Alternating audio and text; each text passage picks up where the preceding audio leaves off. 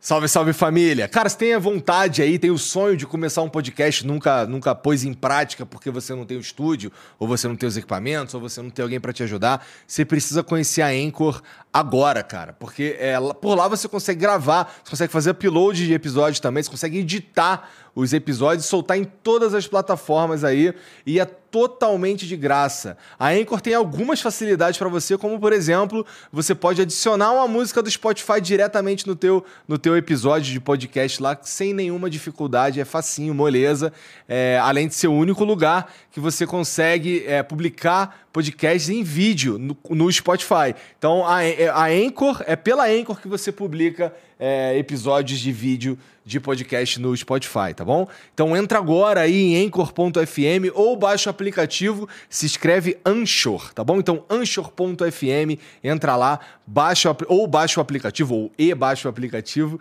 e começa agora.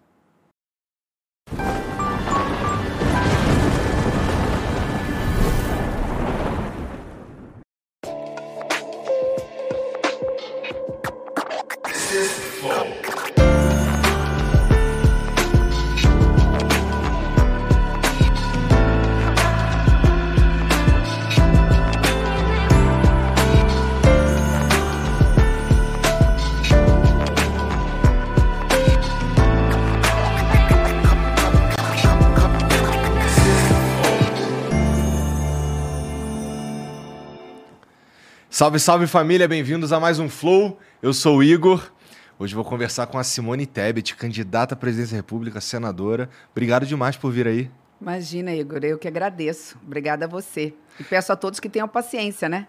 Ah, eu acho que a galera vai ter paciência, sim. A gente vai, como a gente estava conversando antes aqui, vamos ter uma conversa hoje. É, bom, tem aqui, eu estava vendo aqui no, no teu currículo, você tem 52 anos, né? É isso, né? Nas duas pernas, não em cada uma, não, hein? é interessante porque o 2 aparece de forma recorrente na tua vida aqui, ó. 52 anos significa que em 1992, quando você começou a trabalhar, você tinha 22 anos. Em 2002, quando você entrou na política, você tinha 32 anos. O 2 aparece pra caramba na tua vida. Eu é nasci dia 22. É? Do 2. Olha aí. Interessante. Já parou pensar nisso? Não, você está me dando essa notícia agora. Eu vou anotar para investigar aqui. Nosso Ó, tem que ir numa numeróloga, uma parada assim, é, para entender isso aí. De é. repente, aí mudar o número da campanha. Se bem que não dá, que 22 já tem, né? Ah, eu gosto muito do número 15. Ele sempre me acompanhou e sempre deu sorte. É? é meu número da sorte é 35. Bom, mas isso não tem nada a ver com política, na verdade. Bom, é... Vou falar aqui rapidamente dos nossos patro... dos patrocinadores de hoje, começando pela Universos que é um jogo Play to Earn, de uma nova leva aí desses jogos Play to Earns aí, Web 3.0. E, cara, da última vez que eles abriram uma whitelist é, pra galera entrar lá, é porque, bom, você sabe, se você não sabe o que é um jogo Play to Earn, é desse que você joga e você vai ganhando uns colecionáveis e tal, e tal para você poder usar no jogo. É, e dá pra você comprar também, se você quiser. E eles, esse jogo ainda não lançou, tá para lançar. E eles abriram uma whitelist aí que mais de 8 mil pessoas participaram da primeira, tá? Tá abrindo também aí uma segunda whitelist que, cara, é, tem, um, tem mil naves disponíveis, porque o universo é um jogo é, de exploração espacial, não sei o quê. Tem mil naves disponíveis e você pode adquiri-las pela metade do preço, tá bom? 50% de desconto. Dá uma olhada nas redes sociais descrição, tudo, tá bom? É, já tem uma galera que tá seguindo é, lá em todas as redes sociais deles, no Discord e tudo mais.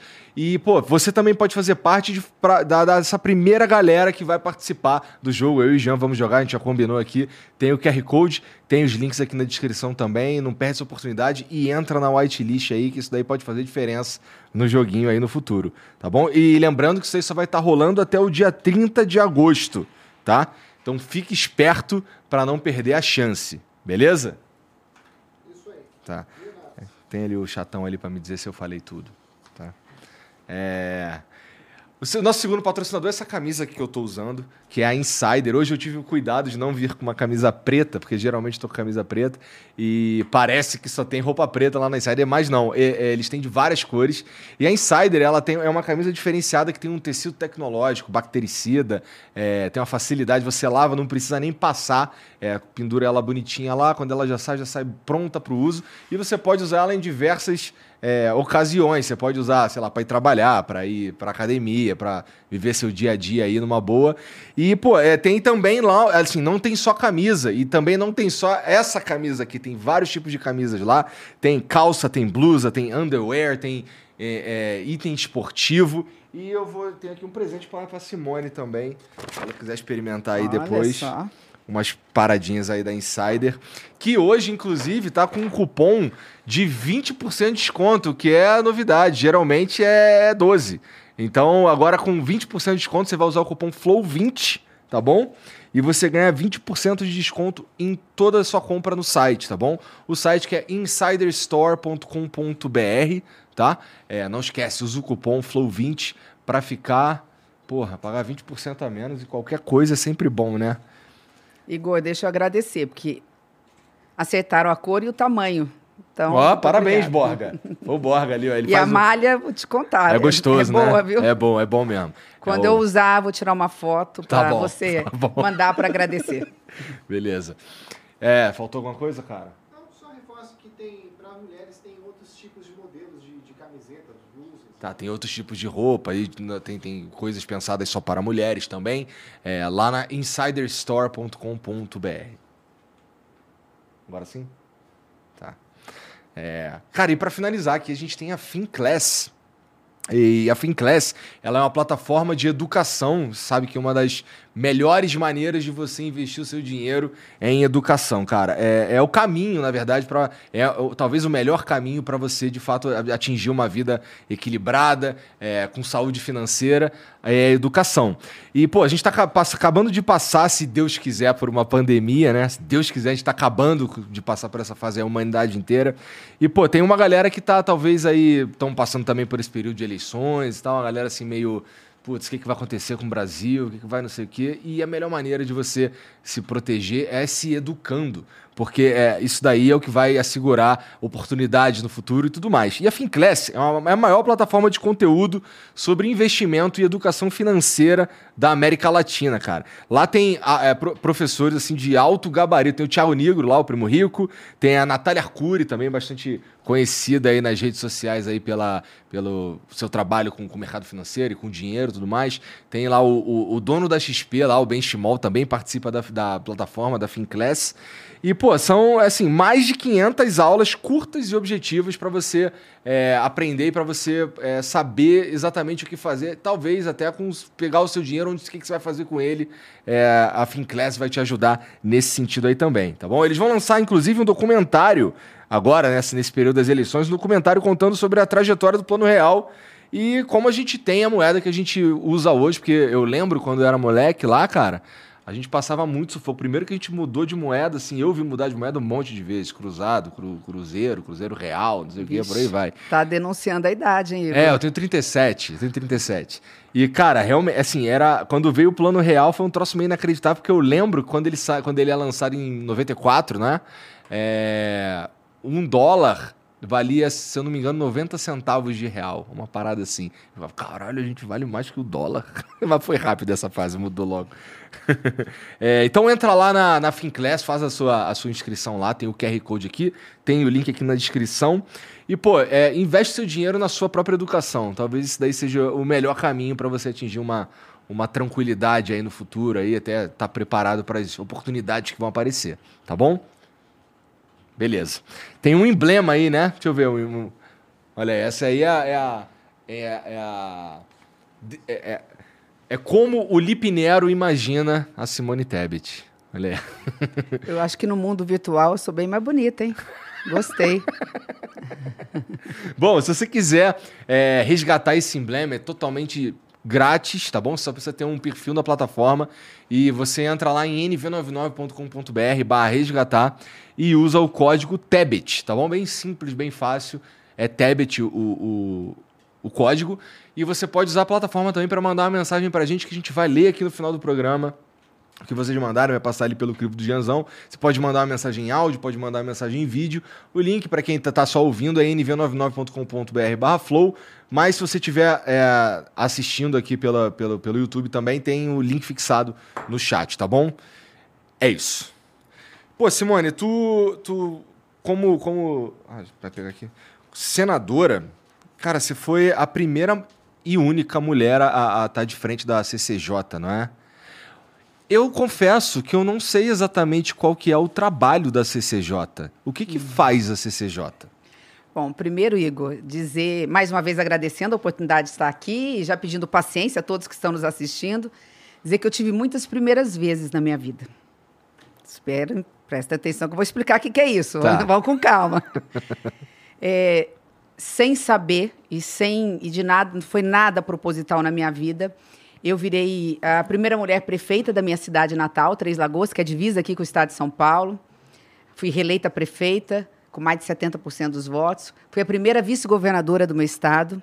Como senadora da República, fui a primeira mulher a presidir a comissão de combate à violência contra a mulher. Esse é um assunto delicado, que lá na frente, na conversa, acho que vale tá. a pena a gente tocar. Vou anotar. Né? Porque, assim, muito triste a realidade do Brasil e as pessoas têm um número que depois eu vou dar que vai assustar todo mundo, mas que é importante. Né? Todos os nossos jovens que têm irmãs, que têm mães, né? enfim, que têm avós, é importante. É, depois eu fui a primeira mulher a presidir a comissão mais importante do Congresso Nacional, que é a CCJ, que eu vou explicar o que é a Comissão de Constituição e Justiça. A primeira líder da bancada do MDB, a primeira líder da bancada feminina e a primeira mulher a ter coragem em 198 anos de história do Senado. O Senado vai fazer quase 200 anos, como a nossa independência a ter coragem de ser candidata, uma mulher candidata à presidência do Senado e, portanto, do Congresso Nacional. Mas vamos voltar à CCJ? Realmente tem um monte de primeira vez aí. Um monte de primeira vez, né? Essas primeiras vezes, elas foram surgindo na tua vida por influência, por exemplo, as pessoas. Te... Era sempre uma vontade tua quebrar essas barreiras ou as coisas foram acontecendo? Um misto de, de cada coisa. Primeiro que eu nunca me imaginei desse lado do balcão. Né? Eu sempre fui um ser político. Sempre, porque eu tenho um pai que fez política a vida inteira, morreu dentro da política. Aos cinco anos de idade, meu pai foi eleito prefeito e não parou.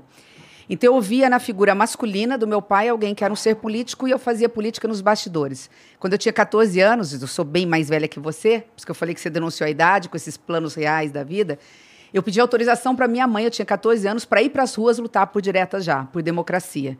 Eu era daquela que ligava o som, que segurava a bandeira, que empacotava santinho para poder distribuir, que ajudava as mulheres a serem candidatas. Então eu fazia. Mas eu comecei a dar aula muito cedo. Você falou de números, comecei a dar aula na, praticamente em 1992. Eu tinha 22 anos de idade, eu estava no banco de uma universidade dando aula, porque eu entrei na faculdade com 16 anos, me formei com 20 para 21 anos, na Universidade Federal do Rio de Janeiro. Sim. E cheguei no meu estado, comecei a dar aula. E eu dava aula de direito público, como é que se administra um estado, um país, uma cidade. Depois de um tempo, as pessoas começaram a falar para o meu pai, mas peraí, ela tem veia política, faz ela ser candidata, faz ela ser candidata. E eu, por timidez, eu falei, não, esse negócio não é para mim. Né? Eu faço política de outro jeito. Né? Sempre fiz política de bastidores, estimulando a juventude, né? explicando a importância da política na vida. Não está bom? Vocês não estão gostando dessa política? Então vamos fazer a boa política, vamos colocar gente boa, vamos colocar os jovens. Bom, então, depois de mais ou menos uns oito anos dando aula, as pessoas falaram assim: fala para sua filha ser candidata. E eu atrasei quatro anos a minha entrada na vida pública, que eu disse para meu pai: eu não sou candidata, eu não vou fazer política. Depois de quatro anos, tu né? deu aula um tempão, não é? Dei aula 12 anos. Isso, 12 anos. Em todas as faculdades de direito do meu estado. Depois de quatro anos, como uma boa filha, acabei cedendo à vontade. Falei, tudo bem, vou ser candidata. E virei deputada estadual. Depois virei a primeira mulher prefeita da minha cidade natal. E aí veio nesse processo. Entendi. Né? Então foi uma, foi uma constante. Mas assim, a partir daí, a partir daí, quem não quis parar mais foi eu. Quer dizer, depois que eu virei prefeita da minha cidade, vi a responsabilidade, fui reeleita prefeita. E reeleita com, com, com índices bem altos, Mais de 70% né? dos votos. Eu tive a oportunidade de ser talvez uma das únicas cidades do Brasil que colocou naquele momento uma mulher de vice. Então, nós somos... Eu fui candidata a prefeita na minha reeleição, nós estávamos tão fortes que eu coloquei uma mulher de vice naquela época e fomos, ele, e fomos eleitas. E a, o meu município, por conta disso, ficou praticamente quatro mandatos sendo governado por mulheres. Então, assim, fico muito feliz com isso. É. Interessante. Tem quantos é. habitantes tem lá? Agora deve estar algo em torno de 130, 135 mil habitantes. Tá. É, e nós levamos, na época, as maiores fábricas do mundo de celulose. Nós fomos, eu fui considerada a prefeita da indústria, da geração de emprego, por muito tempo no estado de Mato Grosso do Sul. O que, que tu atribui? é- é Essas que- primeiras vezes Não, que é você que- perguntou? É, não, peraí, é que esse. esse você no- na segunda, na reeleição, tu é reeleita com 76%. Não é, não é isso? É, 76%. é, é. A que, que tu atribui, assim, toda essa, essa galera gostar tanto do teu trabalho? Muito suor. É. É muito suor. 24 Mas- horas mas é por que- dia trabalhando. É que muito suor, Simone, é, quando você fala assim, muito suor, não traduz de forma prática. Vamos lá. O que, que é muito suor? É trabalhar 24 horas por dia, olhar no, no olho do cidadão, dizer não quando não dá conta, com verdade, dizer sim quando pode, fazer o impossível para resolver a vida das pessoas. Eu pe- Minha cidade, quando eu peguei a, a prefeitura de Três Lagoas, estava quebrada. Então, havia se passado 10 anos sem se fazer uma escola, 10 anos sem se construir uma casa popular.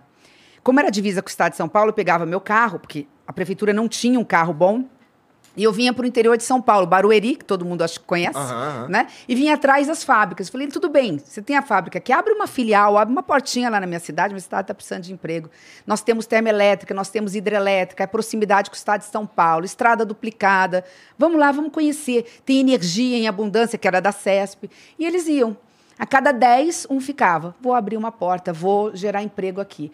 Então, quando a gente levou a indústria para a cidade, fez toda a diferença. Começou a entrar dinheiro em caixa, porque a indústria paga imposto, e a gente transformou esse dinheiro, esse imposto pago, né, fizemos a multiplicação do pão. A gente conseguiu eh, realizar o sonho das pessoas. Eu fui a prefeita, quando eu terminei, até, até então, que mais tinha feito casas populares, que mais fez escolas, que mais fez creches, que mais fez clínicas públicas de saúde.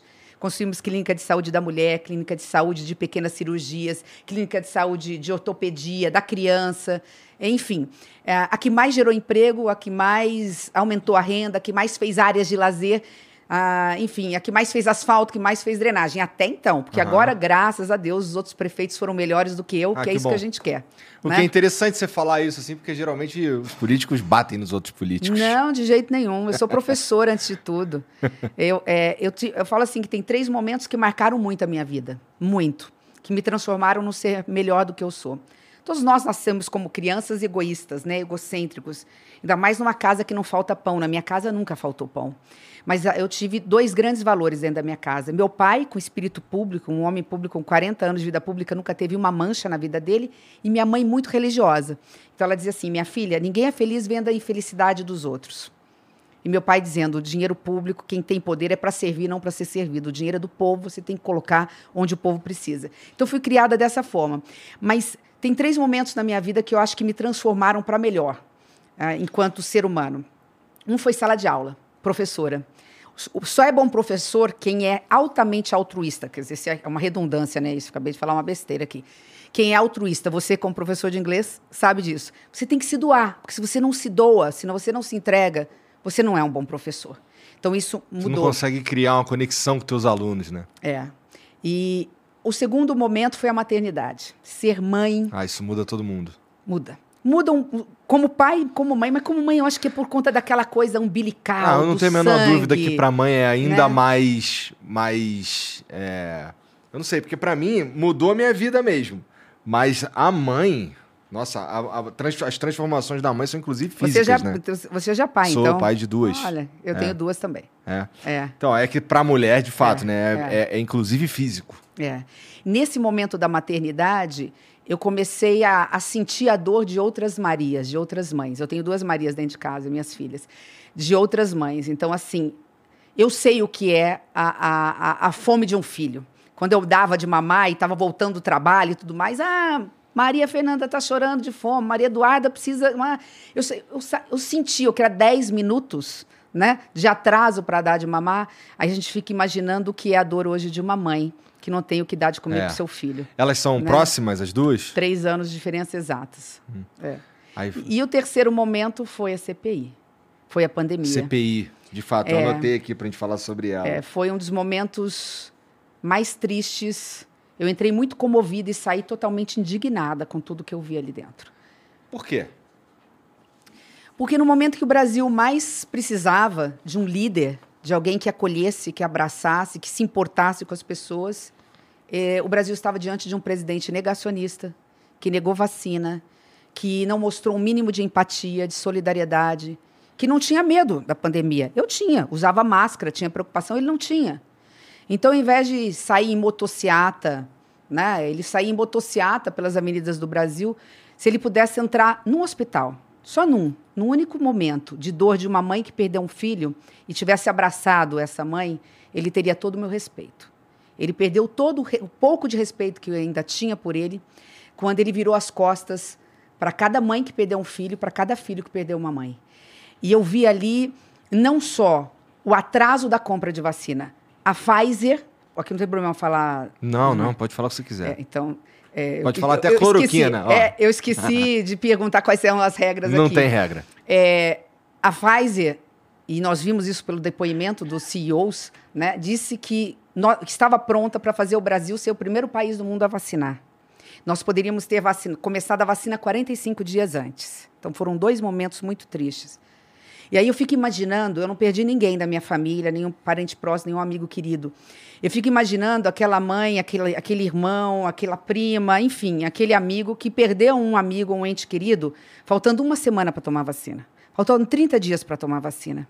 E eu vi depoimentos de pessoas. Eu fui dar uma entrevista, rapidamente contando aqui, eu fui dar uma entrevista é, numa rádio e eu fiz esse comentário. Vocês imaginam, vocês conhecem alguém na faixa de 40 a 50 anos, faltando uma semana, faltando um mês para chegar a vacina? Pois é, nós tínhamos condições de ter começado a tomar a, vacinar 40 dias antes. E não fizemos porque temos um governo que achava que podia substituir vacina por, por, por cloroquina. Não sei nem até hoje se tomou vacina ou não, dando não, um ele, péssimo ele exemplo. não tomou. Pois é, então pior ainda.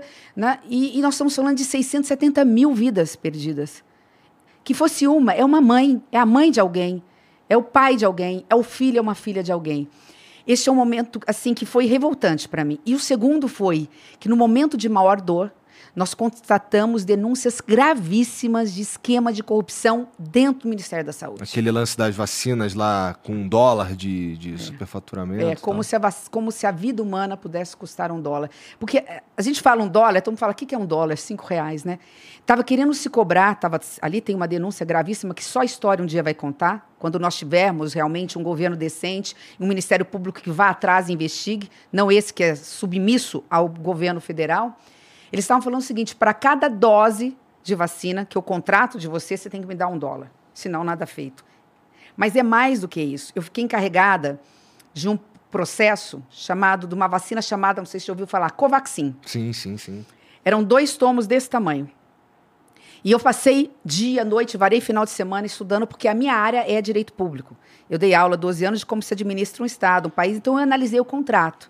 Entre outras coisas, para encurtar a conversa, eu descobri uma nota fiscal, uma, que eles chamam de invoice, uma nota fiscal, que dizia o seguinte no contrato: você me dá 45 milhões de dólares com pagamento antecipado para ser depositado no paraíso fiscal, sem nenhum controle, por uma vacina que a gente não sabe se tinha eficácia. Estou falando de mais de 200 milhões de reais. E quando eu vi essa nota fiscal, totalmente, você como professor de inglês, então ia se deliciar com a quantidade de erros de inglês. Eu não sou professora, mal é falo mesmo, inglês. É. é. Com todas as notas, todos os equívocos ali. Tava, tava tudo ali. A denúncia estava ali, nós tivemos que denunciar. Então fala assim: ah, não houve corrupção na compra da vacina, porque a CPI antecipou e a CPI impediu. É isso que eu ia falar, porque é, isso daí não chegou a ser, a ser comprado, não chegou a, se, a, a, ter, a pagar por essas vacinas aí. É, mas tem alguém que é. que tem alguém sendo processado? Ou, qual que é o processo para você pegar o cara que tava. que ia ganhar dinheiro com isso? Quem é que ia ganhar dinheiro com isso? a rachadinha ia começar na hierarquia lá, começava com soldado, terminava com general. É, nós, tínhamos, nós tínhamos pelo menos dois núcleos dentro, temos pelo menos dois núcleos, ou tínhamos, no Ministério da Saúde. Eu não sei se vocês se lembram, nós estamos falando de um general que assumiu a pasta. Né? E, então você tinha o um núcleo político dos esquemas de corrupção, que não vem deste governo, diga-se de passagem, vem do é passado, é né? e você tinha um núcleo ali da área, da área militar. E então, meio que todo mundo ia se dar bem nessa então, história. Então ali nós tínhamos dois núcleos disputando, né? A de um dólar que você falou era um núcleo, a da Covaxin era outra. Entendi. A gente está falando de suspeitas ainda, de indícios, porque infelizmente o Ministério Público não abriu, fala que não há indícios e não abriu o processo. Nada impede que no futuro próximo, a partir do ano que vem, esses processos sejam, é, essas denúncias sejam investigadas e a gente escancare é, um grande esquema de corrupção que podia estar sendo tramado dentro do Ministério da esse, Saúde. Esse, esses, esse desfecho possível que você está falando desses processos, tal, correr atrás desse, desses caras aí, esse daí é o verdadeiro desfecho do, da, da CPI, porque no que, que deu a, a CPI no fim das contas? Boa, Igor. Todo mundo fala assim: ah, a CPI sempre dá em pizza. Né? Esta foi a única que não deu, porque ela fez o dever de casa, ela foi conclusiva. Estava ali o seguinte: olha, houve atraso na compra de vacina, morreram tantas pessoas, por a média, né, uma média estimada de tantas pessoas, houve omissão do governo federal. Um, um, uma das conclusões foi essa. A outra conclusão: há denúncias gravíssimas, indícios, indícios de esquema de corrupção, precisam ser investigados. A CPI é Comissão Parlamentar de Inquérito Todo mundo sabe que é um inquérito. Você vai lá na Polícia Civil, foi furtado o celular, roubaram teu carro, colocaram uma arma na sua cabeça, levaram uh, um bem seu. Você vai na polícia, faz um BO, um boletim de ocorrência, e o policial civil vai lá investigar, ouvir testemunhas, ele conclui o inquérito e manda para o Ministério Público. CPI é a mesma coisa. A gente faz exatamente o que o policial civil faz antes do BO, uhum. né? Quando recebe o boletim, faz o boletim de ocorrência. E nós fizemos todo o dever de casa, ouvimos testemunhas, ouvimos a, a parte acusada, levantamos documentos, perícia, tudo foi feito. Entregamos na mão do Ministério Público, como acontece nos processos da vida do dia a dia. Mas o Ministério Público, porque tem algumas pessoas que têm foro privilegiado, vai para a instância superior. Então, é o Procurador-Geral da República, Ixi. é o Ministério Público é, Federal que vai denunciar. Preciso dizer alguma coisa? Preciso é. avançar nessa conversa? O, o, o Aras não geralmente está em casa, curtindo um café e tal, né? É, eu diria que hoje ele é o engavetador geral da República. É, é. Bom, é sobre. É... Eu ia falar da Pfizer, que assim, eu perguntei sobre isso pro presidente e ele disse que o que segurou ali para eles não fecharem negócio é um, um, uma insegurança jurídica, de certa forma, dizendo que é, meio que a culpa, se desse alguma, algum problema, em quem tomasse a vacina, a culpa não seria da Pfizer, a culpa seria do, do Estado brasileiro e tudo mais. Isso daí foi uma das coisas que, que, travou, que travou ali o, o a negociação. O, o que, que a CPI. É, que a CPI acabou concluindo que houve uma falha mesmo que realmente dava para ter comprado tudo antes. É, mas esse, esse argumento dele não é verdadeiro, não vale? Olha, Igor, primeiro que não vale, mas tem algo mais grave aí, aí né? para você ser um presidente da República, você tem que ter coragem. Nós não estávamos falando de qualquer coisa. Nós estávamos falando entre uma preocupação mínima com algumas regras de um contrato e morte das pessoas. Mas ser presidente da República é ter que ter coragem de tomar decisões.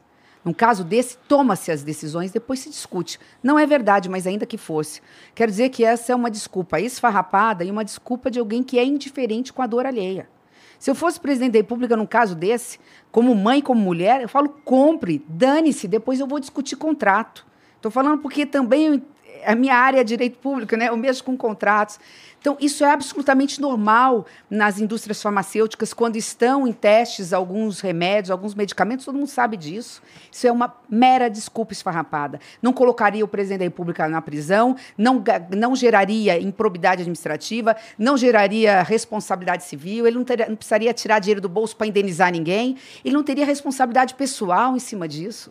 Entendi. Então, como? É, Ser presidente da República, ser prefeito, ser governador de um estado, significa ter a responsabilidade de cuidar. É isso que significa. Cuidar das pessoas, cuidar da coisa pública.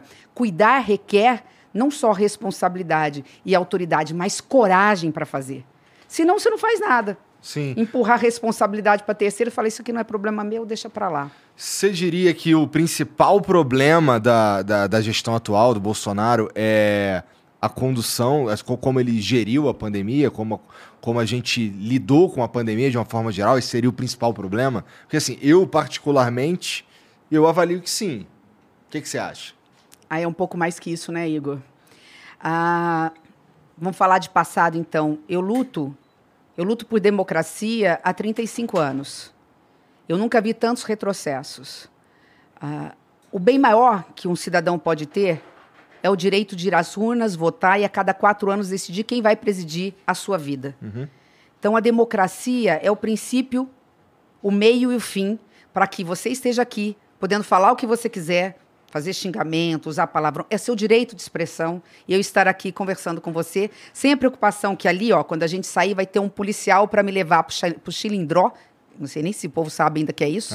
Pra, pra cadeia. Para cadeia, É. né? E muitas vezes desaparecer com o corpo, que é o que acontecia, né? Com as Clarices no passado. Então, a democracia é o princípio, meio e fim, para que nós possamos ter vida, vida em plenitude, direito de ir e vir, direito de liberdade de expressão, não ter censura, poder votar e ser votado, ter uma imprensa livre, ter poderes independentes, fazer leis para a sociedade.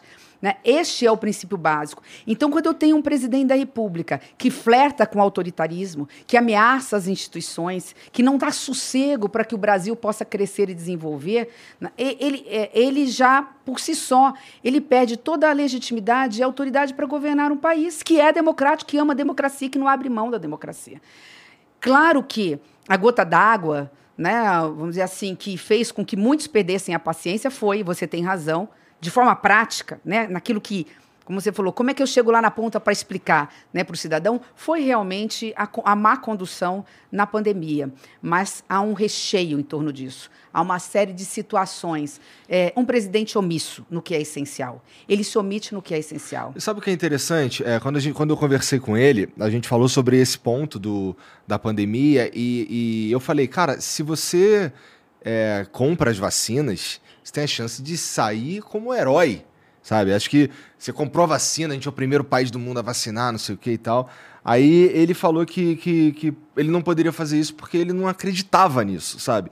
Então, ah, eu, eu, eu fico pensando que tem que na verdade tem ali uma, um- uma questão assim eu não sei eu não sei se eu considero o Bolsonaro assim cruel ou se ele é só muito ligado às próprias ideias e pronto sabe porque tem muita gente que que, que, que chama de genocida não sei o que e tal e assim eu sou absolutamente neutro nesse sentido porque assim sinceramente é, esse jogo aí não. Sei lá, eu não, eu, não tenho, eu não tenho a esperança que você tem, sabe? De, de colocar uma galera lá que vai de fato fazer diferença, não sei o quê. É, já vi um monte de eleição e a gente continua sempre debatendo as mesmas coisas. Tipo, ah, vamos falar de educação. Aí todo mundo fala do mesmo jeito da educação. Não tem um plano perene, não tem nada nesse sentido. Então já tô meio desacreditado. Eu não sou nem Bolsonaro, não sou Lula, não sou nada disso. É, mas é, eu fico pensando se. Parece que o lance, esse lance, essa condução da, da pandemia que, que, que rolou nesse governo é, tem muito a ver com convicções pessoais dele. E assim, a gente pode achar o que quiser. É, mas eu não sei se, se- Porque eu vejo muita gente falando que é maldade. O cara fez isso porque ele queria matar pessoas. Eu acho que é um pouco longe demais. Você acha também? Você acha que eu tô falando É, besteira? na- não, acho que está certinho, né? Se você pegar na etimologia da palavra o que é genocídio, e são pouquíssimos os casos hoje reconhecidos no mundo do que é genocídio, é quando você tem a intenção de exterminar uma raça, Aham. enfim. Né? E eu não acredito nesse ponto. Tanto que eu fui uma das críticas quando se falou em genocídio, e não sei, nem me lembro mais se ficou na conclusão do, do relatório, foi um tema polêmico. Eu não votei porque eu não podia votar. Nesse é um assunto interessante também, contar um- alguns episódios, alguns causos, algumas anedotas do que aconteceu na CPI e alguns casos reais. Ah, nem, nós tivemos nenhum voto de nenhuma mulher na CPI, porque nós não tínhamos direito a votar. Por porque quê? nós não fomos indicadas na CPI Ó. né? Mas eu vou rapidamente é, falar uma Tá. coisa que eu acho que é importante dentro desse processo. Então, de forma bem objetiva, não. Também não acho que foi esse o caso. Ah, mas acho que ele é tão responsável quanto, independente de querer ou não, porque ele é o presidente da República, ele não pode fugir a responsabilidades. E muito menos, em pleno século XXI, negar a ciência. É. Nós não podemos negar a ciência. A ciência salvou vidas. Nós somos uma geração de vacinados e por isso estamos vivos. Nós somos da geração lá que a penicil- a penicilina salvou e salva a humanidade. E nós somos uma geração que temos exemplos para o mundo. Nós somos exemplo para o mundo. Uma das poucas coisas boas do Brasil é a prevenção com a vacinação é, praticamente universal dentro do Brasil. E agora as pessoas, as mães, estão deixando de levar seus filhos para tomar as vacinas mais básicas. Porque até isso ele teve a capacidade de desconstruir. Mas eu, eu preciso falar para o seu público, que é que está nos assistindo, que é um público tão jovem, que assim, o, o seu, talvez o seu problema por essa coisa do pessimismo, é que você é a geração recheio desse sanduíche. Ah, Como é que é? Assim, não sei, pensei nisso agora. Por Tá. quê? Como eu sou uma geração mais, mais velha que a sua, eu sou a geração que acompanhou a redemocratização. Eu sou a geração que viu Ulisses Guimarães, Tancredo Neves, Mário Covas, Teotônio, Itamar. Eu vi os maiores homens públicos desse país, e ainda alguns vivos, como Pedro Simon, fazerem a verdadeira diferença. Um dos momentos mais importantes e emblemáticos da vida brasileira foi o momento em que Ulisses Guimarães, e tem uma foto muito interessante, eu peço que vão no Google verificar, é, Ulisses Guimarães descendo nos cárceres privados, lá nas prisões, e dando com o dedo em risco, ele era um homem muito grande assim, bradando quanto os cães da ditadura. Tinham os soldados, os militares, estavam os cães na frente, ele gritando. Essa coragem, né, esse espírito público de falar assim, eu estou aqui para defender a liberdade do outro, estar ali. Então, esse movimento foi um movimento, você falou do Plano Real, não só que garantiu a- redemocratização, a anistia, para que eles pudéssemos trazer os nossos irmãos que estavam exilados, mas que estabeleceram o Plano Real, que avançaram na regulamentação dos direitos que estão na Constituição. Está lá na Constituição, todo mundo tem direito à liberdade, à igualdade, à propriedade, etc. Dependia de regulamentação. A gente avançou muito durante muito tempo. É que de um tempo para cá, realmente, a política fez isso aqui. Porque, infelizmente, os homens públicos que foram eleitos não honravam e não honram os seus, o voto dos seus representantes. Colocam os seus interesses próprios na frente. E aí você. O resto é história. Mensalão, nós estamos falando só desse governo, mas vamos reconhecer que a corrupção começou lá atrás. Né? Eu acho que o maior mal hoje do Brasil é a reeleição. Eu já fui favorável à Ah, reeleição. interessante. Hoje eu sou totalmente contra. Porque a pessoa ganha e já está preocupada como é que vai fazer para se manter oito anos no poder. Então foi assim com o Lula no mensalão. Vou comprar lá a, mesada. Mensalão é mesada. Vou comprar lá deputados para votar o que eu quero e para garantir a reeleição. Aí houve a descoberta do mensalão, virou o quê? O petrolão. Um escândalo maior ainda de corrupção, onde você quase quebrou a maior estatal brasileira, que dá lucro, que tem lá, que o pré-sal hoje, que é uma verdadeira, tem condições de fazer uma verdadeira revolução financeira e econômica para o Brasil.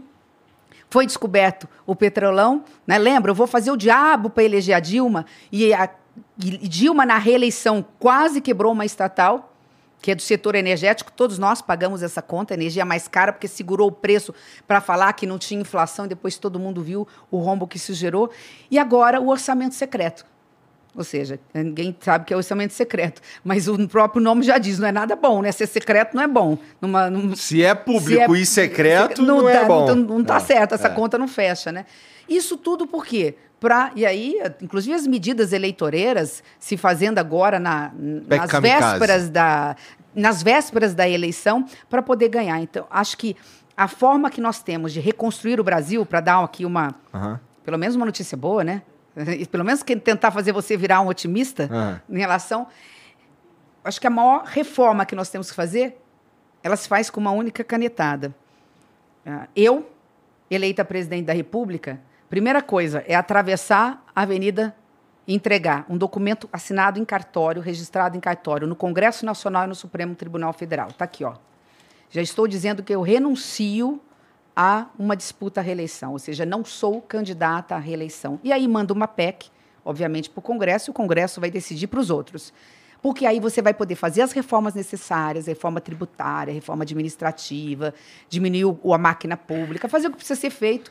E, e o Congresso vai votar, falar, ah, essa aqui, não, essa aqui é café com leite, essa aqui não vai ficar mais, mais do que quatro Aham. anos. Porque é a única forma de você ter ah, condições de fazer o dever de casa. Um desapego ao, ao, ao poder, O né? próximo presidente terá que ser um governo de transição. Porque Você vai acha- exigir muito esforço, muitas reformas para a gente tirar o Brasil dessa crise e fazer aquilo que precisa ser feito. Erradicar a miséria. Essa é a prioridade número um de qualquer governante a partir de janeiro do ano que vem. Você acha que foi esse desapego que, que fez o Temer é, pautar aquela reforma? Eu estava lá. Você falou da CCJ, eu era presidente da Comissão de Constituição e Justiça. Antes disso, eu estava no Senado eh, e votamos os projetos. O fato de todo mundo ver que Temer só teria dois anos de mandato fez com que ele fizesse a maior reforma até hoje, dos últimos anos, que a gente não fala, a reforma do ensino médio. Fantástico. Eh, a reforma do ensino médio, Igor, para quem está nos assistindo que é jovens, né? Que judiação ou que, que, que, que, que, que maldade que se faz com o Brasil. Né? A gente está matando o futuro do Brasil porque não sabe educar os nossos filhos. Todo mundo reclama, ah, o jovem sai da escola. Claro que ele sai mesmo. A escola não oferece nada para ele. Ele está com os hormônios à flor da pele. Ele está querendo namorar, passear, ela ou ele, passear, descobrindo o mundo, o mundo da rede social, da internet. Aí você fala para um menino de 14 anos ou para uma menina de 14 anos ou de 13 anos o seguinte: agora você vai para o ensino médio. Só que você, vai, ficar lá você vai ficar lá, lá sentado, como se fosse uma escola do século XIX, do século XX, nós estamos no século XXI, com, esperando lá a matéria de algo que você nem sabe, que você não entendeu, e aí tem um problema maior, porque o Fundamental 2 é mal, mal, mal dado, né? Ele tem vergonha de ir para o ensino médio porque ele foi perdendo a capacidade de entender as matérias, porque ele sai do Fundamental 1 e vai para o Fundamental 2. Ele deixa de chamar a professora de tia, no Fundamental 1. Aí fala, me respeita, eu sou professora. Né? Ele deixa de ter o ditado. E, não, copia lá do quadro. Não é assim? Eu ainda tenho essa memória. Na minha época era assim, não sei se agora é. É, na né? minha época da também Da Fundamental assim. 1 para Fundamental 2, e se vê um monte de disciplina, começa a se perder nas disciplinas. Química, física, ninguém merece, né? Com todo respeito para quem gosta, eu era problemático. Química era boa, mas física era era um problema sério. Matemática mais ou menos. Eu sou de humanas, não de exatas. E aí você tem que entrar no ensino médio, falar assim: eu vou passar vergonha, vou sofrer bullying, né? Vou ser discriminado aqui. Ele não quer. A reforma do ensino médio do Temer é muito interessante. Ela é fácil de sair do papel. Ela fez o seguinte: todas as escolas estaduais que aumentarem a carga horária, carga escola em período integral, é, e mudar as disciplinas, fazendo com que o aluno tenha autonomia. O aluno vai tem que estudar pelo menos as disciplinas básicas, uhum. por exemplo, português e matemática, por exemplo. O resto, o aluno escolhe. Ele já sabe, olha, eu sou bom em exatas, não, eu sou bom em literatura, eu gosto de ler, eu gosto de escrever.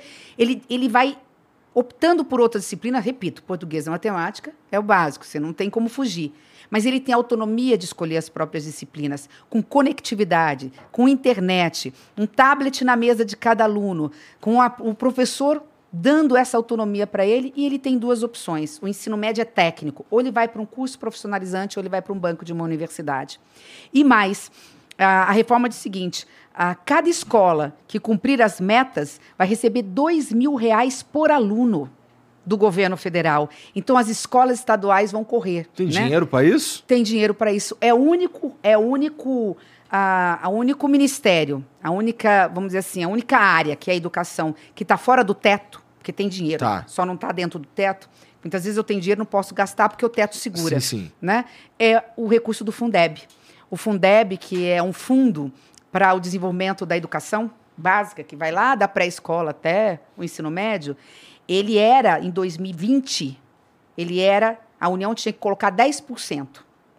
Agora, esse ano, 2% ao ano vai subindo até 23%. O ano que vem, ele sai de 10% em 2020 e vai o ano que vem para 16% já. Então, ele aumenta 50% do fundo. E ele chega até 23%, não sei se é 2026. É logo ali. Isso tudo previsto já. Tudo previsto. Está tudo lá no orçamento, está tudo dentro da lei, está uhum. dentro da PEC, está dentro da legislação. Então, o dinheiro tem. Até porque um Brasil, um país como, como o Brasil pode faltar dinheiro para qualquer coisa, só não pode faltar dinheiro para a educação e para a saúde. O resto a gente vai se adaptando. Mas dinheiro tem, tá lá. Não estamos inventando a roda, nem é o que o próximo presidente, o próximo presidente vai fazer. Isso está ali. Só precisa ter coragem, vontade de, de fazer. Por que, que não se faz? A educação não dá voto. É, é. Né? Porra, mas assim, essa, essa reforma não já, não já tá não já va tá valendo? Como é tá que é? valendo, mas precisa regulamentar. E o, o, atual governo não regulamentou. Falta precisa vontade colocar política. vontade política. Né? Eu, como professora, é, a primeira, a primeira a visita que eu fiz como candidata, até, não posso falar da TV, né? Mas uma, uma jornalista... Você pode falar, se quiser. É, uma grande jornalista fez a seguinte pergunta para mim quando foi cobrir ah, os passos do, do, dos presidentes.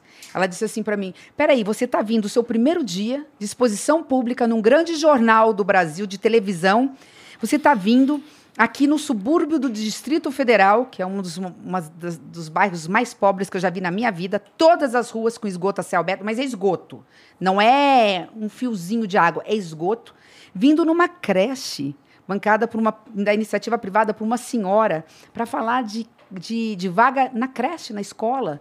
Né? Mas aluno não vota, criança não vota. Né? O que, que a senhora quis dizer com isso? Né, primeiro que uma senhora é você, né? O que que vo... Mas ela me chamou de senhora. O que, que, você, que quer dizer, o que, você quer dizer com isso? Eu falei, eu quero dizer que eu sou professora. E se eu virar presidente da República, eu não vou deixar de ser professora. Eu sou mãe. Se eu virar presidente da República, eu não vou deixar de ser mãe. O que eu dei de oportunidade para as minhas filhas, eu quero dar para todas as filhas do Brasil, todos os filhos do Brasil. Então é isso. É colocar pela primeira vez na história do Brasil educação como prioridade. Por quê? A gente só está enxugando gelo. Igor, você como professor todo sabe ano, disso. Todo ano eu escuto é, é, conversas semelhantes é. e ninguém faz nada. É. Mas né? nunca tivemos uma professora presidente da República. É verdade, é verdade. Mas sim, o que, que você ia falar? Ah, eu sei disso. É. Não, você sabe disso como, como professora. A gente está enxugando gelo. Estamos enxugando então, gelo. Então nós temos... É, isso aí. A, é, o meu primeiro eixo é o eixo da agenda social. Duas coisas. Dar pão a quem tem fome. Erradicar a miséria através da transferência de renda permanente. Então não dá para criticar o Auxílio Brasil de 600 reais. É desumano quem fala não de tem dinheiro. Tem. Se tem dinheiro para dar isenção para empresas, tem dinheiro para matar a fome de quem tem, quem eu sou, fome. Eu sou absolutamente a favor de, de, dessa iniciativa. É, eu sou até um pouco mais radical nesse sentido. Eu acho que a gente devia ter um programa de renda básica universal é, amplo de verdade, assim, bem uhum, amplo. Uhum. É, esses, eu, a minha única questão com, com a maneira como foi feita esse, esse que eu até falei com o presidente é, cara, por que a gente não fez isso no ano passado?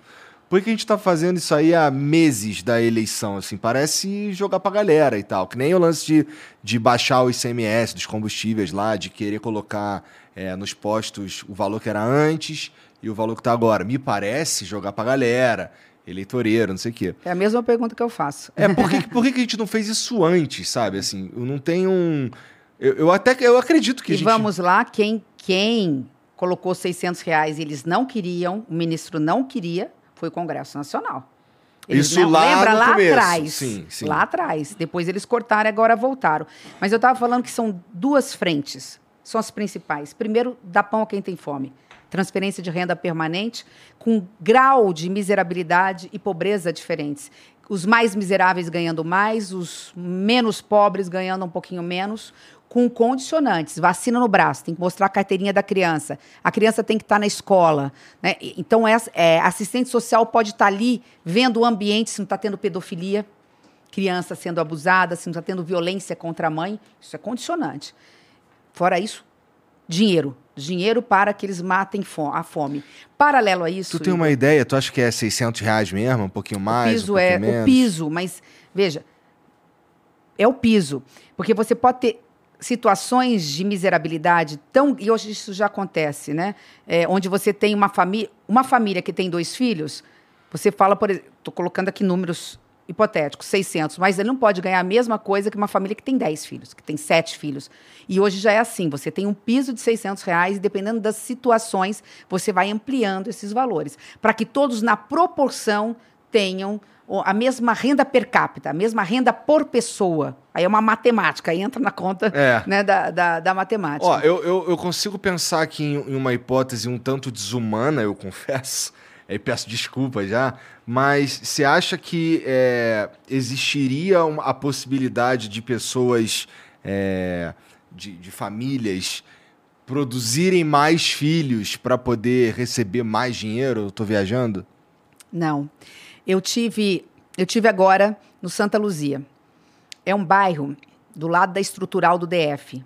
O Distrito Federal é um dos estados, vamos chamar de estados, né? É um dos estados mais ricos do Brasil e um dos maiores índices de desenvolvimento humano, que é isso. Proporcionalmente, é o que tem para as pessoas a maior índice de qualidade de vida e de melhores salários, porque ali se pagam, se paga a maioria dos salários dos servidores públicos federais. Então é acima da média, até de São Paulo. Tá. Bom, ali do lado eu vi uma favela que não sei, assim, você tem que escolher a dedo se você acha, por exemplo, isso numa comunidade no Nordeste.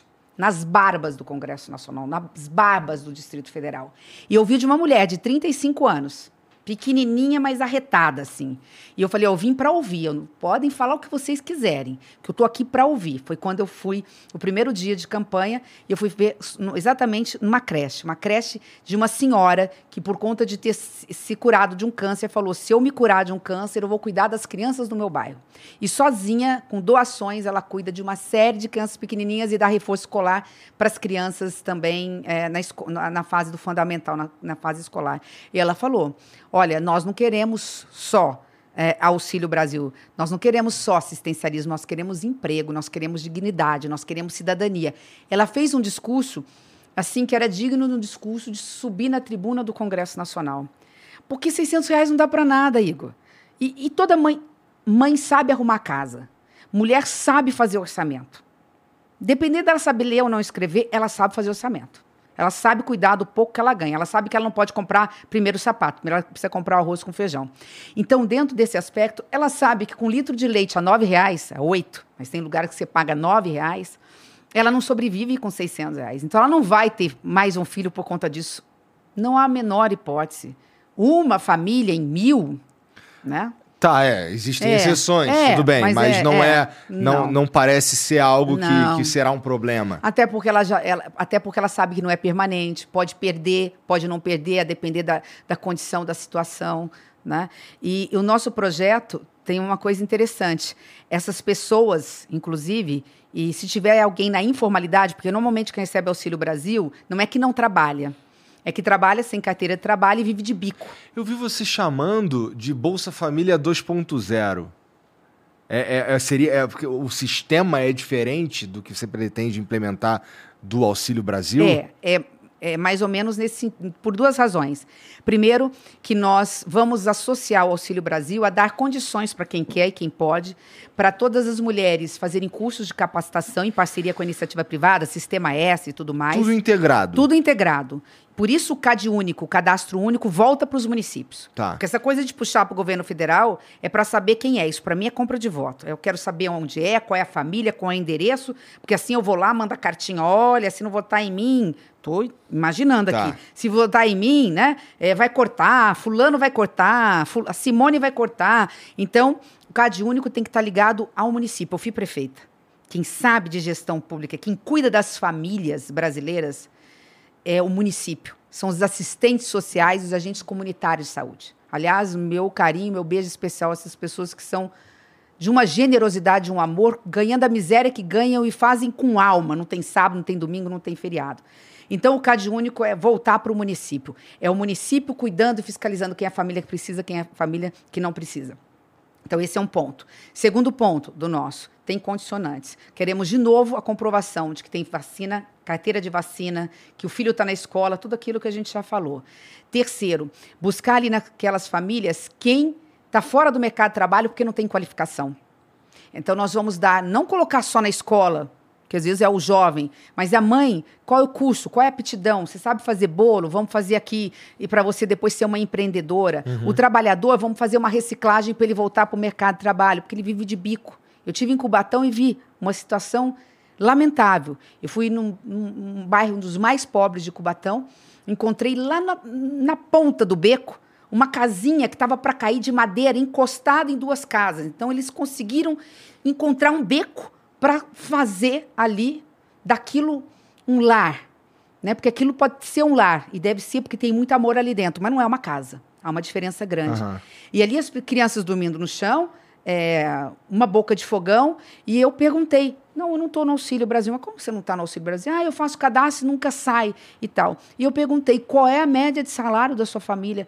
Ela falou assim: não, meu marido vive de bico. Quando ele consegue, duas vezes semana, uma vez semana, ele ganha 120 reais por dia.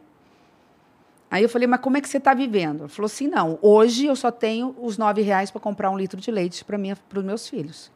Aí eu falei, o que, que você está cozinhando? Na, na... Eu estava lá com o fogo ligado. Ela falou, não, tinha um restinho de arroz aqui que eu acho que vai dar pelo menos para eu alimentar meu, meu filho do meio. Mais ou menos assim, que, é, é o meu, meu filho do meio, acho que era o filho do Pô, meio que ela comentou. Absurda, então, essa é né? a realidade. Então, é isso. E por fim, você falou, eu, a gente conversa demais, né? Eu falo demais. Fica e por fim, nesse Auxílio Brasil, a gente quer fazer uma inovação. Pegar esse, esse trabalhador informal do Auxílio Brasil e pagar uma poupança para ele todo mês. Ele vai declarar quanto ele ganha na informalidade. Olha, eu tiro mais ou menos por mês 800 reais para alimentar cinco filhos. Ah, 800 reais. Vou colocar mil para facilitar, porque Tá. é, o tal do, é o tal da matemática. Aham. Ai, ai, ai. Não vão depois fazer meme por causa disso, não. Falaram que eu tenho que tomar cuidado aqui, senão sai muito meme. É isso? Às vezes sai. Vixe, Maria. Então, olha, gente, eu sou ótima em matemática, vocês não sabem o quanto. Mas, enfim, é, vamos supor que a família diga que ela inteira, com todos aqueles filhos, eles tiram mil reais por mês, mas tem a quantidade de filhos, então ele se, ele se adequa ao perfil de ganhar Auxílio Brasil. Nós vamos colocar todo mês 15% desse valor numa poupança para ele. Ou seja, 150 reais, né? É isso, né? De mil reais. Agora é brincadeira, eu sabia.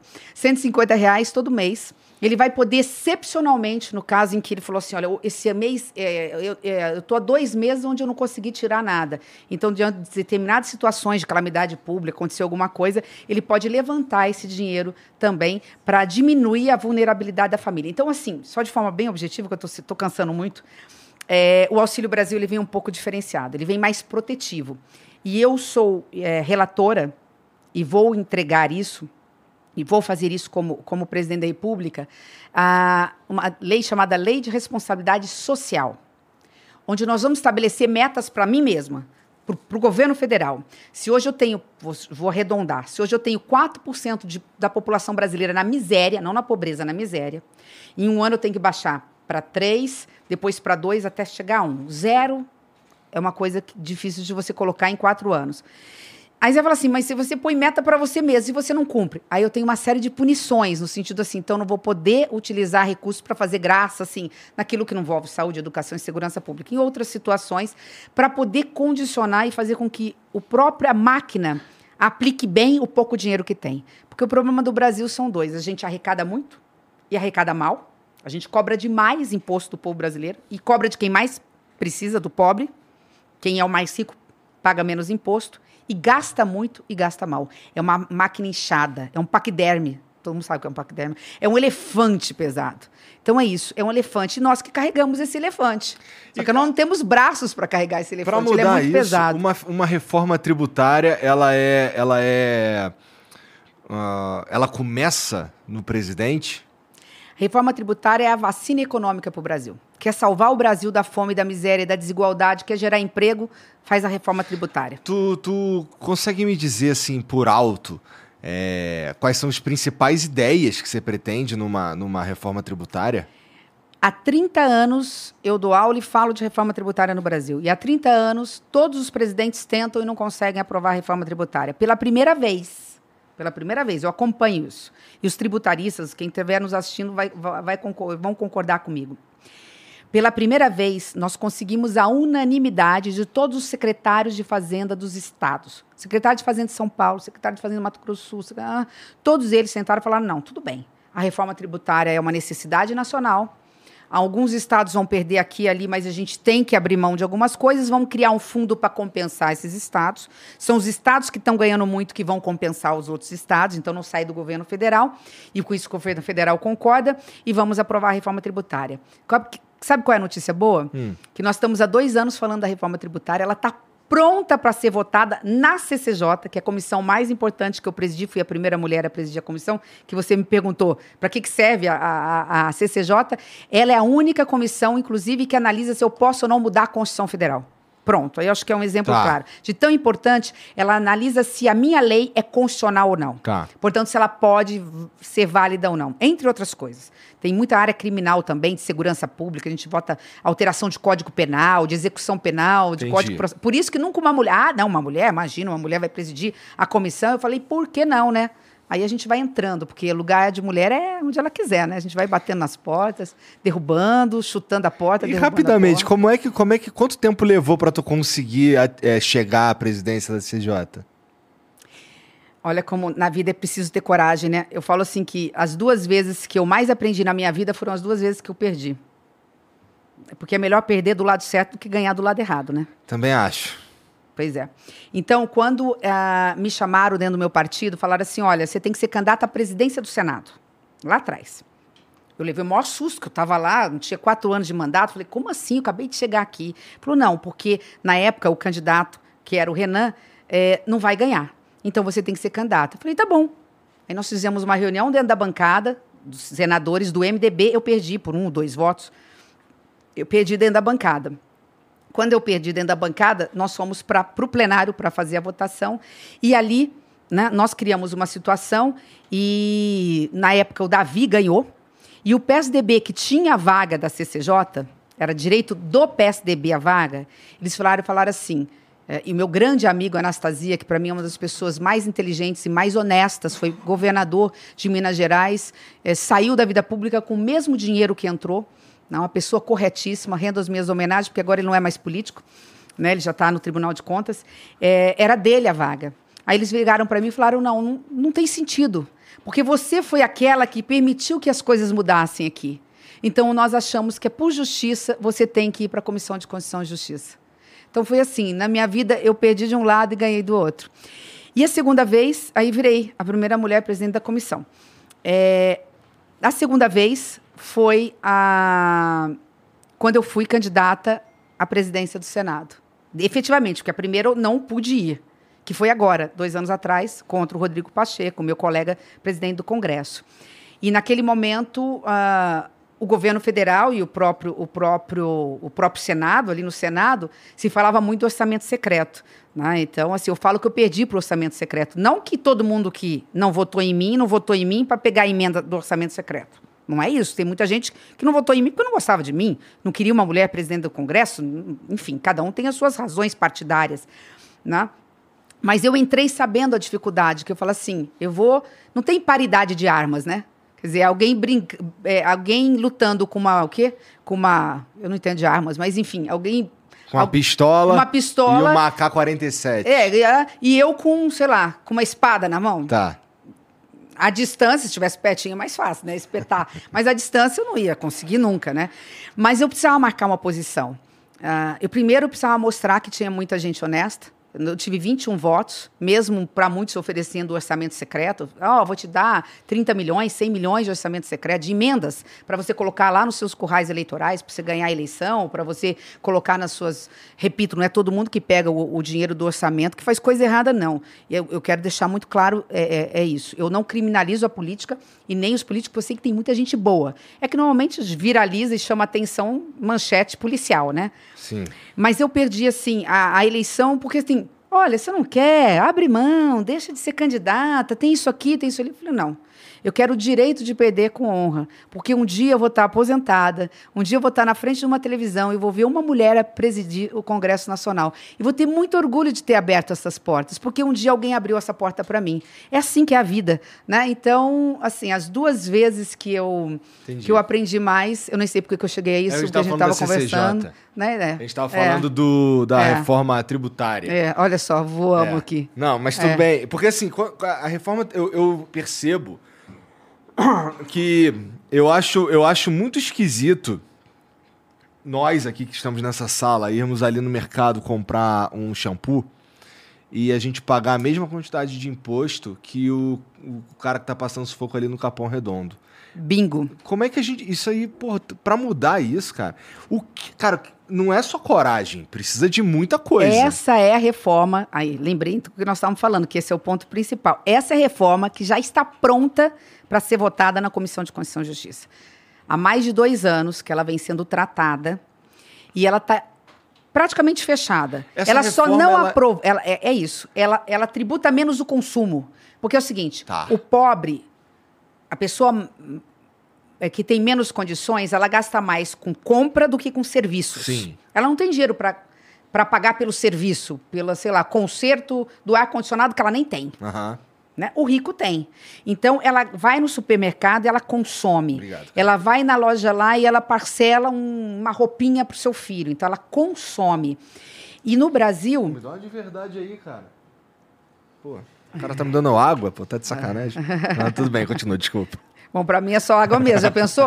O Igor soltar minha língua aqui? Eu já não bebo, então não posso nem pensar.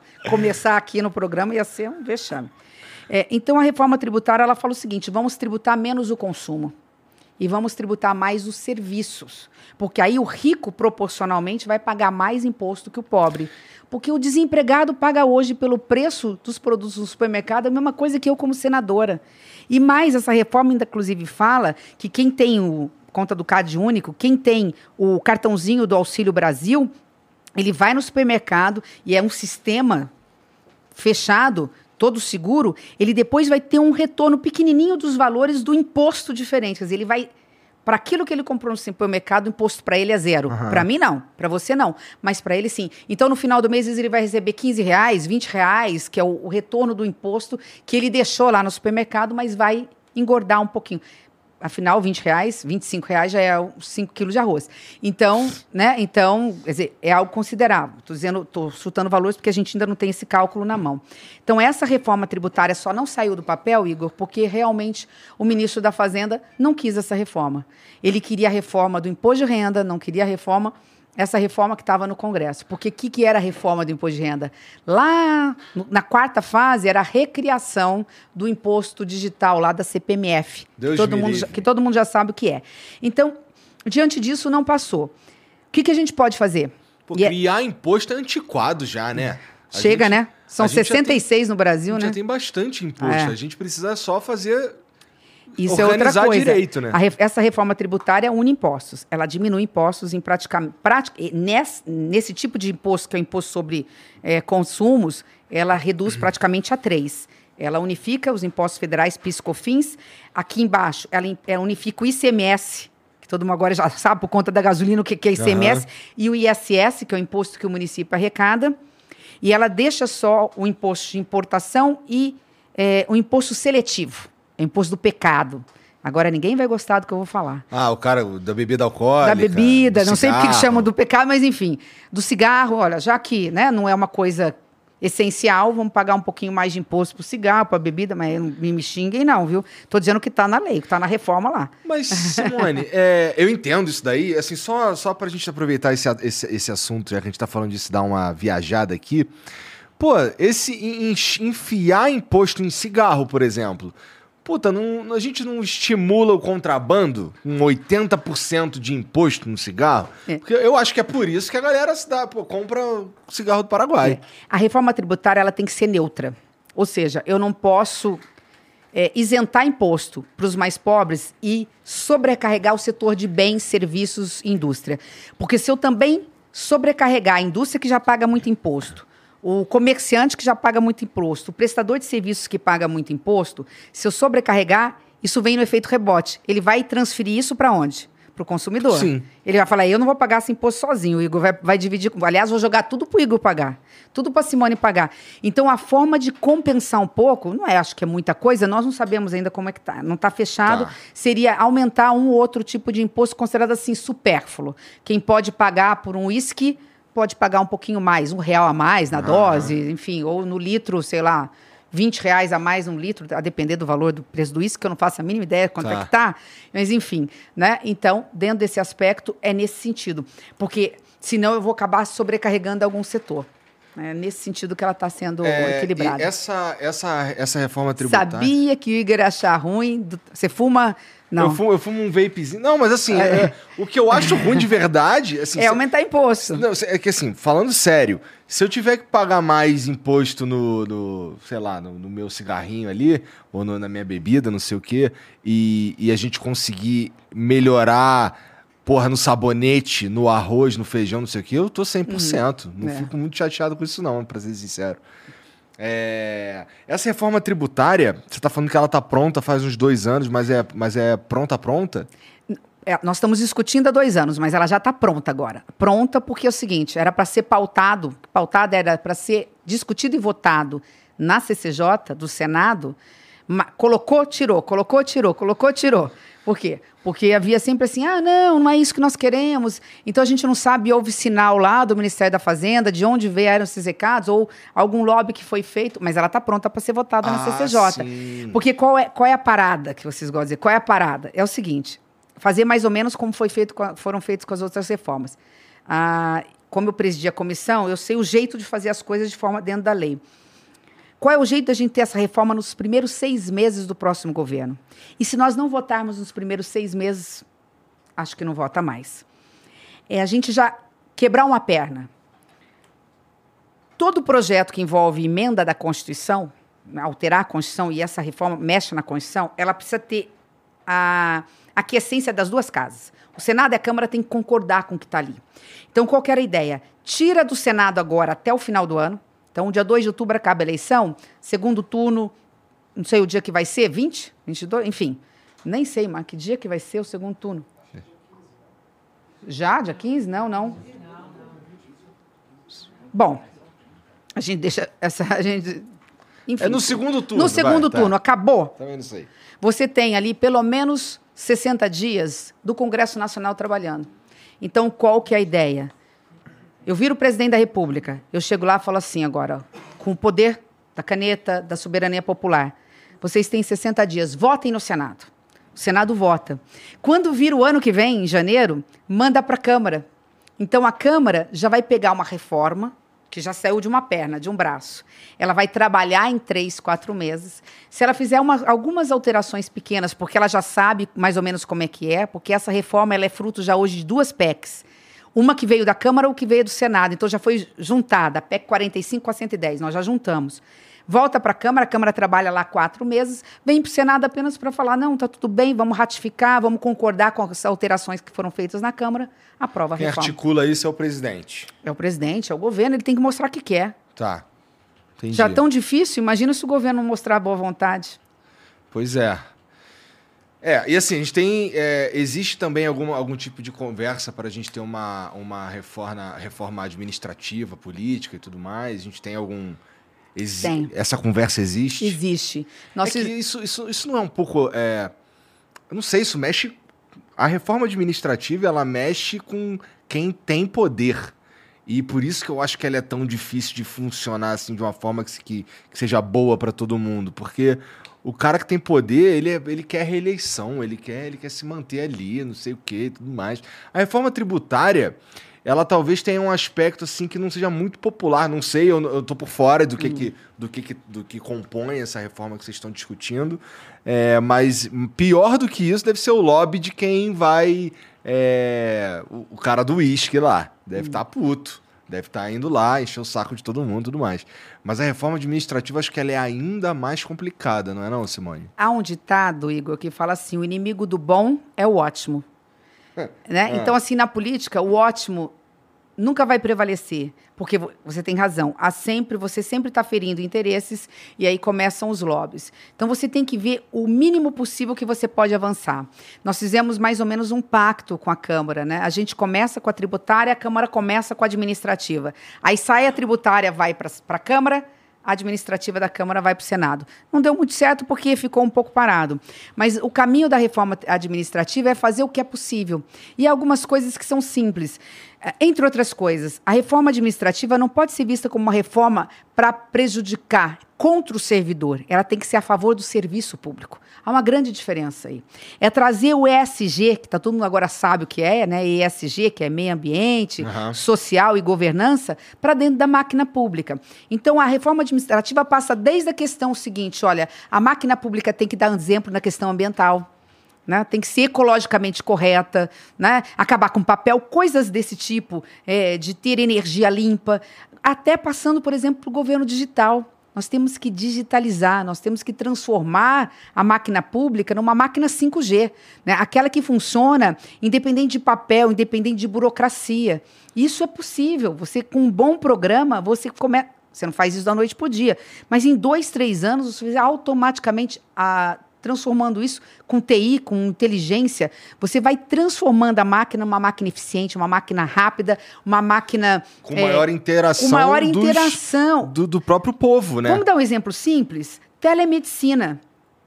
Muita gente pode torcer o nariz, por exemplo, em São Paulo. Imagina, eu quero ser atendido pelo médico. Tudo bem, Ih, São eu me amarro em telemedicina. é, São Paulo, até você justifica, você tem médicos e tal. E quem mora na Amazônia? E quem mora lá no sertão do Nordeste, que não tem médico a, a menos de 200 quilômetros, que sofre da dor de barriga com, a- com com, a criança que está tendo lá diarreia e que vai morrer com mortalidade infantil porque ela vai se desidratar. Esse cara também não tem internet, Simone. Sim, mas o 5G, que é o leilão, está levando a internet, inclusive, nesse ponto a gente tem que reconhecer dos leilões, está levando, inclusive, dando preferência, por exemplo, para escolas públicas e tudo mais lá, lá da Amazônia Legal. E, e, e, a cidade tem, e você coloca nas praças públicas, ele vai ali rapidinho, li, acessa lá e faz, e faz uma consulta. A gente, inclusive, disponibiliza os. os, os sim, e, e os tem aparelhos. Que ser sim, e tem que ser simples, e tem que ser um programa, né, uma plataforma simples, uma, uma plataforma segura. Você tem a. E você tem que estar tá tudo conectado num cartão só. Ah, outra coisa muito triste. O Brasil tem dimensões continentais. E você teve muita migração de gente que veio do Nordeste, por exemplo, para construir Brasília. O mesmo aqui para São Paulo. Uhum. Muito. Aí ele vai, ele tem aqui lá no posto de saúde, ele tem a fichinha dele lá à mão, tudo escritozinho, né? Não sei se aqui, aqui já está no. São Paulo é outro mundo, já está no computador. Aí ele vai lá visitar a família dele. Ele vai lá visitar a mãe, a dona Joana, a dona nenhuma. José. Aí ele passa mal. Ele fez uma viagem lá de ônibus, ficou dois dias dentro do ônibus, não comeu direito, se desidratou, passou mal. Ele vai lá, ele tem que dizer de novo o nome dele, uh, onde ele mora, qual o histórico dele. Como que isso não está interligado? É, em 2022 é um pouco absurdo né? que não esteja mesmo. Ele perde um tempo, o médico perde um tempo, a fila dobra. Então, em vez de eu esperar uh, 15 minutos para ser atendido no posto de saúde, eu vou esperar duas horas, porque tem que neve. começar tudo de novo. É. Essa é a verdadeira reforma administrativa, que, está, que é eficiente, a que desburocratiza, a que faz o serviço público ser de qualidade. Sim. E, óbvio, tem que acabar com super salários, isso tudo é verdade. Mas não tem que atingir o servidor. O servidor só tem que ter é, tem que ser avaliado periodicamente para ver. Ele é pontual, ele é assíduo, ele não falta em serviço, ele, ele é esforçado. Né? Ah, ah ele está desatualizado? Vamos colocar ele no curso. Vamos criar a escola de governo serve para isso. Vamos atualizar esse servidor, até porque é um servidor cuja média salarial, eu tinha até que ter isso de cabeça, mas eu não tenho de cabeça. A média salarial do servidor municipal, olha, eu vou chutar aqui, se é de dois mil reais. Vou chutar, me desculpem, né? Porque assim, faz muito tempo que eu saí da prefeitura. Eu tinha esse número de cabeça porque eu era membro do, da, do Conselho da Confederação é, Nacional dos Municípios, dos municípios brasileiros. Eu fui diretora. É, mas isso há trocentos anos atrás. Eu saí da prefeitura em 2010, né? Então já tem 12 anos. Então, assim, vamos parar também de demonizar esse servidor. Ele é um pai de família. Ele ganha uma média de dois salários mínimos, dois salários mínimos e meio. Não é que ele não faz porque ele não quer, ele não faz porque ele não foi ensinado a. a, a ele está lá há 10, 15, 20 anos, ele não sabe mais mexer no computador. Para isso existe a escola de governo, para isso existe o poder público. Então, isso é fazer a máquina ser eficiente, sem demonizar ah, os pequenininhos. O que a gente tem que fazer, sim, né? Aqueles que detêm o poder em alta uhum. escala, né? É, não ter aumento salarial é que, acima da inflação. É isso daí eu, eu, imagino que seja uma, uma pequena parcela dos servidores públicos. Eu imagino que a massa mesmo é essa outra galera que você está falando. Acho que, olha, 90% dos servidores municipais e mesmo estaduais. Tá. E esse sistema, esse sistema aí de uma informatização de toda, de toda colocar, inclusive, é, os aparelhos lá para a galera ir lá e fazer, mesmo que seja telemedicina e tal, é, isso daí ajudaria numa parada que eu, que eu sinto um pouco de falta, que são os plebiscitos. Você tem medo de plebiscito também, Simone? Não, por que Não? teria? É, porque tem uns caras que, tem, que não gostam de plebiscito, assim, a gente não, vê muito plebiscito. O último que eu vi foi o da sobre a legalização das armas, já faz muito tempo, inclusive. Da comercialização, foi, né? Inclusive foi desrespeitado. É, da comercialização, é. não. Acho, é, é, dos instrumentos da democracia diretos, um dos mais fascinantes.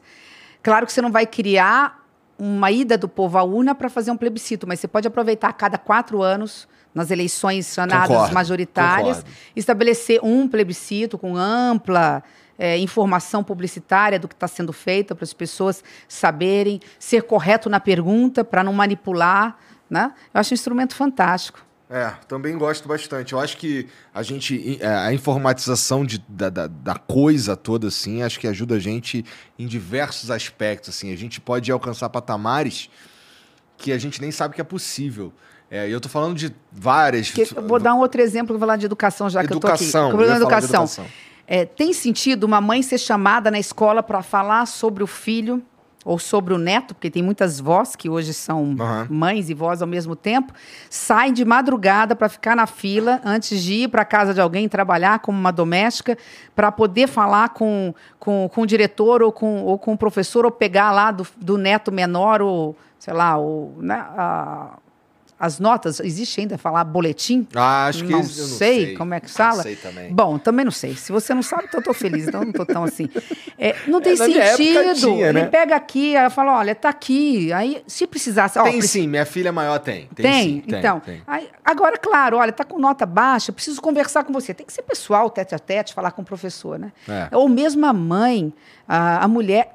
é- a coisa mais comum é você ver nas madrugadas, passa na frente de postos de saúde. Você tem filas de pessoas que sentam ali às quatro horas da manhã, às vezes até antes, para pegar uma ficha, uma ficha, para poder, no outro dia ou no outro, ser atendido por um médico. Sim. Então, ela tem que madrugar uma vez, pelo menos, e no outro dia tem que acordar cedo também para ir. E ela quase que perde dois dias ou de atividade. Se ela for diarista, como é que ela faz? É. Né? Então, Simone, assim, como é que é pra você ter uma, ter uma chapa? É você e a Mara Gabrilli. É, são uma chapa aí 100% feminina. Se eu não me engano, é a única, não é? considerada, acho que é, é um momento histórico também, outra primeira vez na minha vida. Ah, eu não me lembro de ter tido dois partidos da grandeza dos que são, tanto que nós vamos MDB. ter, ter muito tempo de televisão, quase o tempo do Bolsonaro. Aham. É, eu não me lembro em nenhum outro momento, nem depois da democracia, nem antes, e que nós tenhamos uma chapa 100% feminina, ah, com candidatas à presidência da República e à vice-presidência da República. E mais ainda, porque a Mara representa a inclusão Sim, ela é né? nesse, é, nesse país tão é, que discrimina tanto, né? No país que nesse ponto também, ah, ao invés de avançar, retrocedeu no tempo. Lutei muito, nós lutamos muito para acabar com preconceitos, para abrir através, inclusive, de cotas afirmativas, que eu sou a favor, de políticas públicas, garantir espaço para as minorias, e agora as minorias sendo discriminadas e, e- e- e, fazendo com que a, a população brasileira. Sabe, Igor, o que eu mais me, me ressinto, assim, como mulher e como mãe e como professora, alguém que lutou muito por construir um Brasil mais plural, mais humano, mais igualitário, é ver que a, os equívocos do presidente da República, do presidente Bolsonaro, o seu modo pequeno, tacanho de pensar o mundo, achando que o mundo tem que ser do tamanho da sua visão de, de país, né, que tem que caber dentro da sua caixinha, sem respeitar as caixinhas, o modo de pensar do outro, é ele ter tirado do armário os monstros que existem dentro de cada um de nós. Porque todos nós temos o bem e o mal dentro de nós. Né? Eu gosto muito de um provérbio que eu não sei de quem é, porque cada hora que você procura no Google, falam que é de um, Ah, aí da não sabe Clarice Lispector. né? Vai. né? Que diz o seguinte, né? Que dentro de nós há sempre, há sempre dois lobos, Aham. né? Ganho que se alimenta É, mais. o lobo, né? Há o lobo do mal e o lobo do, do bem. Aí quem é que vai vencer? Aquele que você alimenta. Vai, serve isso para o otimismo, serve isso para a forma de você eh, se portar no mundo, né? Se você pratica o bem, você, você recebe o bem. Então é isso, quer dizer, é, é- é estimular, alimentar, né? Aquele lado perverso, aquele lado egoísta, aquele lado desumano, aquele lado de quem, de quem eh, não se enxerga, ou não se coloca no lugar do outro. Então, assim, eu acho que a Ma- disse isso tudo, me desculpa, mas eu disse isso tudo para dizer assim que a Mara representa a verdadeira inclusão, porque ela representa aquilo tudo que nós queremos combater. Nós vamos combater o racismo estrutural, o racismo institucional, a, a discriminação por quem tem orientação sexual, que não representa muitas vezes a maioria, a, a discriminação em relação ao credo religioso, a religião que você tem ou que você não tem, é porque é o direito de você ter ou não, né? E a questão da pessoa com deficiência. Há uma média de 17 milhões de pessoas que, de alguma forma, têm algum tipo de deficiência no Brasil e são excluídas. Não tem voz, não tem vez, não tem espaço nos ambientes.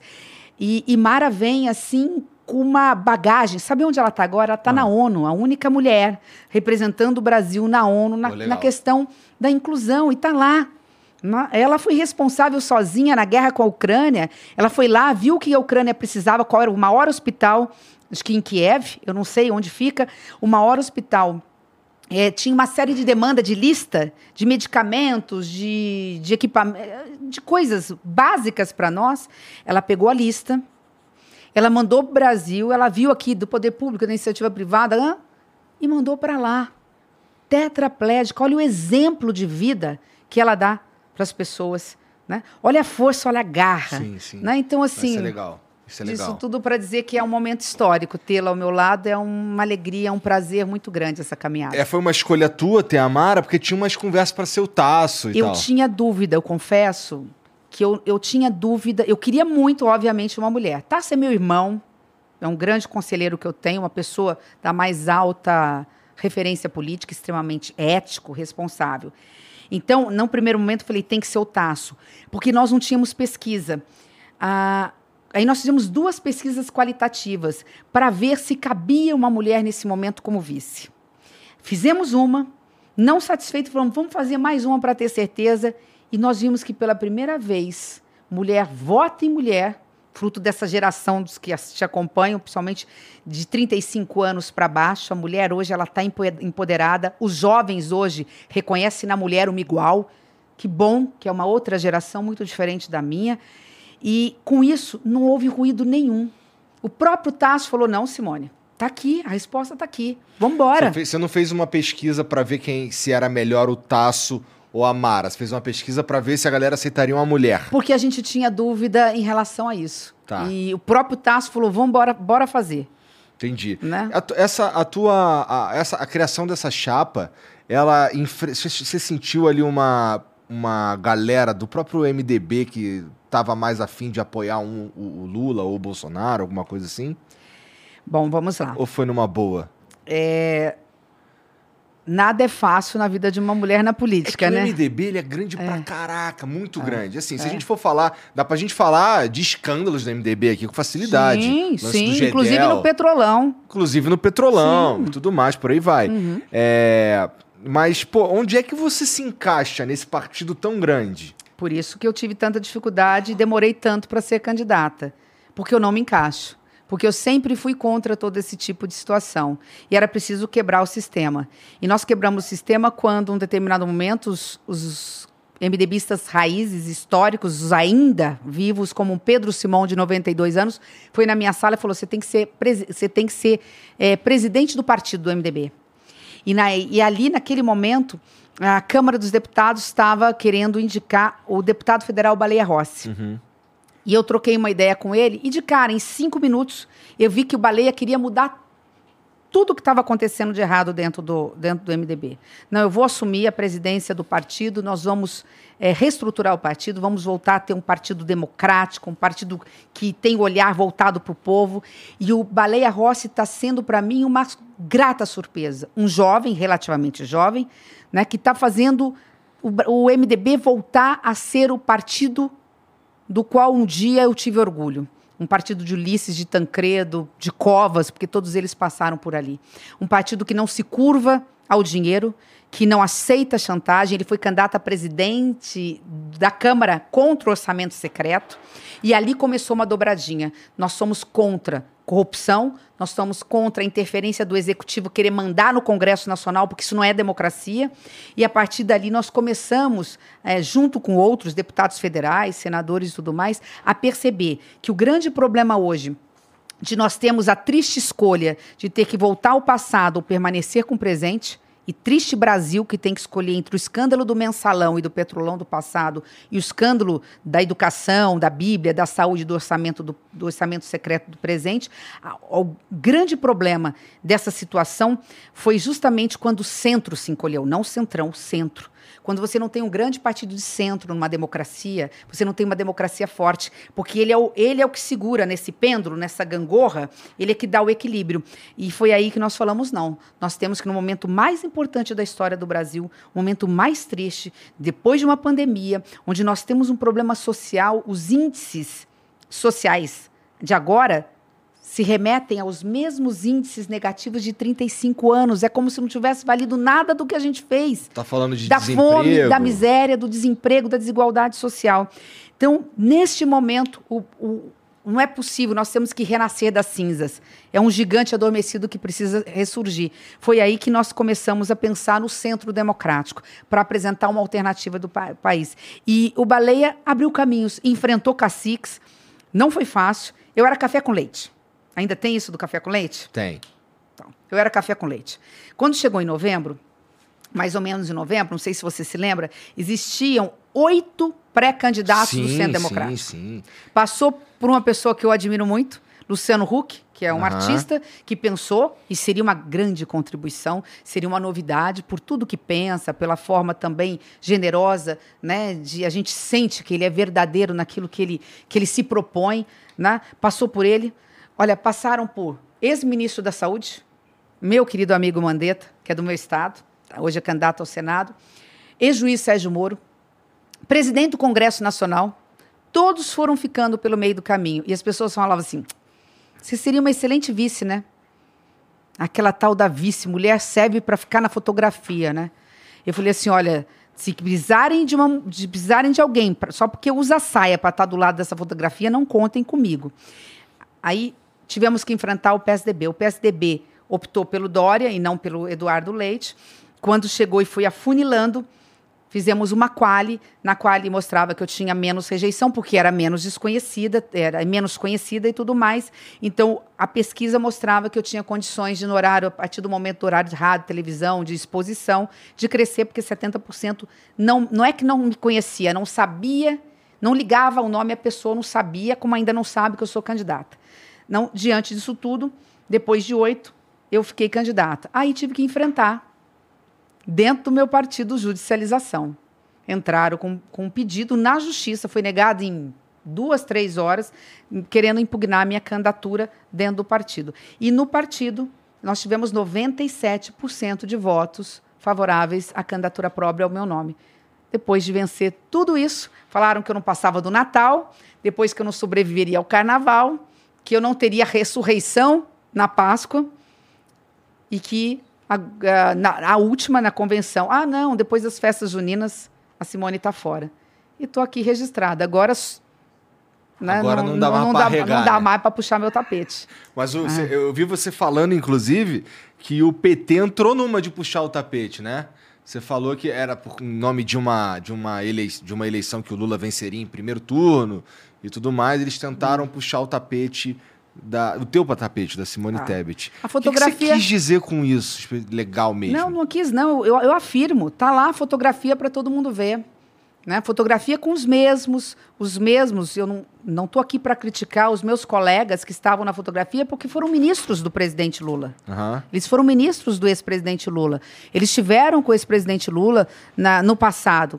Não estou discutindo escolhas, né? mas ele fez reuniões, ele mandou recados, ele queria criou uma situação. Tanto é que foi um prefeito lá do interior de Alagoas, não preciso dizer mais nada, que entrou e que judicializa, judicializou logo depois dessa, dessa fotografia, porque não acreditavam que eu teria coragem de ir até o final. E eu falei, eu sou candidata em nome de um projeto de país, porque é, Lula e Bolsonaro, no segundo turno, viriam levar esse segundo turno para 31 de dezembro de 2026. O Brasil não teria ou não terá paz. O Brasil não volta a crescer nesse ambiente de ódio. E é o campo democrático que pode oferecer a única coisa para o Brasil voltar a crescer e gerar emprego, que é a pacificação nacional. É a união.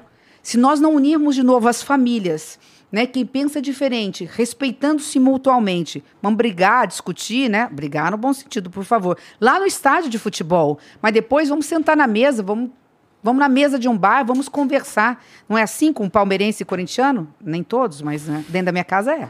Deve ser muito, mas é muito difícil é, com essa com essa tua postura, o que você traz para as eleições, lidar com um cenário extremamente polarizado, porque a gente tem é, o- a gente tem o Lula e o Bolsonaro e eles eles se retroalimentam ali um precisa do outro e tal. É, a maneira como como eles se portam meio que inviabilizam de certa forma, você me desculpa por estar falando isso, mas inviabilizam de certa forma assim os outros caras, porque eles estão em evidência o tempo inteiro, só se fala desses dois caras, né? Como é que assim, uma. Como é que a gente. Como é que você lida com isso? Como é que você, como é que você pretende, é, sei lá, chegar ali e, e, e disputar de verdade com alguém? Nesse caso, são dois lados da mesma moeda. Eles se retroalimentam, são populistas, personalistas, que entendem ah, o projeto de país como um projeto ideológico dentro daquilo que eles acreditam. Uhum. É, e por conta disso, como eu disse, quiseram puxar o meu tapete, e por conta disso, não estão pensando no que é uma democracia, que é a oportunidade de dar ao eleitor a oportunidade de realmente escolher. Né? O verdadeiro voto útil é levar uma candidatura de centro para o segundo turno. Este é o verdadeiro voto útil. Dentro dessa possibilidade, as pesquisas mostram isso. Né? Ah, nós estamos diante dos dois mais rejeitados liderando as pesquisas. Isso é muito maluco, né? Isso é muito triste.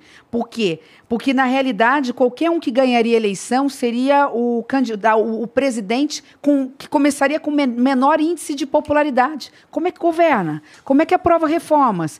Tendo um adversários lá dentro para, vamos já estar tá falando de puxar o tapete, para impedir o avanço do outro. Então, só uma candidatura de centro, equilibrada, com capacidade de dialogar, com moderação, capacidade de unir, de, de, de dialogar com a direita, com a esquerda, é, é, é o único meio do Brasil serenar, voltar a ter paz, equilíbrio, unificar o Brasil para o Brasil voltar a crescer. Porque o Brasil não cresce se nós não fizermos dever de casa dentro do Congresso Nacional. E hoje o Congresso Nacional, pelo que está aparentando nas, nas pesquisas, ele vem muito pouco renovado. Tá? Eu Sim. já vi esse filme. Sim. Né? É, então, dentro desse aspecto também, e até por isso, essa polarização. A polarização ideológica está levando o Brasil para o abismo. Está na hora de falarmos menos de Lula e Bolsonaro e voltar a falar mais de Brasil. É, assim, uma, uma coisa que eu falei com o presidente também é que eu sinto que é, as eleições elas acabam indo por um caminho de como se fosse um concurso de Miss. É, vamos, a gente vota muito mais porque a gente gosta da personalidade de um cara do que a gente nem sabe o projeto que ele tem, a gente nem leu o plano de governo nem nada nesse sentido. É, e a polarização, ela, essa polarização que a gente vive hoje, ela, ela, ela realmente ela vive muito forte desse aspecto do, do, de como a gente vota. Você enfrenta uma, uma, uma tarefa muito difícil que é comunicar essa ideia de que uh, qualquer um dos dois lados já começa prejudicado e tal. E, pô, qual que é, qual que é a tua estratégia? Você precisa, você precisa atingir uma galera assim bem maior. Você tem uma, uma base de eleitores que você mira? Porque assim, a, é, o fato de você ser uma chapa 100% feminina, é, você tá mirando nas mulheres, você pode me dizer qual é a estratégia que tem aí por trás disso? Se ninguém estiver nos assistindo, eu posso. Mas como eu sei que você é ouvido por e assistido por milhões, aí fica difícil. Tá. Mas assim, vamos falar naquilo que a gente, que a gente sabe e acredita. Uh, tem alguns fatores que vão ser colocados nesse caldeirão, né, nessa panela de pressão. Primeiro, e a pesquisa mostra isso, você tem pelo menos um terço do eleitor que já está fazendo uma opção hoje, por um ou por outro, para escolher o menos pior. De novo, triste Brasil, que tem que, no, no momento mais difícil da sua história, de maior miséria, de maior desigualdade, de maiores esquemas, né, de denúncia aí de uma má condução da pandemia, tem que escolher entre o menos pior. Estou escolhendo entre o menos rejeitado.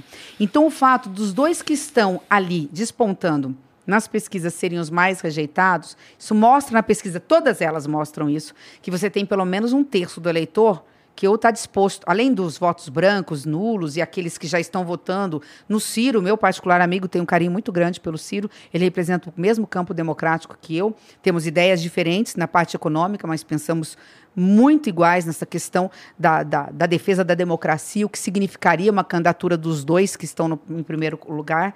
É, então, tirando aqueles que votam em Ciro, é, que votam no, nos outros e brancos e nulos, nós temos mais ou menos um terço desse eleitor de um lado e de outro que está votando num por desespero em relação ao outro e que não sabe que tem alternativa.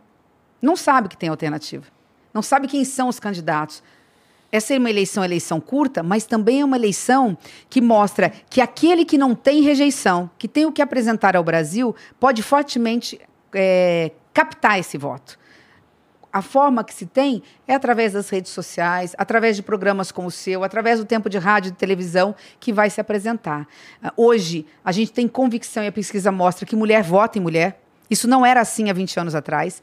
Havia um questionamento assim: uh, será que a mulher é competente? Será que ela vai dar conta do recado? Hoje, as mulheres mais novas, as meninas de 35 anos para baixo, são as primeiras a dizer o seguinte: uma mulher puxa a outra. Uma mulher empoderada é como um elo, né? Como como uma, uma, uma, numa cadeia. Ela puxa a outra, ela projeta a outra. Então, nesse aspecto, mulher vota em mulher. Uh, nós somos a maioria da população brasileira e a maioria que rejeita um e outro.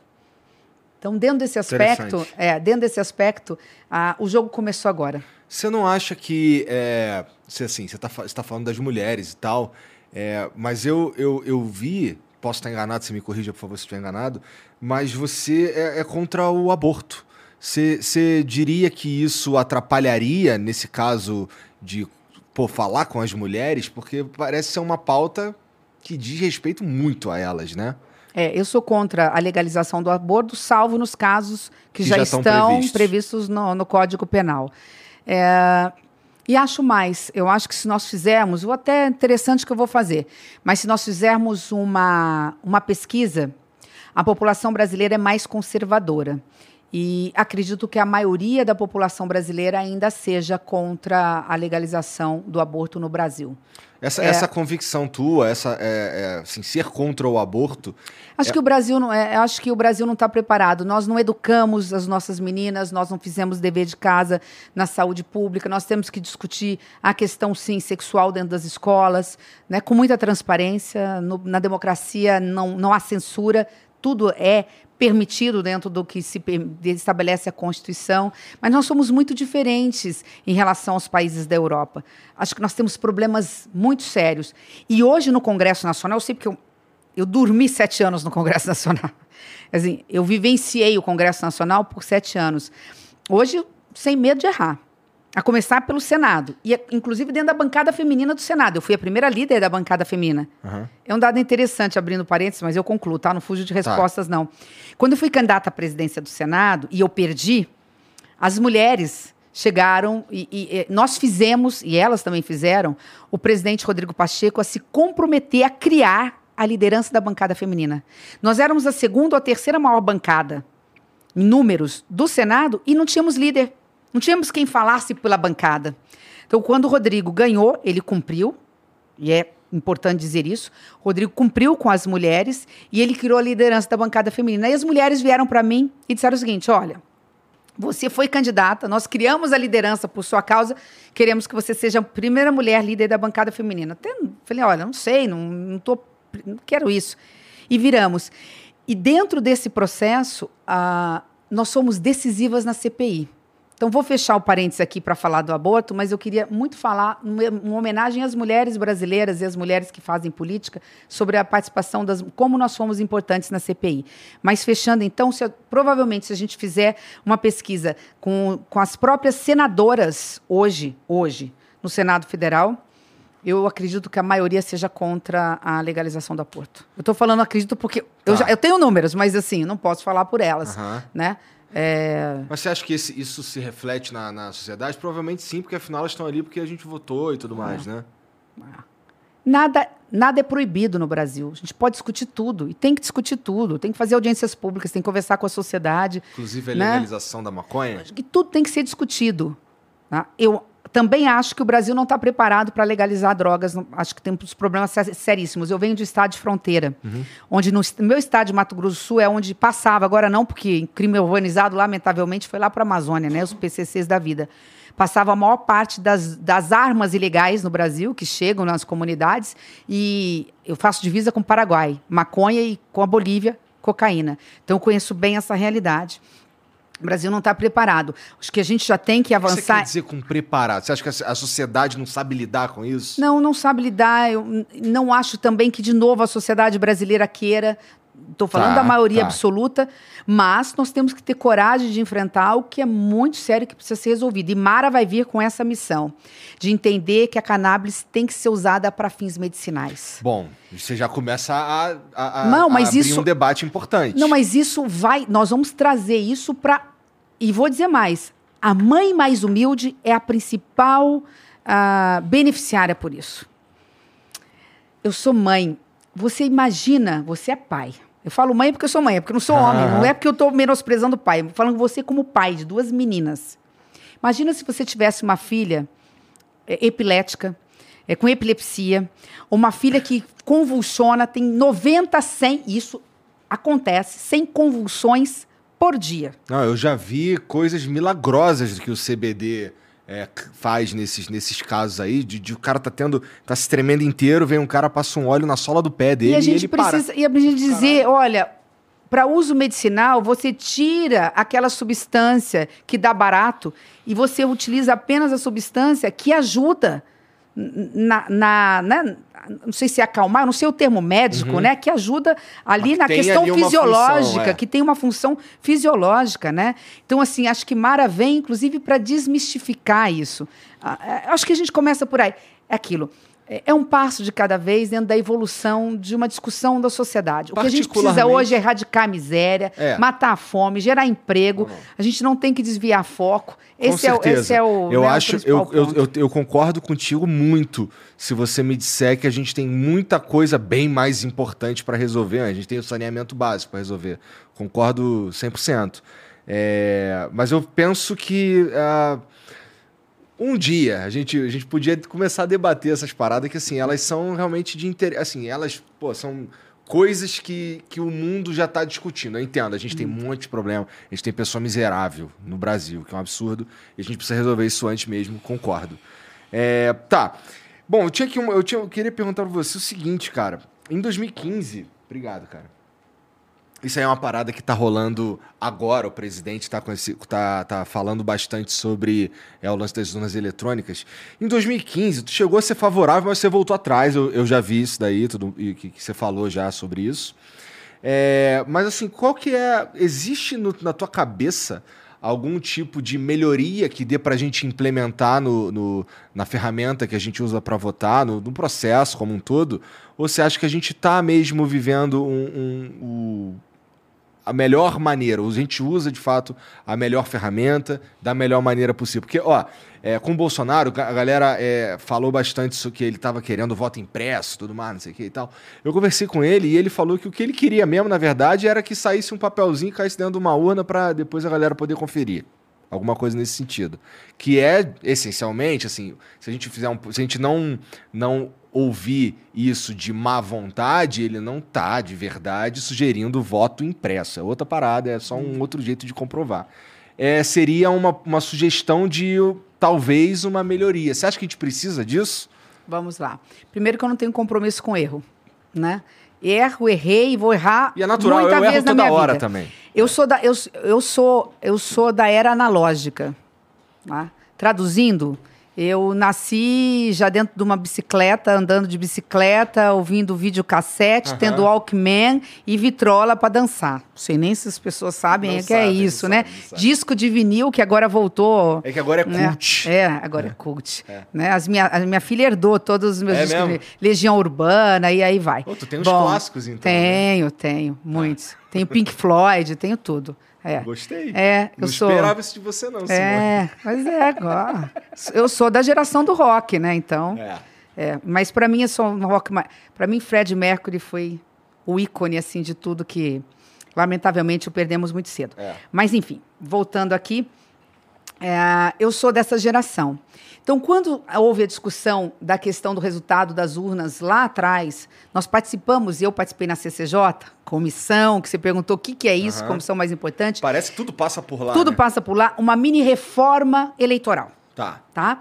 Dentre uma série de coisas, enfiaram lá, olha, o voto, é, o voto, é, o voto impresso. E passou. E passou com a quantidade de votos da maioria do Senado e da Câmara dos Deputados. Porque Nessa- naquela, época, Naquela 2015? época, 2015, é o primeiro ano meu como senadora. Porque naquela época, pasmem, nós, desculpa a ignorância, tá, gente? Mas eu não sabia que a urna eletrônica não era ligada na internet. E não é. E todo mundo lá não sabia. Quando a gente votou, para ter uma ideia, numa das votações, no Senado são 81 senadores, teve quase 60, 60 votos favoráveis ao voto, ao voto impresso. Eu falava, gente, é um direito da gente saber lá, né, se Aí o Um justiça. voto impresso ou um voto Na híbrido? época era em voto impresso. Tá. Na- aí nós tivemos, depois disso, uma série de audiências públicas, de conversas dentro da comissão e fora com o próprio TSE. E ele caiu como uma. Assim, sabe, com aquela bordoada na nossa cara. Como é que eu, inclusive da área de direito, não pensei nisso? Eles falaram, primeiro, que na época era caríssimo, era ter que mudar todos, né? Depois foi evoluindo. E segundo, que tem um detalhe. Se você imprime, e eu já vi a cédula de papel como é que é, cidades pequenininhas, por causa de 20 votos, você mudava o resultado do prefeito, quem era o prefeito por causa de 20 votos, você põe uma caneta assim, ó, você punha uma caneta aqui, ou pegava os votos em brancos e chegava lá e mudava. Então, aí pede recontagem, eu já vi isso em cidades vizinhas a minha e tudo mais. Mas, na realidade, o voto impresso, que é você levar para casa, isso pode pode não, geraria uma compra de votos absurda. Bom, o que Somente para propõe- deputado. Não, mas era assim no primeiro momento. tá, deputados, tá. deputados, senadores, vereadores, olha, você traz lá teu teu votozinho ali. Pra provar que você Se votou provar, mim. eu te dou 100 reais, 150 Aham. reais. E na época a gente não percebeu nada disso. Foi toda uma análise. Olha, vamos aqui, vimos lá a questão, fizemos as auditorias, vimos como é que funcionava, não está interligado e tudo mais. De lá para cá, nesses sete anos, a- a- o tribunal foi modernizando, né? E hoje a gente tem total confiança na, na urna, no, é uma referência para o mundo. São vários países do mundo, acho que outros vão copiar. Né? Hoje eu tenho segurança. Eu estou pronta para defender o processo eleitoral, defender o resultado das urnas e ser um escudo a favor da democracia, independente do resultado. É, os a outros não- países que usam urna eletrônica, na verdade, são países pequenininhos. Não, né? tem vários. É? São vários. Eu acho que são mais de 20 já. É. É, são vários. Também acho que é outra, Tu acha outra que então, de- matéria... de, certa forma, desnecessário que a gente tenha alguma a suposta melhoria no, Não, no a- processo? a, melhoria ela está acontecendo. O TSE a cada dois, três anos, no sistema de, inclusive de processo. Você está falando com alguém que não entende muito de internet. O negócio está me colocando numa, numa roubada no sentido assim, de que forma eles estão aprimorando, mas eles estão aprimorando a questão da segurança das urnas eletrônicas, enfim. Né? É, As informações que a gente tem são, assim, não conseguimos enxergar absolutamente nada. Até porque, convenhamos, os dois, o ex-presidente e o atual presidente, foram eleitos por essas urnas, Foram, né? Foram, Então- verdade. É, é, aquele lance que a gente estava falando antes lá do, do- sobre o aborto, sobre a maconha. acho Ah, que- da CCJ, eu lembrei da questão da bancada feminina. Não, é que eu ia te Ah, perguntar tá, uma parada tá. que não tem nada a ver, mas se quiser Eu- falar é, sobre isso, é, tá eu falo- tranquilo. é. Mas é rapidinho, eu uma só coisa- queria te tá. perguntar se, é, se essas, essas tuas convicções, elas têm a ver com, com religião, ou não? Igor, eu não sei dizer. Porque a gente é o que a gente é, fruto da, da criação e do ambiente, né? É, a gente não pode misturar. Primeira coisa, o Estado é laico. tá? Isso é um ponto pacífico. Mas não dá para você se dissociar daquilo que você é, daquilo, das suas convicções, daquilo, da forma como você foi criado. Por que, que eu cheguei até aqui? Né? Por que, que eu sou candidata à presidência da República? Porque eu tive coragem de enfrentar e ter várias primeiras mesas na minha vida. Por que, que eu tive coragem de enfrentar, de dar de dedo, mesmo sofrendo eh, violência política? E não foram poucas as vezes que eu sofri violência política. Eu sou de uma geração que também está abrindo caminhos na política. O que você E quer meu- dizer com violência política? Violência política é você ter, de alguma forma, violência no meio que você vive, no, no caso da política, feita pelos próprios colegas. Né? A primeira vez que alguém me agrediu, assim, no sentido quase físico e foi para cima, eu não tenho problema dizer isso, eu não soube como reagir, eu fui chorar no banheiro. Isso faz muito tempo, faz 20 anos, né? A segunda vez, eu tentei enfrentar, não consegui reagir, mas falei, não fui feliz. Foi a terceira vez, não passa. E da terceira vez aconteceu. Aconteceu no primeiro ano, quando eu fui senadora. Estou dizendo das, das grandes vezes. Do jeito que veio, eu voltei. Na CPI aconteceu. Na CPI aconteceu violência política. O quê? Uma galera o te- ministro, te não, diminuindo? o ministro, o ministro do governo, né? Tava todo mundo ali atacando, os homens foram para cima e eu sou muito cirúrgica, porque a minha área é o direito. Então eu pego, eu estudo, falo, olha, tá aqui, ó. Você não, não tem como não provar, não tem como você contra. E ele acho que se sentiu acu- acuado, falou: "A senhora está descontrolada". Pior, não faça isso com uma mulher na política. Porque isso vem de um passado. É uma coisa de falar É, assim, né? É. é uma coisa assim. É você é descompensada, você é desequilibrada, você é. É, é, enfim. Eu, eu, assim, eu nem é um sou mulher, é, mas esse é um mim pega também, entendeu? Esse é um termo que, que agride em cheio. Esse foi um dos menores as que, que a gente recebeu. Mas por que, que eu tava falando de. Ah, você que perguntou que era violência política, mas É. não sei mais por que a gente fala. Puta merda. Tá É, vendo? A gente tava falando sobre. eu te perguntei se tinha alguma coisa a ver com religião. É, não, As tuas posições. Aí você falou que queria falar alguma coisa sobre a bancada das Ah, mulheres. É, é mas é, não, eu de qualquer forma eu estava te respondendo outra coisa que eu acho que não concluí, né? Ah. Mas vamos lá. Ah, Não, eu acho que era isso mesmo, a eu, gente tava por aí. É, eu lembrei. Ah, é o seguinte, a. CCJ, a Ah. CCJ, a CPI, ela indica que a, a CPI é composta de um número X de senadores. Quem escolhe o senador que entra nela? O líder. Todos os líderes escolheram homens. Nenhum líder escolheu uma mulher dos 20 membros lá, 20 e tantos membros lá. E eu fui a primeira líder da bancada feminina, eu cheguei lá e falei, olha, A porcentagem de mulheres lá, na- lá no Senado nós é. somos a segunda maior bancada hoje. Tá, então é um número bem relevante. Não, dos 80. É porque tem muitas suplentes agora, porque muitos senadores se licenciaram para ser candidatos, então algumas mulheres assumiram. Mas nós não temos 15% de mulheres. O que é interessante, né? Se a gente tem a maioria da população É. brasileira de mulheres. Mas essa, mais ou menos, é a média nacional, entre vereadoras, deputadas. Temos uma governadora de 27. Uma. Então, eu fui lá e falei: olha, não tem sentido. Aí o presidente da comissão da CPI disse: não. Vamos fazer. Olha o que que a gente tinha que fazer, Igor. Tinha que esperar 20 homens falar na inscrição, porque os titulares têm direito, para poder se inscrever e concorrer para ter uma voz feminina no momento em que a gente está falando de vida, está falando de filho, estava falando de vacina. Não tinha sentido nenhum. Então nós conseguimos cavar esse pênalti. De que forma?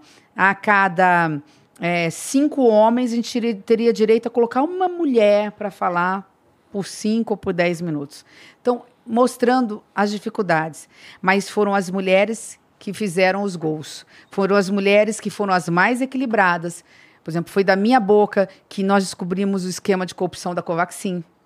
Foi uma, nu- numa dobradinha com o Alessandro Vieira, senador, que ele nós conseguimos, eu consegui tirar naquela época ah, o nome do um deputado bolsonarista foi fazer uma denúncia, ele não queria dizer quem era o nome que o presidente da República tinha dito. Que, que Ah, que tinha ele falou, ah, foi o cara. é, aí ele falou, disso. foi o cara. Né? Então, assim, depois de oito horas, não sei o quê, isso mudou todo o percurso da CPI, porque abriu uma nova frente. Opa, não é só atraso de vacina, pode ter um esquema de corrupção aqui. Então, assim, isso tudo para mostrar né, que o casamento perfeito na política, né, o, que, o que se soma na política, é ter homens e mulheres em igualdade de poder. A gente precisa ter pelo menos 30% de mulheres na vida pública, porque são complementos. Nós não somos melhores nem piores, nós só somos diferentes na forma de fazer política. E isso está faltando no Brasil. Então tu é a favor da, da cota para mulheres no- no- nos partidos? Sim, tanto é que já existe, né? Tem Já. que é, você tem que ter 30% de mulheres candidatas, não significa que 30% de mulheres é, vão ganhar. Nós nunca tivemos 30% de mulheres eleitas no Brasil. Nós sempre, o máximo que nós chegamos é isso, a 15%, 16% de mulheres no, no universo é, geral. Mas a gente, a, gente já te- a gente já retrocedeu nesse número ou é um número que vem numa constante crescente? a partir da última eleição, olha que, dá- olha que número bonito. A única eleição que nós tivemos essa cota de 30%, a Câmara dos Deputados, de deputadas federais, nós saímos de 50, eu- mais ou menos 55 mulheres para 76. Nós tivemos um aumento de quase 40%, ou se não dá- tem que fazer a conta aí, de mulheres eleitas numa única eleição onde valeu a cota. E ainda assim, são 76 no universo de mais de 500, Sim, né? sim. Ah, ó, eu, o Lula, ele falou faz um tempo aí sobre uma um, um- que precisava regulamentar a imprensa e tudo mais. O que, que você pensa sobre isso? Você acha que, você acha que existe motivo para isso? Você acha que o que, que você pensa sobre o lance de, de- do- do- das fake news, por exemplo, também? Acho que são duas coisas distintas. São duas coisas É, distintas. Não, é, é, mas se complementam. Acho que está perfeito na sua colocação. Se complementam. Ah, eu sou radicalmente contra qualquer tipo de controle da mídia. Né? Isso é, tem viés ideológico. Isso é coisa de quem tem medo da verdade. Então, nesse ponto, os dois estão errados. A censura não é pra gente ser impedido de falar a verdade. É pra gente. é, na, na verdade, não é pra impedir que a gente fale mentira, é pra dificultar que a verdade apareça. Não, é, controle de mídia e, e, é, e aquilo que o atual presidente faz não tem muita diferença. Então, sou radicalmente contra. Acho que os dois estão equivocados né, nessa situação. O que a gente tem que combater é fake news. Porque fake news não é news, não é, não é notícia. Né? Fake news é você mudar a verdade a seu favor, a seu benefício, mudando de forma equivocada a mentalidade de uma geração. Eu também acho que a gente tem que combater fake news.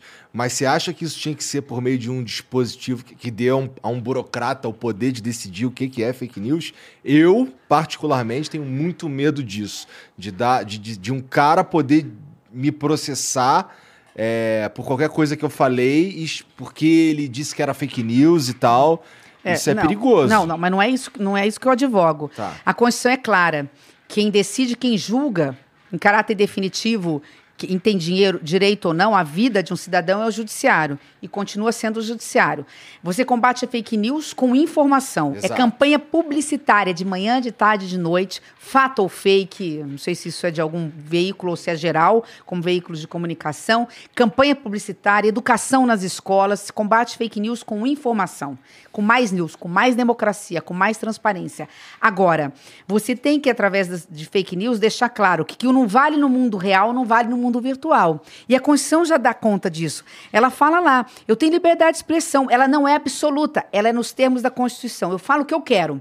Mas eu sou responsável por aquilo que eu digo. Então, se eu chegar aqui e falar, Igor, você cometeu tal crime e não é verdade, eu sou responsável por isso. Sem por dúvida. exemplo, se você eu ataco a sua honra e faço uma agressão a você, como- falando que você, se eu difamo, se eu cometo um crime de calúnia, de difamação, de injúria contra você, no mundo virtual ou no mundo real, vou ser processada. Ofender a honra é tipo, eu.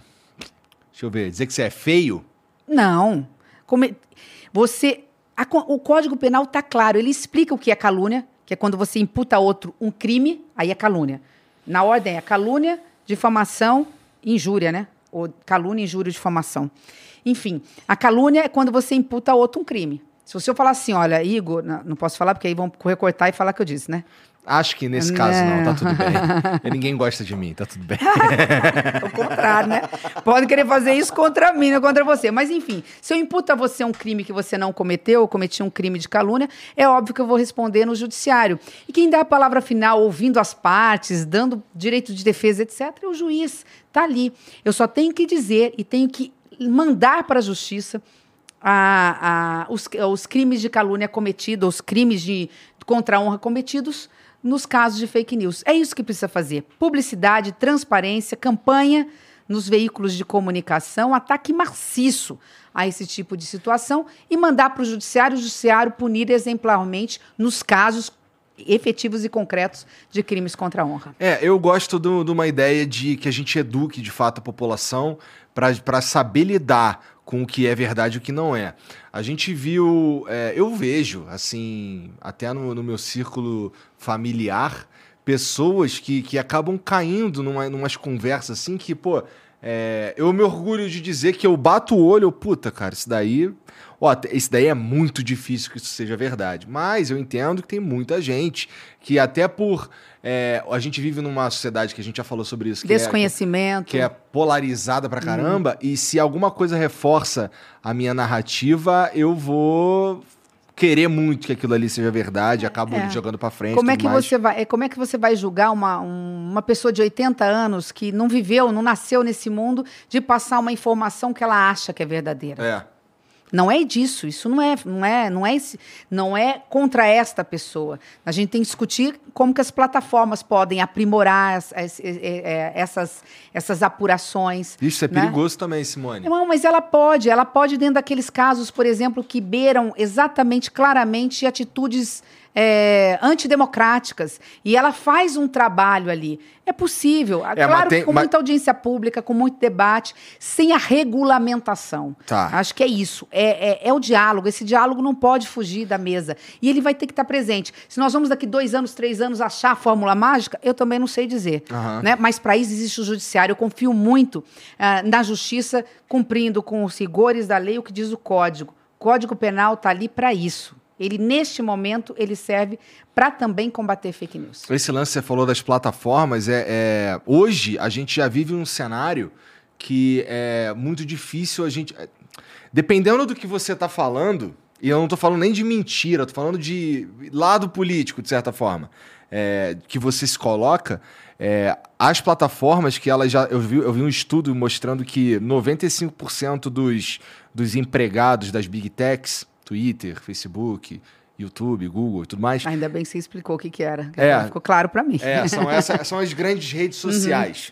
É, nove- o, o menor número é de 95% de pessoas que, que são de, a grosso modo, de esquerda.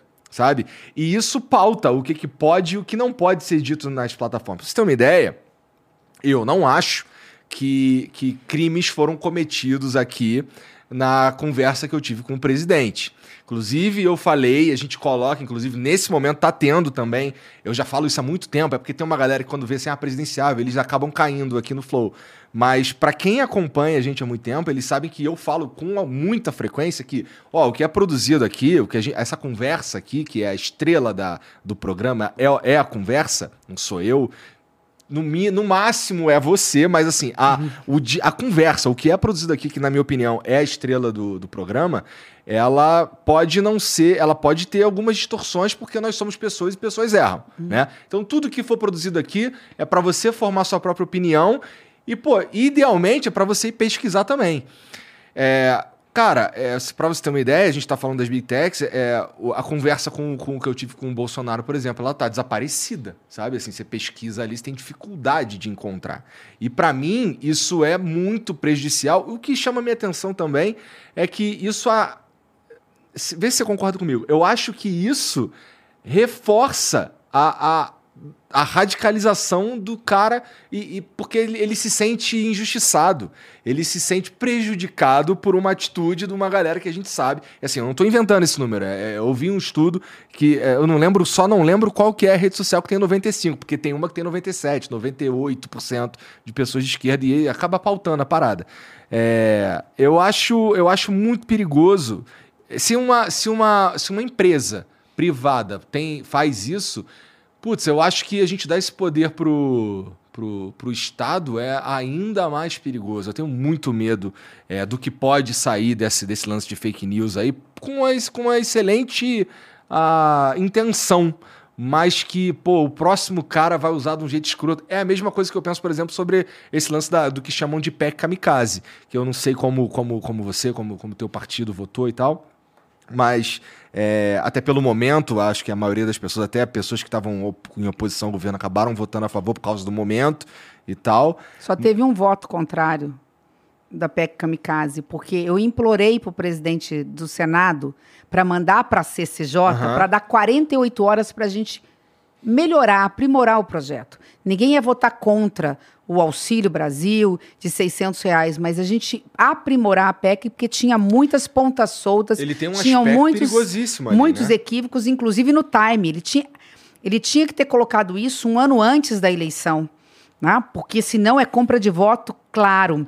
Eu implorei, mas ele não colocou por quê? Este, essa foi uma das razões porque eu tive que ter coragem de ser candidata a presidente do Senado. Olha o perigo que a democracia brasileira está vivendo.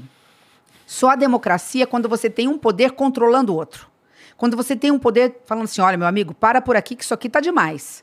Você está brincando com fogo. Isso aqui está prejudicando o Brasil. Isso aqui é inconstitucional.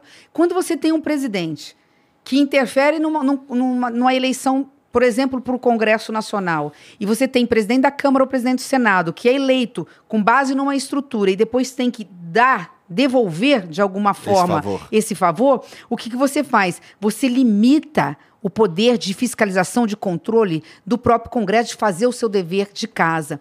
Então, eu implorei, falei, manda para a CCJ. Não, vamos votar logo, porque se fosse para a Comissão de Constituição e Justiça, a gente ia limpar o excesso, sabe assim? Mas Trazer esse à processo luz seria o projeto. rápido, Simone? Ué, só depende dele falar, manda 24 horas. Vocês se reúnem em 24 horas e resolvem. Porque como nós estamos no modo híbrido, né, do in- ainda, o que é um equívoco, ao meu ver, a pandemia, se nós estamos falando aqui sem máscaras num ambiente fechado, tem sentido dar desculpa que os senadores, 81 senadores, não podem estar lá trabalhando? Isso é desculpa, porque é processo eleitoral, porque é ano eleitoral. Eu mesmo candidato, eu estaria lá trabalhando. Eu estou sendo paga para trabalhar, não vou trabalhar na tela de um computador. Está todo mundo trabalhando. O trabalhador pega duas condições, coloca máscara num ambiente uhum. apertado, no metrô para ganhar uma miséria de um salário, um salário mínimo e meio, pega duas condições para ir, duas para voltar, acorda quatro horas da manhã, tá lá na, na, na, fábrica, tendo contato. A gente tem que trabalhar no modo virtual. Isso é para poder passar sem assim, qualquer controle ah, os excessos, porque a gente não tem controle. A gente pede a palavra pela ordem no, no, na, na tela do computador. Se não quiser, finge que não viu. Então vai passando, empurrando. Então, sei lá de novo porque que eu falei isso tudo. Mas é tudo para dizer que é isso. Quer dizer, a democracia não se sustenta quando você tem presidentes é, do Congresso, da Câmara ou do Senado que devem ah, favores a um presidente da República. Porque você fica com essa. E aí você tem. So, vem a, a questão: quem nasceu primeiro? O ovo ou a galinha?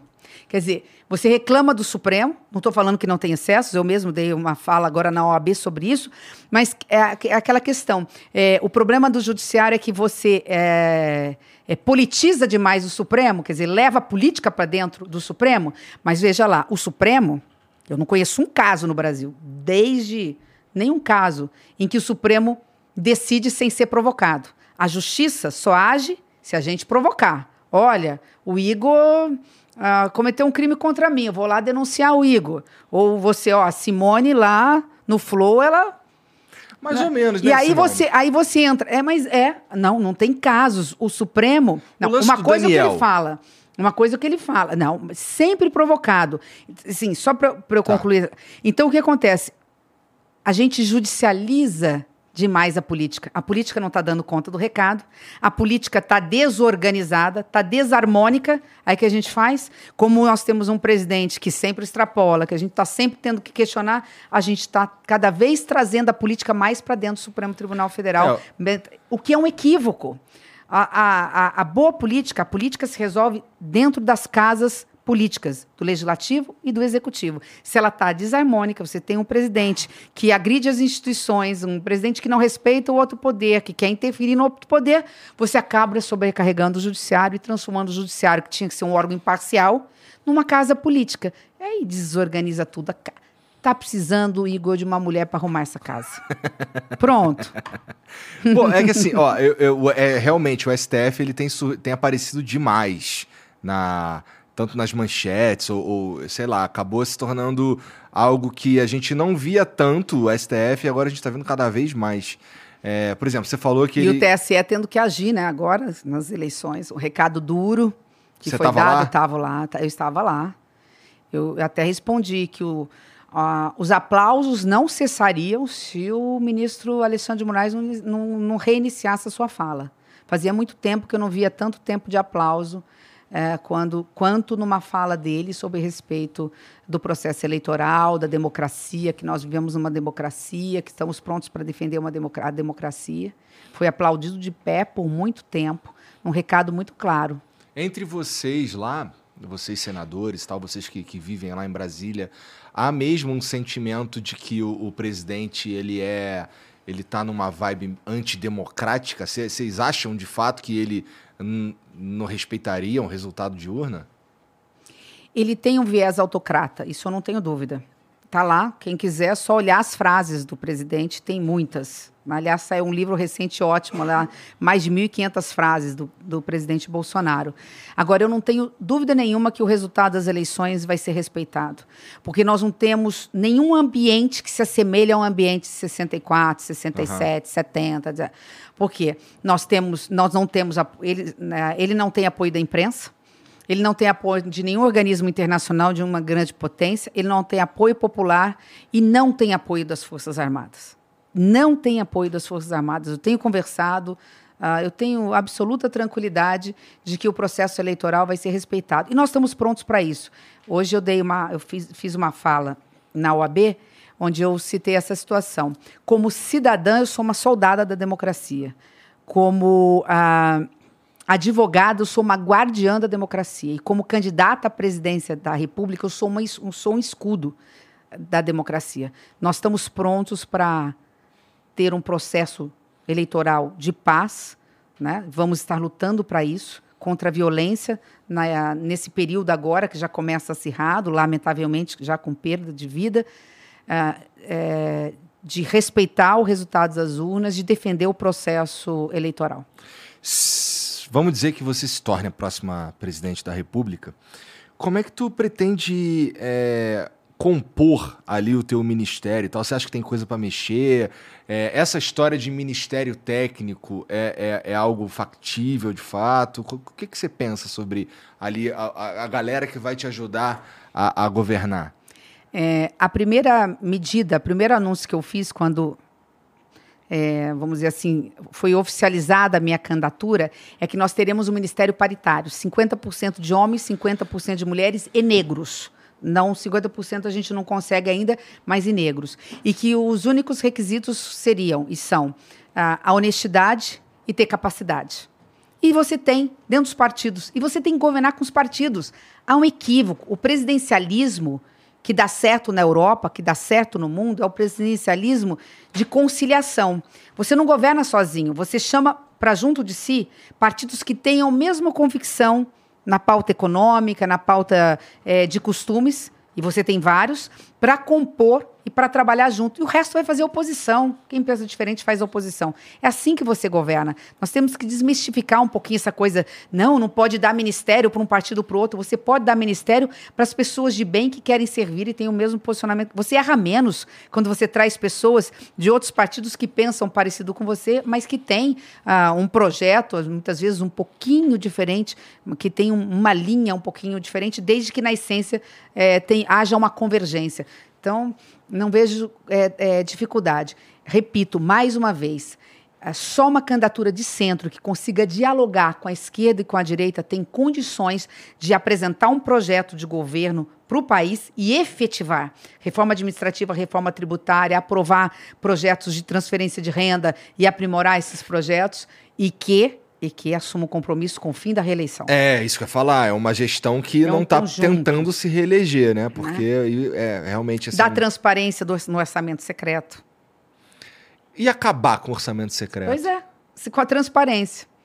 Você pega uma caneta, baixa um ato normativo, não depende de lei, um ato normativo, uma portaria, e diz o seguinte: todos os ministérios, a partir de 1 de janeiro, têm que dar transparência total do orçamento dos gastos públicos. Me ajuda aí, Simone. Por que que é chamado... Porque, assim, o, o, Bolsonaro falou que ele não é secreto, assim. Eles dizem para onde vai a parada.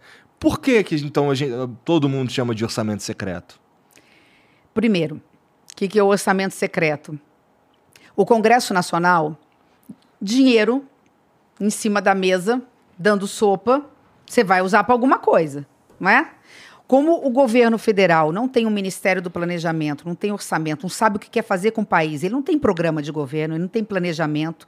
Qual é a grande política pública, programa de Estado do governo federal? A grande novidade. Largou as casas populares para quem ganha um salário até um salário mínimo e meio, não executou nem do, executou 2%, não tem política. Então não sabe, ele não sabe onde ele quer chegar. Ele não explica onde ele quer chegar, nem para o Congresso Nacional. Então o orçamento fica lá, nós é que votamos.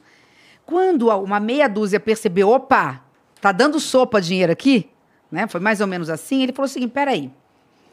O orçamento do governo federal é de algo em torno. Nossa, acho que já rebrisquei aqui. Fiz uma bagunça nesse papel que eu nem sei o que, o que, que é, é esses papéis aí que tu Também trouxe? não sei. Eu vim de outra reunião e trouxe ele para ah, cá. Tá. E aí eu trouxe para rascunho, porque eu sou professor. E aqui, ó. Tá aqui, não sei o que é isso aqui. Mas vamos lá, já foi, é passado. Tá. É, o orçamento da União, que, que a União arrecada no total é mais ou menos 9, tri, 9 ó, 4 trilhões e 900 bi, alguma coisa assim. Metade disso vai para o serviço da dívida, vamos supor que sobe 1,9, 1 trilhão 900 bilhões. Estou falando isso, mas ninguém sabe o que, que significa, né? Um trilhão, nem eu sei. Mas é um número É, é um número. É. É. Bom, desse valor, o que acontece? Você tem despesas que são carimbadas. Eu tenho que jogar na educação X, na saúde X, na segurança pública X, previdência, fixas, servidor. Né? Sobra mais ou menos, ou sobram mais ou menos 6% para despesas, gastos discricionários, soltos. Vamos chutar aqui, vamos fazer conta rápida aqui, sobram 140 bi, 120 bi, mais ou menos, despesas discricionárias. Ou seja, eu posso soltar isso, dá um pouquinho menos que isso, dá menos, Tá, tá? tá. Um pouco menos, 6% de 1,9, alguém faz a conta aí, pô. Bom, diante desse, desse valor solto, quem aprova o orçamento? São os deputados e senadores. Como o governo fala, claro, eu preciso fazer aqui, eu preciso gastar ali, e vai deixando, e ele ficou na mão do Congresso diante de denúncias de rachadinha, Aham. mansão e aquela coisa toda, ele ficou tendo que dizer amém para o presidente da Câmara, porque o presidente da Câmara tem o pro- poder de empichar ou não, de abrir processo de impeachment ou não, que a Ele gente pode poderia, falar... ele poderia sofrer um processo dele mesmo, o problema sendo com o filho dele? Não, não. Com o filho, não. Mas há uma série de. da Covaxin, da, da, da pandemia, da omissão, da, que a omissão na pandemia também é crime. Bom, e aí é uma, que a gente pode falar já já, para voltar só aqui e encerrar. Desse valor de 115, 120, 130, 140 bi, desse valor, quem vota o orçamento é o Congresso Nacional. Falou: opa, tem um dinheiro dando solto aqui, sopa aqui. Não tem muito certo para onde quer ir, planejamento, o governo está fragilizado. Vamos aumentar o valor do- da emenda de relator. Vamos dizer o seguinte: o relator do orçamento, que é um deputado ou um senador, ele vai ter direito, direito, de sozinho comandar 19 bi. 19 bi. Dos 120 aqui, 19 bi. Todo ano. Só que esses 19 bi não é só o relator. Ele tem emenda lá de deputado e senador. Só que quando você vai mandar a lista dessa emenda, ela vai para o executivo sem autor. Ela vai no, no guarda-chuva de emenda de relator. Quem é o senador que indicou? Quem é o deputado que indicou? Então ele poderia dizer assim: eu não recebo. Você me diz quem são, porque eu preciso controlar aqui. Então hoje você tem hierarquia de senadores e deputados. Tem senador e deputado que não, não, não tem orçamento secreto. Eu não tenho orçamento secreto. Você não tem por escolha ou porque. Por escolha, por opção. Mas Não- você poderia ter. Se eles quisessem me comprar para não ser candidato à presidência do Senado, por exemplo, eles- não vou entrar em detalhes. Não, se me foi tá. ofereceram, não me ofereceram, porque eu não tenho Tá como bom, provar. tá bom, Então, mas- como eu não tenho como provar, não quero, não quero receber um processo. Mas é, aqui, mas é uma que, né? não é uma questão de, é, pô, quero usar. Não é assim. É Você meio que é, te é oferecido. É, assim é oferecido por hierarquias, por hierarquias. ah, foi oferecido ali na eleição. Ah, Não, eu não, não tô falando nem É, de motivo, é. Simone. É, é só porque assim, eu realmente não entendo É, como é que elas é, chegam na mão É, do senador, do deputado. Senador, deputado tem hierarquia, ah, é líder, tem maior poder, vamos passar, vamos receber um pouco mais, vamos passar um pouco mais. Então, você tem hierarquia. Esse dinheiro vai, mas ele vai sem rubrica, sem autoria. Parece secreto. Ele é secreto, porque eu não sei. Aí depois ele é distribuído lá para a cidade e eu não sei é para onde que está indo esse dinheiro e se ele está sendo aplicado. Eu vou aqui, me permita, falar do trabalho brilhante que o Estadão fez sobre capitaneado pela Andresa, pelo Breno, uma equipe de jornalistas. Hoje o Breno está na revista Piauí, a Andresa continua lá, é, denunciando o que é o orçamento secreto. Ninguém acreditava. Vai ser, escuta o que eu estou dizendo quando acabar as eleições, podemos estar diante do maior esquema de corrupção do planeta Terra. Do planeta Terra. Maior que o do, do PT. Exemplo. Numa cidade do interiorzinho do Maranhão, por que o interiorzinho? Porque lá não tem televisão, não tem... há denúncias, estamos falando tudo no campo de indícios, de denúncias, há denúncia de que uma cidade de 20 mil habitantes recebeu, é, fez mais, 20 não, pouquinho mais que isso, 20 e poucos mil habitantes. Eu tenho até aqui, se puder, depois eu olho. É, enquanto você for apenas pergunta. Fez mais exames de HIV que toda a cidade de São Paulo, 12 milhões de habitantes. Nossa. Tem uma cidade que diz que extraiu, num único ano, 540 mil dentes. Ah. Pequenininha. Significa ter tirado 14 dentes de cada boca, de cada cidadão da cidade, inclusive do bebê recém-nascido que não tem dente. Então, eu posso estar falando de uma nota fria, onde eu falo, olha, eu fiz tal coisa, me paga. Então, não estou falando daquela coisa de levar 10%, não. Estou falando de nota inteira, que pode ter sido fria e que pode ter simplesmente o dinheiro ter saído de Brasília, chegado lá e ido para o bolso de alguém, ou de alguém. Né? Ou seja, de três ou quatro num conluio. Aham. Não tem sentido as menores cidadezinhas do Maranhão receberem os maiores recursos desse orçamento. E aí você vai puxar a fila, é porque que ele é secreto, eu não sei de onde saiu, quem foi o autor, quem tem a digital, quem tem a rubrica, eu não consigo controlar. Agora ele vai se tornar público, porque uma, um valor dessa grandeza não fica escondido por muito tempo. A hora que o Ministério Público puder ter o direito e autonomia de investigar, já está começando agora lá nas cidades, algum prefeito caindo, outro sendo com mandado de prisão, etc., vai ficar claro. Então, assim, tem N.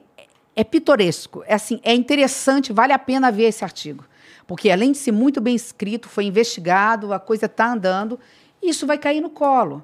Então você faz com uma portaria, você torna público. Porque aí, inclusive, os próprios senadores e deputados vão ver: opa, peraí, tem sentido eu ter 10 milhões de orçamento para colocar nas santas casas, para colocar nos, no- na- nos hospitais filantrópicos e alguém receber 100, 120, 300 milhões? Então você tem que abrir a caixa alaranjada, né? Sim. Simone, é, você, tava, você falou aí algumas vezes sobre é, a gente ter uma candidatura de centro conciliadora. Enquanto pra- isso, eu vou tentar gente- achar esse cara, Tá. que é quase muito. Para a gente conseguir é, ter, um, ter um país pacificado, um país previsível, um país que, a gente, que, que seja confiável, pra, que é importante isso para um país.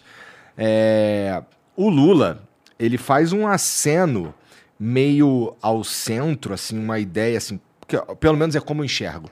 Quando ele convida o Alckmin para compor a chapa dele, é uma coisa que, se você me falasse que isso daí ia acontecer no ano passado, eu, eu- no ano retrasado, eu não ia acreditar, sabe?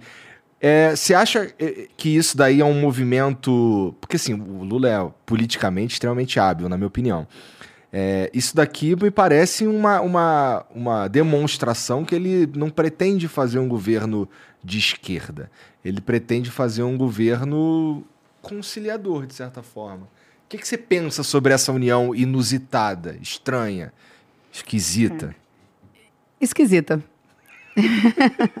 Esquisita. Nós não podemos nos esquecer, ah, tudo na vida tem que ter coerência.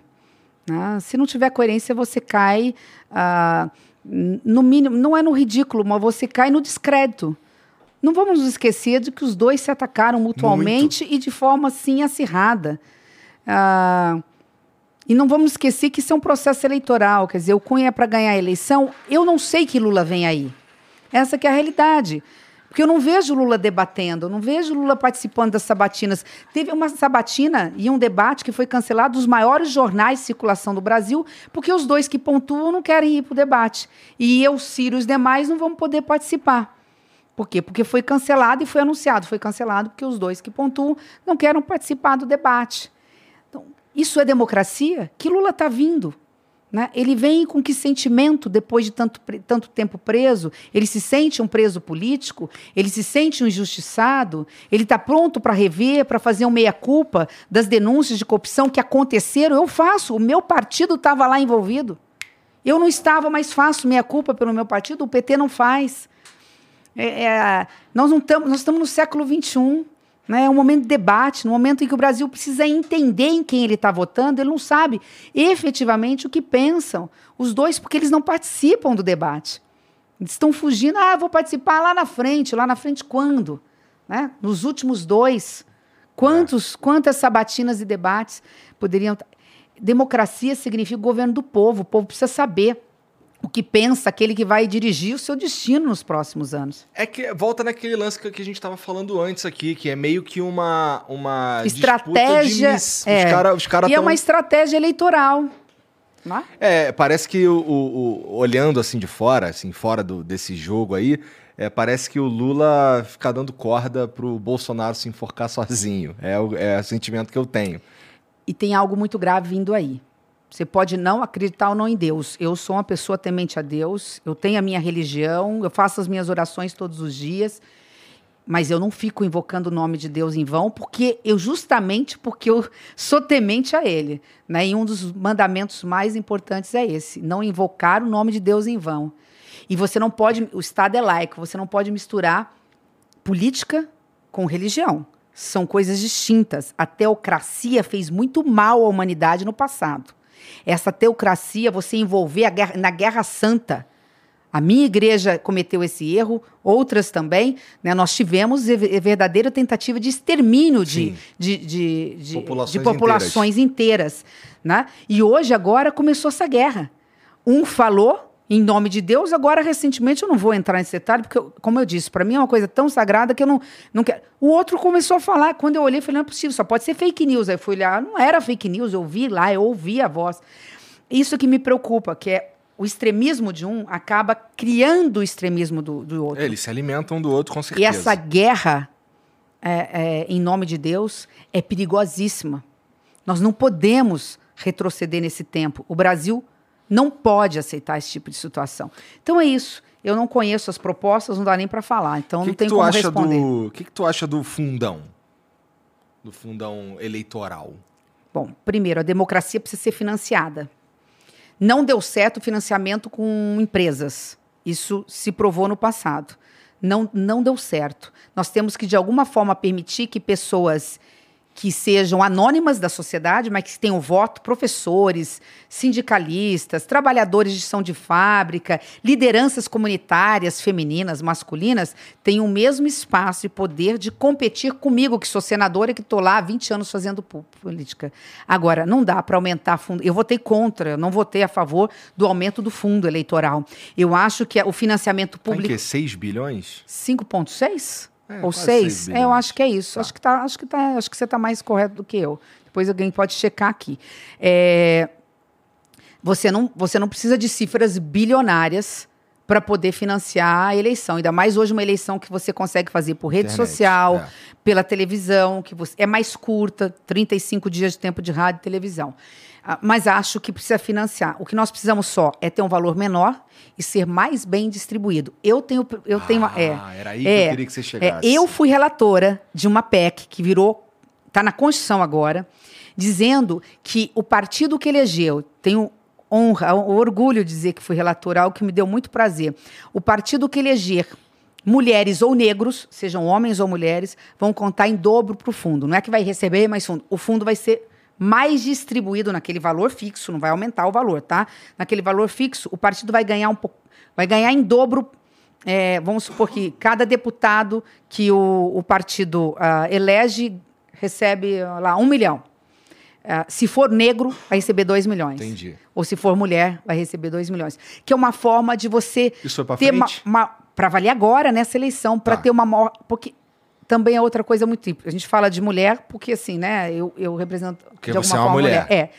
Mas a, a, a pior representatividade hoje no Brasil, que tem mais, que é a, a mais subrepresentada, né, a- a- é a de negros. De 81 senadores, nós temos um que se considera negro, que é o senador Paulo Paim. Tem toda a minha homenagem, posso falar, ele não é candidato, ele tem mais quatro anos, então não tem problema fazer propaganda para ele, uma pessoa maravilhosa, que tem uma pauta ali é, é, muito firme na defesa ah, dos direitos das minorias. Um, no universo de 81, É. Que é totalmente não relacionado à realidade da sociedade brasileira. Claro, nós somos majoritariamente um povo negro. Sim. É, isso realmente é muito esquisito aí. É, Mas sobre o, o- o fundão, você falou é, da melhor distribuição. Hoje essa distribuição é feita, ela chega no líder do partido, eu imagino, pelo que eu sei, chega no líder do partido, o líder do partido decide para onde Pre- vai. o presidente do partido. É, o presidente do partido decide para onde vai, não é? É, junto com a sua executiva, a transparência, se um candidato ou outro, ele, ele tem que fazer, ele tem que fazer de uma certa forma, ah, dentro de certos, claro que dá para atender melhor o amigo do rei, mas ele tem alguns critérios que, obviamente, por exemplo, candidatos a senadores e candidatos a deputados, se ele der mais para um ou menos para outro, dentro da proporcionalidade do Estado, Aham. Claro que um candidato ao Senado do Estado de São Paulo é muito diferente de um candidato ao Senado de um Estado menor. Mas se ele furar muito isso, também ele cai como candidato a presidente. Acho que está muito mais no valor que está em excesso e, e você não compartilhar mais com aqueles que estão vindo e que têm condições de, de competir, para competir em pé de igualdade do que numa distribuição da panelinha entre os que já são. Por isso que eu, eu vejo, nesse aspecto, eu, eu sou é, menos otimista, portanto, me enquadro mais ao que você falou logo no início, Aham. em relação à questão da renovação. Ah, Mas temos uma notícia boa. Ah. A gente fala muito da reforma política no Brasil. A maior reforma, a melhor reforma política nós já fizemos.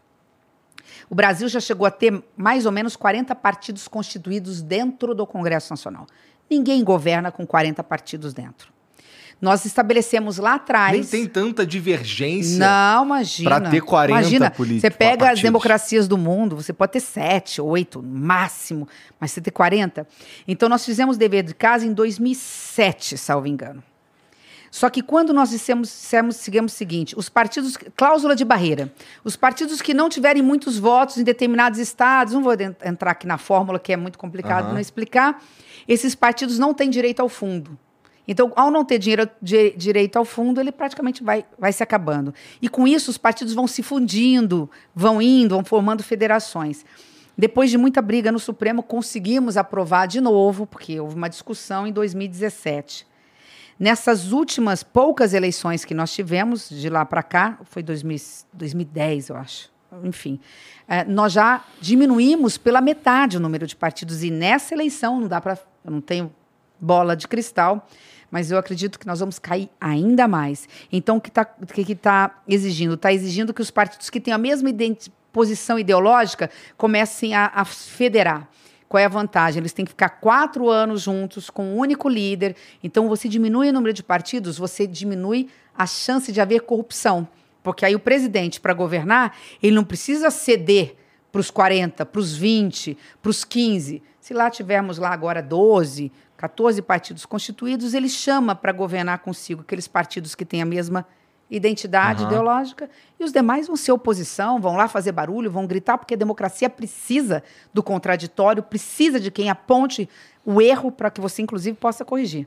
Tá. É, ah, rapidinho sobre, sobre esse lance de, de ter oposição e tudo mais. é, Você acha a, a política econômica do, do- da atual gestão assim, muito equivocada? Que política econômica? Aí tu me fode. Ninguém mandou você perguntar também, né? Tá, não sei, assim, acho que a, a- o... Um, um presidente, um governo que não tem Ministério do Planejamento, que não planeja os seus próximos quatro anos, não diz para o Congresso e para o povo onde ele quer chegar, porque ele nem mesmo sabe. É que isso aí que você falou, eu concordo demais. Eu concordo muito com, com esse lance de, putz, eu não sei o que eu tô fazendo, cara. É. É, eu- eu puxadinho, concordo. puxadinho. Uma hora a casa vai cair. Parece ela não tem alicerce. Vai resolvendo umas Ela paradas não tem o alicerce, ela não tem o piso. Você faz de acordo com os interesses não republicanos muitas vezes. O problema é que esse governo não conhece o Brasil. Ele não conhece nem as nossas riquezas e potencialidades, está tudo aqui. E não conhece as nossas mazelas. Ou não liga ou não se importa com os nossos problemas. Uma das coisas, é, que, um dos pilares assim importantes que tem lá no, no teu plano de governo e tal, você fala bastante é, sobre é, a natureza, assim, de uma forma geral, tipo energia limpa, é, lance de desmatamento, tudo mais, é, terras indígenas e, e tudo isso. É, cara, você vem do, você vem do, do, do agronegócio, não é? Assim, como é que, cara, parece, parece ah, uma tarefa é, é meio que jogar contra, contra a tua galera? Defender não, Igor, tipo é coisa? o contrário. Eu estou pronta para mostrar que o Brasil, o grande problema do Brasil é o ou. Está faltando mais e. E temos que tirar o ou. Não é segurança pública ou direitos humanos. É segurança pública e direitos humanos. Aham. Não é meio ambiente ou agronegócio, é meio ambiente e agronegócio. O agronegócio brasileiro hoje, ele é sustentável. Porque se ele não for sustentável, ele não tem lucro. Dou um exemplo só que eu tenho repetido muito. Ah, todo mundo acho que, acho que agora está começando a saber o que são nuvens, é, rios voadores, né? A- a- as águas do Atlântico, elas despejam lá, elas caem, elas fazem um pit stop, né? Lá na Amazônia, e a floresta, graças à sua umidade, que faz com que as nuvens venham carregadas e cheguem no centro-oeste, que é o celeiro do Brasil, Mato Grosso, Mato Grosso Sul, Paraná, um pouco Minas Gerais, que é sudeste, e, e Paraná, que é sul caem ali e fazem com que a agricultura e a pecuária produzam os grãos que chegam na nossa mesa. A- o desmatamento da Amazônia provocou, nesses últimos dois anos, algo em torno de prejuízo de algo em torno de 60 bi para o agro- agronegócio brasileiro. Então, se nós não tivermos o selo verde, o mundo não vai mais comprar a nossa carne. E os frigoríficos sabem disso. E o pecuarista sabe disso. Então, a- o, o boi, se foi produzido no meu Pantanal e não foi orgânico, se não tiver lá a ração orgânica para que ele solte menos metano e cause menos é, efeito estufa, no prazo aí de próximos dois, três, quatro anos, nós não vamos vender a carne. Então, o agronegócio está fazendo o dever de casa. O problema é que as pessoas generalizam hoje no Brasil. Nós temos uma meia dúzia, entre aspas, é muito mais que isso. Realmente, de criminosos? Temos. Nós temos invasores de área pública? Temos. Nós temos invasores de, de áreas eh, consideradas de povos originários? Nós temos mineradores ilegais? Nós temos grilheiros? Temos muito mais na Amazônia Legal e em alguns poucos biomas, em algumas poucas regiões. E a esses o rigor da lei. Por isso que eu falo, os órgãos de fiscalização e controle têm que ser reativados para fazer bem. Porque muitas vezes o IBAMA multa, multa muito e multa mal. Multa, às vezes, até agricultora familiar, multa situações em que, em que não tem sentido, com multas muitas vezes milionárias. Mas os órgãos de fiscalização e controle precisam estar nos biomas brasileiros, especialmente na Amazônia Legal, protegendo é, esses biomas, pelo próprio bem do agronegócio. E o agronegócio se ressente dessa coisa de considerar todo mundo é, no mesmo balaio. Né? Porque um fez, todos, todos são considerados culpados. Eu sei porque eu sou do agronegócio. Eu não tenho. Eu não tenho vergonha de dizer, a minha família vem é, de pecuaristas e de agricultores. O meu avô era daquele que perdeu toda a safra de algodão, foi o último a plantar algodão na região, olhando para o céu. Lá ele já faleceu há muito tempo, porque não tinha internet, não tinha satélite, não tinha nada. Então eu tenho propriedade rural, meus, meus irmãos têm, minha mãe tem. Eu não tenho vergonha de dizer isso, mas eu vou deixar de defender o meio ambiente por isso? O contrário, o meio ambiente é vida, nós temos que proteger é, os biomas brasileiros. Olha o que aconteceu no meu Pantanal, agora está bombando aí a novela, todo mundo vendo as belezas. Mas nos últimos 35 anos, Igor, nós perdemos 70% de nossas águas em caráter definitivo. 70%, 70%. das nossas águas em caráter definitivo. Claro que nós estamos aquele. Tem aquele ciclo do que é bíblico, né? Dos sete anos, sete anos de fartura, sete anos, não sete anos de seca, sete anos de chuva, mas agora está provado, porque foi, foi numa constante. A gente tem incêndios por conta da falta de chuva, porque não está caindo, não está vindo a chuva. Uma das maiores secas, dá dó. Uma das cenas mais deprimentes foram aqueles jacarés, acho que vocês viram, né? Na Eu vi. lama lá. É. É, enfim, não dá nem para falar porque é. É, muito triste. Então é isso. Acho que a nossa candidatura está pronta para também assim dizer para as pessoas. Vamos, vamos nos aproximar mais, quer dizer, vamos olhar o outro lado, vamos olhar quem pensa diferente, vamos ver o que, que ele tem para dizer. Né? Ele tem muito a acrescentar, não é, uma, não é 8 ou 80, né? não é. Quem, quem é corintiano não tem 100% de razão. Eu sou corintiana, vou apanhar depois, né? Vai vir um monte de coisa agora aí. Meu Mas marido. então tudo bem que aqui né? é a União Florentians. É. é. Você é também? Eu sou Flamengo. Ah, Flamengo, meus irmãos são flamenguistas doentes, enfim. É, e meu marido é palmeirense. Nós nos damos muito bem. Né? Deixamos para brigar, no, é. deixamos para brigar no, no dia do jogo, né? Entendi. Mas enfim, é isso, a gente voltar ao diálogo, à união. Então dá pra gente, dá pra gente cuidar do, do, do- E dá para fazer dinheiro. Quer matar a fome do Brasil? Quer gerar emprego para o Brasil? Basta nós regularmos o crédito carbono. Basta nós provarmos para o mundo que nós cuidamos da floresta amazônica. Cuidamos da floresta amazônica e do homem que mora lá. Do homem ribeirinho, do extrativista, daquele que pesca, daquele que planta açaí, aquele que colhe açaí, colhe o cacau, que precisa ser protegido. Porque essa extração faz bem, não é disso que nós estamos falando. Nós estamos falando da pecuária extensiva, nós estamos falando para a agricultura que invade as florestas. É isso que nós temos que combater, mas garantir o pão para aquelas pessoas que moram lá. Se nós fizermos isso, eu vou de novo citar, acho que pela enésima vez, um número, que agora pode ser que seja menos. Eu Ah. li uma matéria e fui checar depois. No período da pandemia, o mundo parou. E o dinheiro ficou empossado. Existia, e hoje não é menos que, mais, um pouquinho menos que isso, existia, ah, ou existiam eh, no mundo algo em torno de 40 trilhões de dólares de fundos de investimento privados prontos para serem investidos no mundo, no Brasil. Se nós pegarmos 1% disso, porque o Brasil está em liquidação, o dólar a 5, 10, 5,15, chegou a 5,20, agora caiu um pouco e assim vai nessa gangorra. Se nós pensarmos em 1% de 40 trilhões, nós estamos falando de 400 bilhões de dólares. Ou seja, 2 trilhões. É todo o orçamento do Brasil que a gente tem para gastar. Todo o orçamento que poderia estar vindo aqui. Sabe o que os fundos querem? Apenas duas coisas. Primeiro, que nós vivemos num Estado que garanta segurança jurídica, um Estado democrático, que garante segurança jurídica, vai mudar as leis toda hora, que ele pode colocar o dinheiro aqui, não vai ser confiscado, não vai virar uma crise. Aham. Né? E segundo, se a nossa economia é verde. Isso é uma exigência mundial. E nossa economia é verde, ninguém diz que não é. Nós temos uma das energias mais limpas do mundo. Que 60% da nossa energia é, é- é hidráulica, vem da água. Nós estamos avançando na eólica, nós estamos avançando na energia solar. Nós Ainda tem na biomassa também, é, né? mas comparado ao mundo, nós somos uma das os leilões agora, a maioria dos contratos é com energia solar, um pouco com energia eólica. Nós temos a biomassa. Na minha cidade, eu levei as duas maiores fábricas do mundo de celulose Ah. que, que é uma das poucas indústrias que está dando certo no Brasil. Eles pegam os cavacos, que são os toquinhos daquela madeira, põem lá naquela fervura, naquele caldeirão e fazem energia.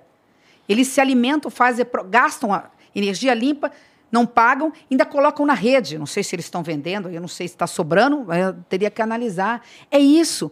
Então o Brasil já tem energia limpa. Ele só falta fazer uma coisa: mostrar para o mundo que ele cuida das suas florestas. O que não faltam é di- falta dinheiro de países nórdicos querendo vir para trazer fundos, para trazer dinheiro, dólar. Eles não querem entrar na nossa soberania, porque isso também eu sou categórica. A soberania é nacional. A floresta é nossa. Nós é que temos que cuidar, mas nós temos que ter responsabilidade com ela. Ninguém vai vir mandar na Amazônia. A Amazônia é nossa. Mas nós temos que cuidar da Amazônia. Se nós provarmos isso, nós temos condições de vender carbono, crédito de carbono para o mundo. Por quê? De uma forma muito simples. Como o mundo está poluindo demais, e ele tem a, a meta para cumprir do Acordo de Paris, Aham. climático e tudo mais, as grandes empresas mundiais, multinacionais e, e os países precisam comprar, pagar crédito carbono, ou seja, pelo oxigênio que de alguma forma a gente coloca no ar. Nós temos condições porque nós fazemos isso. Se nós regularmos, eles vendem o seguinte: eu vou comprar. Eles colocam dinheiro aqui. Aham. São bilhões de dólares. Esse dinheiro vai para onde? Para que a gente possa fazer o dever de casa, para que a gente possa é, é, investir em tecnologia, em inovação, em ciência, em educação de qualidade. A gente não falou aqui o que, que a indústria precisa brasileira para ser produti- é, produtiva em relação ao mundo. Ela precisa ter competitividade. Qual o grande gargalo da indústria? Ela não tem uma mão de obra qualificada. Nós temos que qualificar esses jovens. Nós fazemos parcerias, investimos em institutos de tecnologia e de inovação, né? Todo mundo saber mexer nessa. Até eu vou E fazer tem o o, curso. fato que empreender aqui no Brasil é um desastre também, uma desgraça completa, né? A gente tem um. O nosso, nosso sistema tributário aí É. afoga um monte desses E é a caras. reforma que precisa ser feita nos, nos É que a gente falou sobre isso. Esse é um dos assuntos que eu tô mais É, interessado. É, nos seis primeiros meses. Mas não é só isso. Vindo dinheiro, a gente faz parceria com a Fiesp, que quer. A Fiesp fez essa reclamação. Disse: olha, a indústria investe 60% do que é, mais ou menos esse número, 60% em inovação que é investido no Brasil é da iniciativa privada. Imagina a União tendo dinheiro para investir e falar: não, deixa que eu banco isso. Você diminui o gasto da indústria, ela vai gerar mais emprego, porque ela não vai precisar gastar em tecnologia e inovação. Aham. Nós vamos garantir isso para ela. Dá para fazer. O Brasil tem muito a oferecer. O que ele não pode é que nós precisamos que as cores da bandeira sejam devolvidas ao povo brasileiro. O Se- verde né, das nossas matas E o se- amarelo do- né, sejam, sejam realmente, das florestas sejam, sejam realmente ah, preservadas. Que ah, os nossos minérios, né, que hoje vão e que deixam as nossas crateras, deixam crateras, buracos dentro da, no nosso subsolo, que essa riqueza seja compartilhada com o nosso povo. Que não vá só beneficiando meia dúzia, que essas pessoas que exploram de forma legal, desde em forma de divisa, em forma de recursos, em forma de impostos, nu- numa forma redistributiva, que façam o social. Né? Que, então é isso. E precisamos que aquela tajazinha branca, né? Do ordem e progresso contamine toda a bandeira, que nesse aspecto, tão somente nesse, todo branco, a bandeira seja toda branca da paz, porque o Brasil precisa de paz. Estamos precisando de paz, com certeza. É, e, e assim, a gente estava falando aí um pouco sobre o lance da. é, real- Você fala, olha de eu parar, tá? Você Não, manda aí que o programa que é fala, seu. Você que fala aí, pô. É, a relação, é, a relação do, do, do Brasil com os outros países, assim, questão de comércio, questão de diplomacia até. Como é que você enxerga essa situação hoje aí? Você acha que tem que mudar alguma coisa também? Sem dúvida. Dentre os três ministros mais importantes do nosso governo, o ano que vem, do Brasil, terá que ser o ministro das Relações Exteriores. E não pode ter ideologia. Teve ideologia no passado e tem ideologia agora. Teve ideologia virando as costas é, para o mundo lá fora, olhando só para cá, e tem ideologia agora quando rechaça né, a força, inclusive, econômica do Mercosul. Se a gente fizer um cálculo rápido, nós temos mais ou menos 400 milhões de habitantes aqui, né, incluindo o Brasil. Olha a força econômica do Mercosul. Nós Mas temos... não se ouve mais falar de Mercosul por aí. Sim, porque esse governo só olha para, aliás, não olha para fora nem para dentro, né? Porque também troca de. Com todo respeito, foi a bancada feminina que foi para cima e que tirou o, o, ministro das Relações Exteriores lá atrás, depois de um, um bafafá que aconteceu lá. O ministro das Relações Exteriores tem que vir de forma sem ideologia, né? O chanceler tem que vir realmente do corpo diplomático, ele tem condições de vender o Brasil. Outro dia eu ouvi, muito interessante, porque eu não gosto de sumir a autoria do que não é meu. Né? Acho que é preciso dar crédito a quem de direito. Eu vi de uma, de, um, de uma pessoa, foi até um que luta também, que vem do agronegócio e luta pela questão uh, ambiental, que é o Marcelo Brito, ele disse o seguinte: o problema do Brasil é que o Brasil é comprado, ele não é vendido. Eu falei assim: peraí, o que, que é isso, né? Não, olha, é o seguinte: todo mundo compra os nossos produtos. Uh, e aí é, são palavras minhas, né? O boi vai sangrando e a soja vai em grão. A gente não faz o semi-elaborado, mas é mais do que isso. Uh, nós não temos uma marca. O Brasil não é, ele não é vendido. Nós não sabemos vender o nosso produto. Por que, que a Suíça fala que é o melhor chocolate do mundo? Eu sou chocolate, não necessariamente. Mas o mundo fala que o chocolate suíço, outros acham que é o belga, é o melhor do mundo. Mas quem é um dos maiores produtores de cacau do mundo? O Brasil. A gente né? tem o lance de ser o celeiro do né? mundo, né? Isso que eu ia falar, que quem é que, eu, que alimenta o mundo? Somos nós, mas nós, nós não sabemos vender. Nós não sabemos vender o Brasil. Nós somos comprados, mas não sabemos vender. Então é preciso ter o selo do Brasil. Né? É isso que ele falou. E o ministro das Relações Exteriores serve para isso. Serve no seu corpo diplomático para inserir o Brasil pela primeira vez na geopolítica, no centro da geopolítica, da geoeconomia mundial, porque nós temos o que o mundo precisa. Só nós temos. Não só o agronegócio muito forte, outros têm também. Nós sabemos que competimos com os Estados Unidos em muitos dos produtos, não uhum. somos o primeiro, somos o segundo ou o terceiro. Mas, além disso, nós temos a maior floresta tropical, nós temos os rios e a, temos grande parte da água, da água doce e temos condições com crédito carbono de fazer dinheiro e oferecer para o mundo o que o mundo precisa para conseguir alcançar a meta e a própria sobrevivência da humanidade. Então, imagina um ministro das Relações Exteriores que entenda a diplomacia do corpo diplomático, que vá né, com a liturgia do cargo vender o Brasil. Não é vender para entregar, não, hein? Pelo amor de Deus, é vender a imagem do Brasil. É falar que to, a, nós Fazer temos. Fazer o media kit do Brasil. É, né? falar o seguinte: olha o que nós temos a oferecer para vocês. Sejam parceiros do Brasil.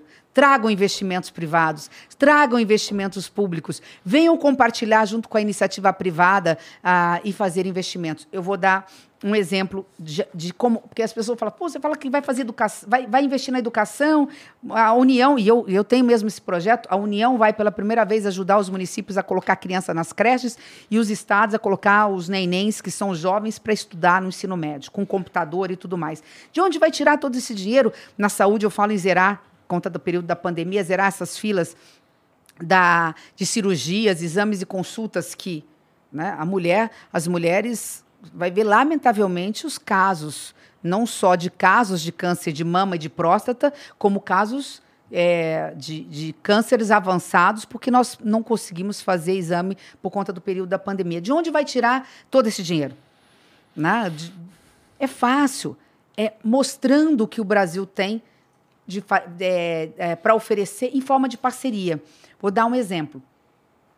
Nós temos a malha viária comparada proporcionalmente à da Argentina, não dá nem para comparar. Olha o tamanho da Argentina e o a malha ferroviária e o tamanho dos Estados do, dá do Brasil. Dá gente arrumar isso? Parece um problema sério mesmo. PPP. parceria público-privada. O governo do PT, ah, eu vou fazer, vou mostrar que eu sou parceiro do governo do, da iniciativa privada. Balela. Eles colocaram tantas amarras e tantas regras que quando a iniciativa privada olhou, falou assim: vai dar deserto essa, esse contrato aí, porque eu vou participar disso, eu tenho que colocar um monte de dinheiro antes. Eu vou começar a ter lucro daqui 10 anos. Eu não vou fazer isso. Quando veio o governo Temer, ele fez novas regras, ficaram mais acessíveis. O problema é que esse governo ele inaugura cinco quilômetros de ferrovia e fala que foi o responsável pela ferrovia que corta o Brasil. Nós temos 40 projetos de ferrovias no Ministério. Desses 40, tem metade que é filé mignon, que é assim, menina dos olhos, que todo mundo quer porque dá lucro. Um é de 500 quilômetros, outro pode ser só de 40, 50 quilômetros, mas nós temos 23. 20 a 23. Há um estudo que mostra que só esse filé mignon, se nós fizermos os leilões deles, primeiro temos que ter a credibilidade, que vivemos uma democracia que temos estabilidade, que temos segurança jurídica, que temos segurança institucional e política, você vai atrair investimentos estrangeiros junto com os investimentos privados brasileiros, porque só a iniciativa privada no Brasil não tem tanto capital, tem que se juntar. Nós estamos falando de algo em torno de 100 bi de investimentos que geram nos próximos 4, 5 anos algo em torno de 2 milhões e meio de emprego na, empregos na construção civil. Agora, sem estabilidade, nesse clima de nós contra eles, de radicalização, né, de insegurança jurídica, todo dia a gente tendo que defender a democracia, que nós vamos lá para frente, que nós não vamos deixar. Agora todo mundo preocupado com o 7 de setembro, nós não vamos atrair nunca. Sim. Sim. Ó, deixa eu te perguntar uma, uma questão que, que surgiu recentemente com o lance da, da guerra da Rússia com a Ucrânia é, surgiu uma questão aí que toca bastante o, o agronegócio, que é o lance dos fertilizantes. É, a gente tem, eu vi um dado aí, deve ter umas duas ou três semanas, que a gente meio que dobrou a nossa relação comercial com a Rússia e boa parte tem a ver com os fertilizantes e tal. Pô, não é estranho? Você acha que é estranho a gente não ter, a gente não, não conseguir se virar na questão dos fertilizantes? Como é que a gente resolve esse problema? É um problema? Que, que você pensa sobre isso? Como é que eu vou explicar sem me vangloriar? ah, o Brasil já produziu 50% dos fertilizantes que precisava para o seu agronegócio. Claro que o agronegócio cresceu, nós ficamos mais produtivos, né? nós conseguimos produzir mais com a mesma área, praticamente, nós crescemos pouco em expansão de área e fomos mais produtivos graças à Embrapa, a tecnologia de pronta e tudo mais.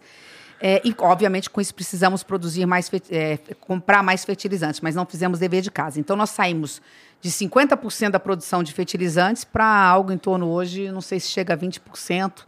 É, de produção de fertilizantes, de potássio, é, é, de, é, dos nitrogenados, sejam quais forem, ou do fósforo, tá? Que, que são os três. Quando eu fui prefeita, a Petrobras, através, na época do governo Dilma, a presidente da Petrobras me procurou e falou: a Petrobras quer construir na sua cidade a maior fábrica de fertilizantes nitrogenados da América Latina. Eu só preciso que você me doe, tem que ser nessa área, 200 hectares. Falei, meu Deus, é alqueires ou hectares? Agora estou na dúvida. Onde que eu vou achar esse dinheiro? Não tinha dinheiro, com a ajuda do governo do Estado. Tive que convencer uma senhora, tive que convencer uma família de que eu precisava daquela área. Não tinha um tostão para comprar, não, não poderia desapropriar. Resumo da ópera: conseguimos comprar a área e doamos a área para a Petrobras. A Petrobras construiu a fábrica, a maior fábrica, a mais moderna fábrica, uma das mais modernas do mundo e a maior fábrica de fertilizantes nitrogenados, porque a minha cidade, Passo, o gasoduto, era o projeto Jabuticaba. Todo mundo sabe, um pé de jabuticaba, como é que fica ali a fruta grudada no pé. Então, ela era superavitária. Seria, assim, para ganhar dinheiro. Quando ela estava 85% pronta, escândalo do petrolão. Pá, para tudo no Brasil. Desde aquela época, eu depois como vice-governadora, até hoje, eu conversei com os cinco presidentes da Petrobras que passaram por lá. Pelo amor de Deus, termina a fábrica. Vocês já gastaram não sei quantos bilhões, vai gastar um pouquinho mais, nem que vocês vender. Uh, no governo Temer, eles acharam, e foi uma boa ideia, falou: vamos fazer o desinvestimento, vamos tirar da Petrobras a, a, parte de fertilizantes, vamos ficar naquilo que a gente tem expertise. A gente sabe pré-sal, a gente sabe produzir, é, a gente sabe extrair petróleo, petróleo do, do né, do, da, do mar territorial. Falei, tudo bem. E eles começaram o processo, estavam num momento de crise, virou o governo, veio o governo Temer. O que, que eles fizeram?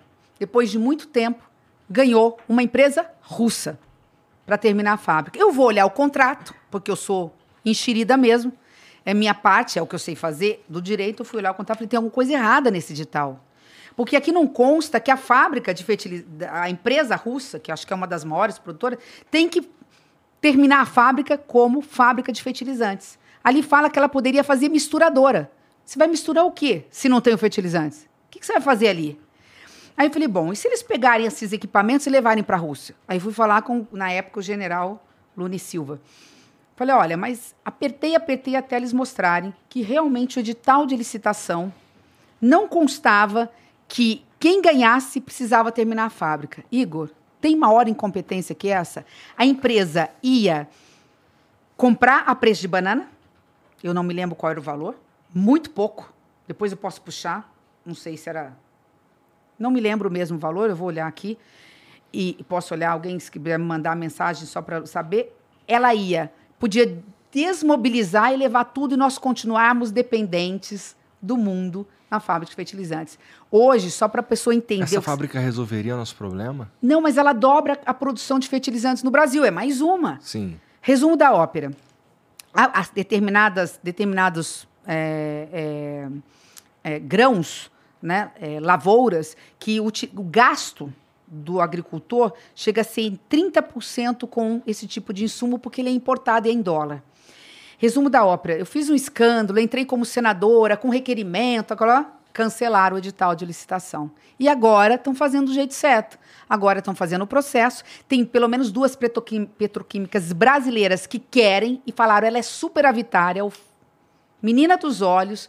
A gente consegue em um ano, colocar, depois que ganhar, colocar essa fábrica para operar e dobrar a produção de fertilizantes nitrogenados no Brasil. Será que a gente consegue, a gente consegue ser autossuficiente? Não.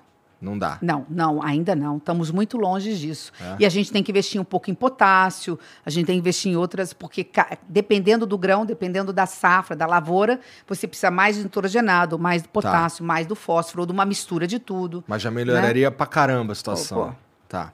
E ela, e ela, numa circunferência, ela está bem, ela tá localizada nos estados maiores produtores, que é Mato Grosso, não o meu estado, que é um, uma superpotência, Mato Grosso Sul, Paraná, e pega um pedacinho do interior, pega o interior de São Paulo, muito fortemente, um pedacinho de Minas Gerais. Então você faz um no mapa, né? Pega um compasso e ela está estrategicamente a 200, 300, enfim, tá. 400 quilômetros. Simone, eu tenho. Nossa, eu, eu fui não, Muito cara, fica né? tranquila quanto a isso aí. Eu tenho duas, duas perguntas agora um tanto incômodas uhum. para te fazer. A primeira é a seguinte. Deixou bem no final, né? Bem pro final. É. A primeira é a seguinte: é, você enfrentou várias coisas para para manter a tua chapa e tudo mais, para vir candidata à presidência e tal.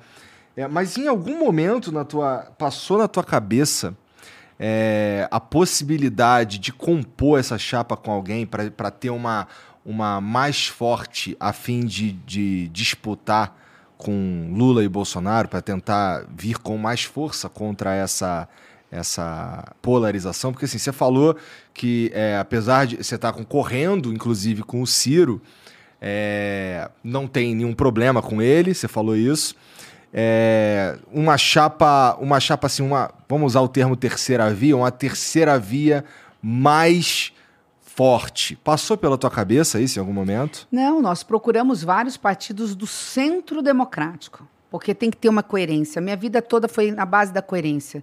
Acho que por isso que eu cheguei aqui uh, da forma que cheguei.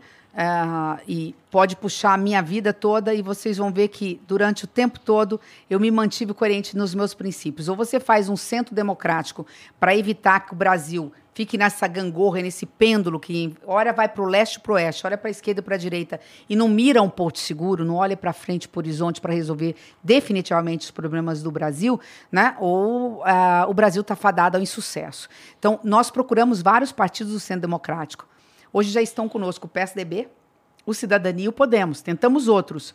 E, por conta disso, Igor, até para ter, nós teremos praticamente o mesmo tempo de rádio e televisão do atual presidente da República, talvez uma inserção a menos durante Ainda não saiu, né? Está dependendo se algumas candidaturas vão ser impugnadas ou não. Então a gente não pode ainda afirmar, mas vai ser uma diferença mínima de tempo, porque a gente precisa de exposição. Se eu sou, se eu, 70% das pessoas não sabem nem que eu sou candidata ou não associam o meu nome a, a, né? Poxa, ah, eu conheci lá quando foi prefeita, ah, quando foi vice-governador, uhum. ou como foi. Ah, eu lembro dela da CPI, muita gente nem sabe. Ah, eu precisava de visibilidade. Sim, a gente constrói, mas uh, jamais com incoerência política. não ia procurar um partido é, de extrema direita, algo, alguém que pense muito diferente, porque a, a, a campanha só termina em outubro. Você, o, o, o, maior desafio é primeiro de janeiro, é você governar. E se você não co governar coeso, né, diante de uma estrutura que pensa igual, que tem o mesmo objetivo, que, que, que, que tenha a, as mesmas propostas e os mesmos projetos, não tem como dar certo, né? É por isso Mas, que sim, não faz sentido, é... por exemplo, se juntar com o Ciro. É isso que você está dizendo. É, na realidade, com o Ciro, por outra razão. Veja, o Ciro é candidato, ele pontua mais nas pesquisas. Até eu vi que um candidato que deixou de ser candidato cometeu a indelicadeza de dizer: ah, Simone é arrogante, porque, imagina, convidou até o Ciro para ser vice. Eu, eu e Ciro, outro dia, conversamos, nós estivemos juntos, porque temos, somos civilizados, né? Aí ah, demos risada. Ele falou, não larga a mão porque ele também me falou tal coisa. Enfim, imagina se eu convidei Ciro para ser meu vice. Ele que teria que, naquele momento, eu teria que declinar, que me convidar para ser vice, porque a gente tem. O problema é o seguinte: nós estamos no mesmo campo democrático, nós temos a mesma pauta de defesa dos valores da democracia, dos direitos fundamentais, dos direitos das minorias e tudo mais, mas nós temos pauta econômica que, que diverge. Entendi. Então, nesse aspecto, a gente tem diferença, né? Mas somente nesse aspecto. Tá. A segunda pergunta é mais incômoda. Hum, já até sei, já até sei que você ia perguntar. É? Tá, vamos lá. Uhum. É... Não, essa não foi nada incômoda. Tá, que bom. Não. É, assim, é, assim se, vamos dizer que a gente, que a gente caminhe de fato para um segundo turno Lula e Bolsonaro. E aí, o que, que você faz? Você apoia alguém? Igor, eu não posso admitir essa possibilidade iniciando um processo eleitoral como agora. Nem agora e nem depois. Eu não posso admitir essa possibilidade porque eu sei onde isso vai dar. Essa polarização ideológica não terá fim e nós iremos para o abismo para o abismo econômico. Não estou dizendo que é para igualar, não estou falando que um se iguala ao outro, não estou dizendo nada disso. A população brasileira, cada um tem, tem o seu juízo valor. É que não daria e não dará certo. Nós estamos diante de um momento em que a, a condição primeira para resolver os problemas do Brasil é a pacificação. Por isso que eu falo, é lamentável dizer isso 35 anos depois, eu ter lutado por democracia e por ajudar, quem sou eu, né? Ajudar, mas verificar tantos homens públicos e mulheres públicas que deram a sua vida para que a gente chegasse no mínimo de consenso. O meu partido, o MDB, abrigou gente da direita, não da extrema, porque estava do outro lado, estava no lado da ditadura, e da, da esquerda e da extrema esquerda, num único, num, num, único movimento, por isso que era movimento democrático brasileiro e não partido, num único movimento a favor da democracia, tudo isso, de que tudo isso representava, né? que a gente precisava de paz, de unir forças.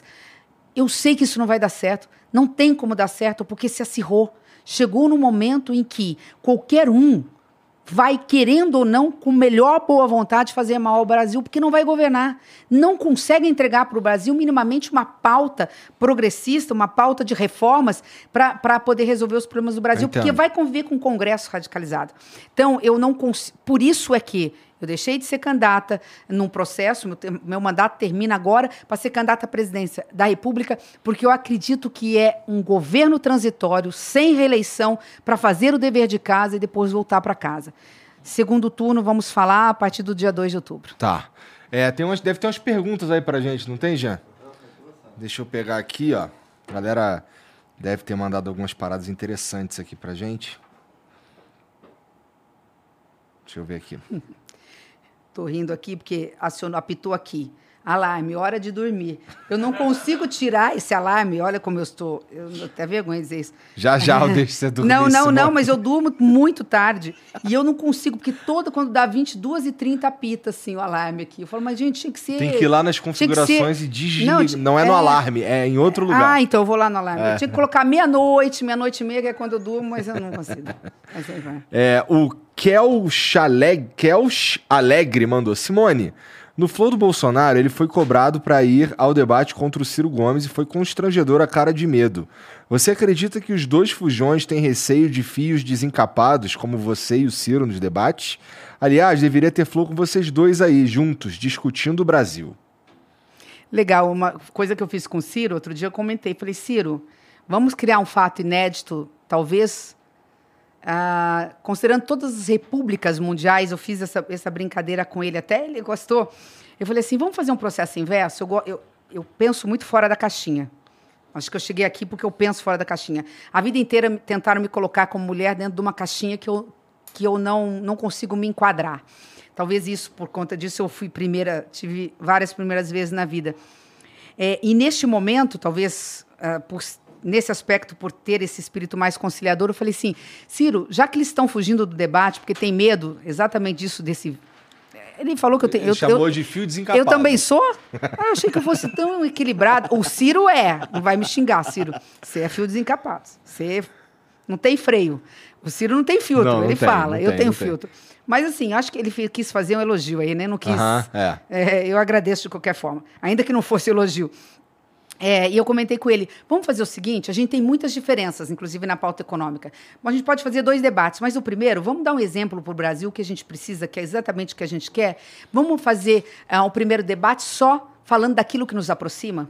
Vamos falando daquilo que nós pensamos igual, porque nós pensamos muito parecido na área da educação, na área da saúde, ah, na área da geração de emprego e renda, não da forma como, porque ele tem restrições a algumas reformas, mas vamos falar do Brasil que nós queremos, né? que é o Brasil de igualdade de oportunidade, um Brasil que, que, ofere- que ofereça realmente dignidade ao seu povo, ainda que seja um, um debate curto, né? Ele riu e falou: não, achei bem interessante isso. Aí, quem sabe? A gente começa falando daquilo que a gente tem, é, naquilo que nos assemelha, para mostrar que é possível sentar numa mesa, numa democracia, e depois vamos fazer um debate falando daquilo que nos diferencia, que é a pauta econômica. Sim, esse lance de, por exemplo, eu assisto particularmente é, esses debates que, que acontecem aí entre os candidatos e tal, é, para me divertir, porque eu te pergunto sobre educação. Eu falo você assim, só um, um personagem, Ah, sim, pergunto para você, e aí você responde me atacando pessoalmente em alguma outra coisa, daí a minha, a minha resposta é te atacando pessoalmente e ninguém falou de educação. É uma parada que eu fico olhando aquilo e fico, cara, como é que ninguém tá percebendo isso?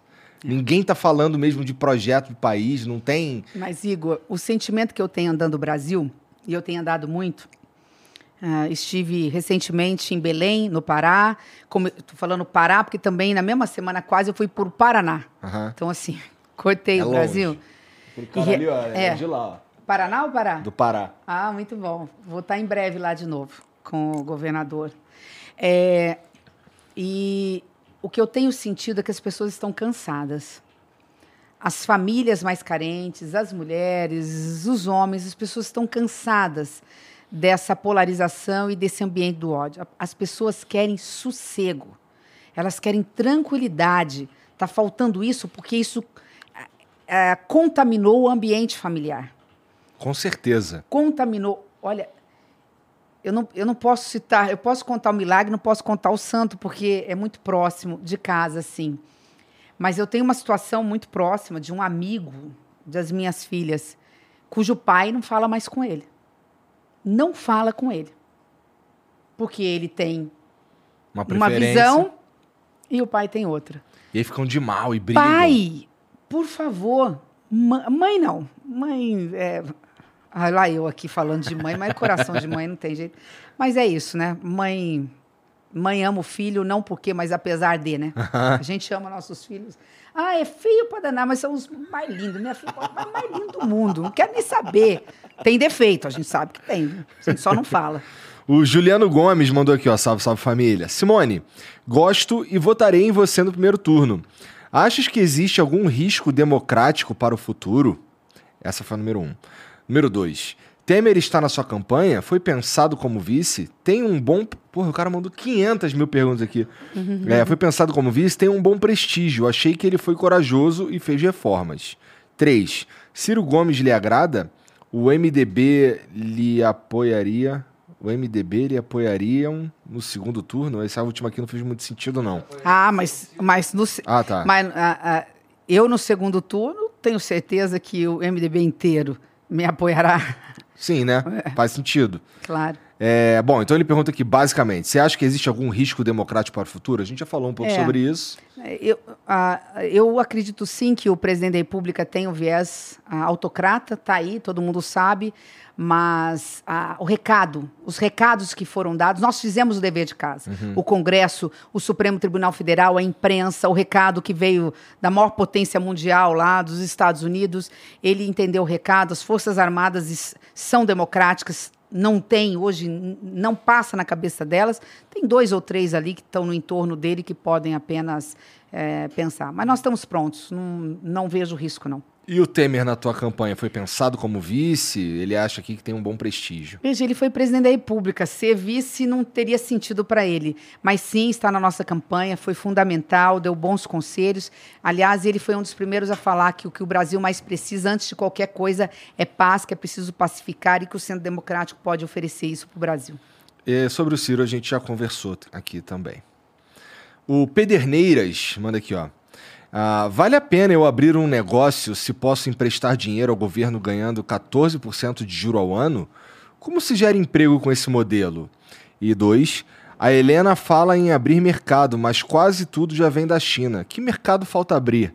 Para- parabéns pela liderança no lugar ainda masculino. Quem é? Como é? Pederneiras. Pederneiras, achei que fosse a cidade. Pederneiras. Bom, vamos lá. Ah, quando a gente fala abrir mercado de forma gradual para não prejudicar a indústria local, é exatamente abrir, abrir na reciprocidade o Brasil para o mundo e o mundo para o Brasil. A gente tem imposto de importação, que é uma forma de proteger a indústria.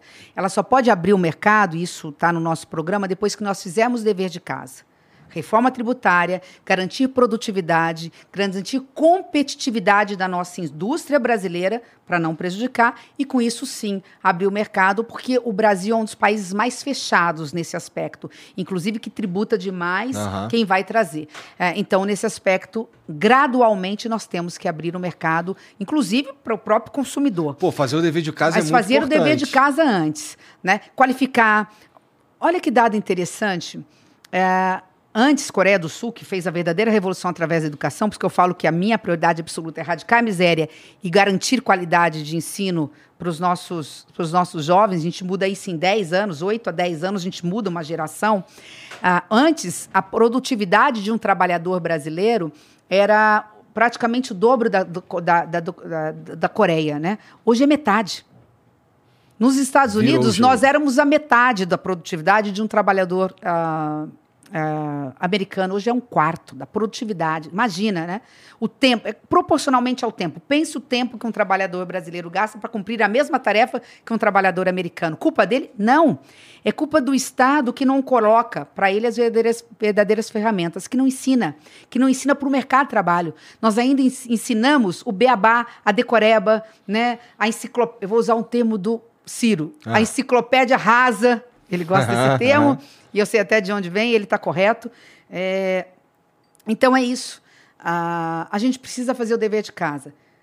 Do lado, Nossa, eu gostaria muito de poder, por exemplo, comprar um microfone desse aqui produzido no Brasil. produzido no Brasil. Gostaria muito. E olha só o que, que há de.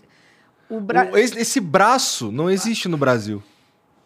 Não, vamos mais longe, porque isso aqui, por mais importante que seja, que é uma forma da gente fazer eh, chegar a informação, né? Isso aqui é democracia. A maioria dos equipamentos hospitalares. Exatamente.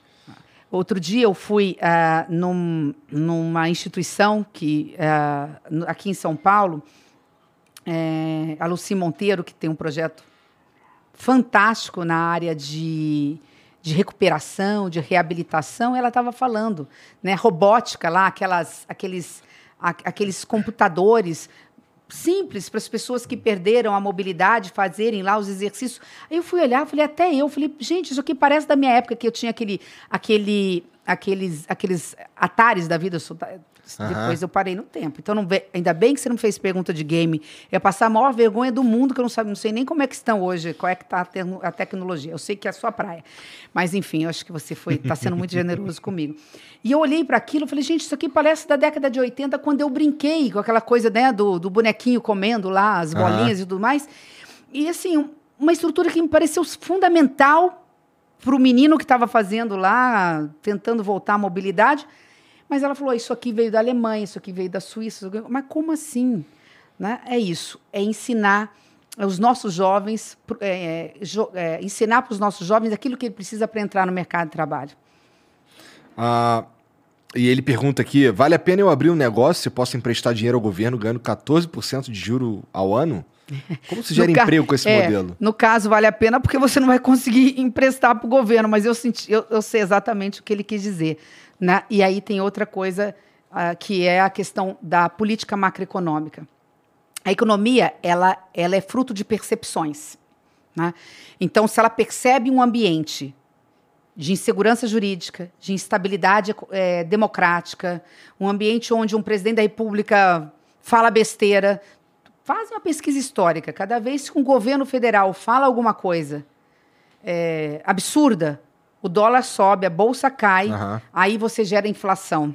E, e, e para conter a inflação, lamentavelmente, quando a inflação está muito alta, para você garantir o poder de compra, o que acontece? O Banco Central aumenta os juros. E cada 1% de juro que aumenta, não é só para quem vai investir que fica difícil, né? O comerciante que precisa de um empréstimo, o micro e pequeno que precisa é, fazer capital de giro, precisa fazer estoque de mercadorias e comprar mercadorias. Você sabe que a cada 1% do juro que se aumenta, é, você impacta em mais ou menos 30 bi a, as contas públicas. O, o próprio Estado fica mais pobre porque ele passa a dever mais, porque ele deve muito de juros da dívida. Uh, então, uh, o que nós temos, para você falar em juros, para você falar em, em, em baixar os juros como foi, lembrando aí, fazendo as duas pontas, os juros hoje no Brasil está o mesmo do que do governo Dilma. Nós só tivemos um refresco na época do governo Temer, que chegou a 6 ponto alguma coisa. A Dilma entregou a quase 14 e nós estamos aí a, nesse número chegando a isso também. Então, quando você tem a estabilidade, mas por que que baixou? Porque Temer avançou nas reformas, conseguiu avançar na reforma do ensino médio, criou um ambiente é, político saudável. Isso tudo para dizer o seguinte: a eleição de um centro democrático, eu perguntei, a meu ver, para um dos maiores economistas do Brasil, um dos maiores do Rio de Janeiro, se não for o maior. Eu falei assim: qual é a primeira medida econômica que o centro precisa fazer? Que a candidatura do centro precisa fazer? Ele, ele falou assim para mim, fiquei até sem graça: só ganhar a eleição. Porque a hora que vocês ganharem a eleição, vocês trazem a política novamente para um ambiente é, propício ao diálogo, à estabilidade. O mundo está pronto para investir no Brasil. Se isso acontecer, o dólar cai, o câmbio é valorizado, a nossa moeda é valorizada. Com isso, você tem a queda da inflação, porque a inflação é porque os produtos brasileiros estão todos dolarizados. Você compra é, combustível, você compra fertilizantes, uhum. vai, você compra os insumos em dólar, né? Não precisa ir muito. Qual é o, o alimento do povo brasileiro? Arroz, que é importado da Ucrânia e da, e, e da Rússia, entre outros e trigo, que também traz de lá, do Canadá, que a gente, que é o pãozinho. O que, que o brasileiro come? Pão no café da manhã e arroz no almoço. Os dois, com exceção do feijão que a gente é, produz aqui, graças à nossa agricultura familiar, é importante lembrar disso. Quem mais produz feijão é o pequeno, né? quase 70% do feijão que a gente come é da agricultura familiar, distribuída 70%. pelo Brasil, 68%, 70%. Tá. É, mas, enfim, voltando aqui, Está tudo dolarizado aquilo que a gente come. E o dólar depende da estabilidade política. Lembra da pandemia? Quanto que estava o dólar antes? Olha o câmbio quanto que estava é. dois anos atrás e quanto que está hoje. Nós não imaginávamos chegar nesse ponto. Né? Então, então, é um pouco isso. É possível controlar ah, os juros controlando a inflação. Tá, peraí. Peraí que eu fiz uma besteira aqui. Eu fechei uma que era que eu ainda não, não li. Putz. Ô, Jean, marca do Lucas Andrade aí como não lida para eu poder ler de novo. O, o Marco Barroca mandou aqui, ó. Salve, salve família. Eu sou doutorando em física e estou preocupado com a situação da ciência no país. As bolsas de pós estão congeladas desde 2013 e o orçamento do CNPq e do, e do CAPES só diminui desde 2015. Qual o plano da candidata para resgatar a ciência do esquecimento? Queremos reajustes. Boa, Marco. Por que salve, salve, família? É porque é o que eu falo toda vez que ah, eu vou ah, começar. Ah, perfeito. É. Tá ótimo.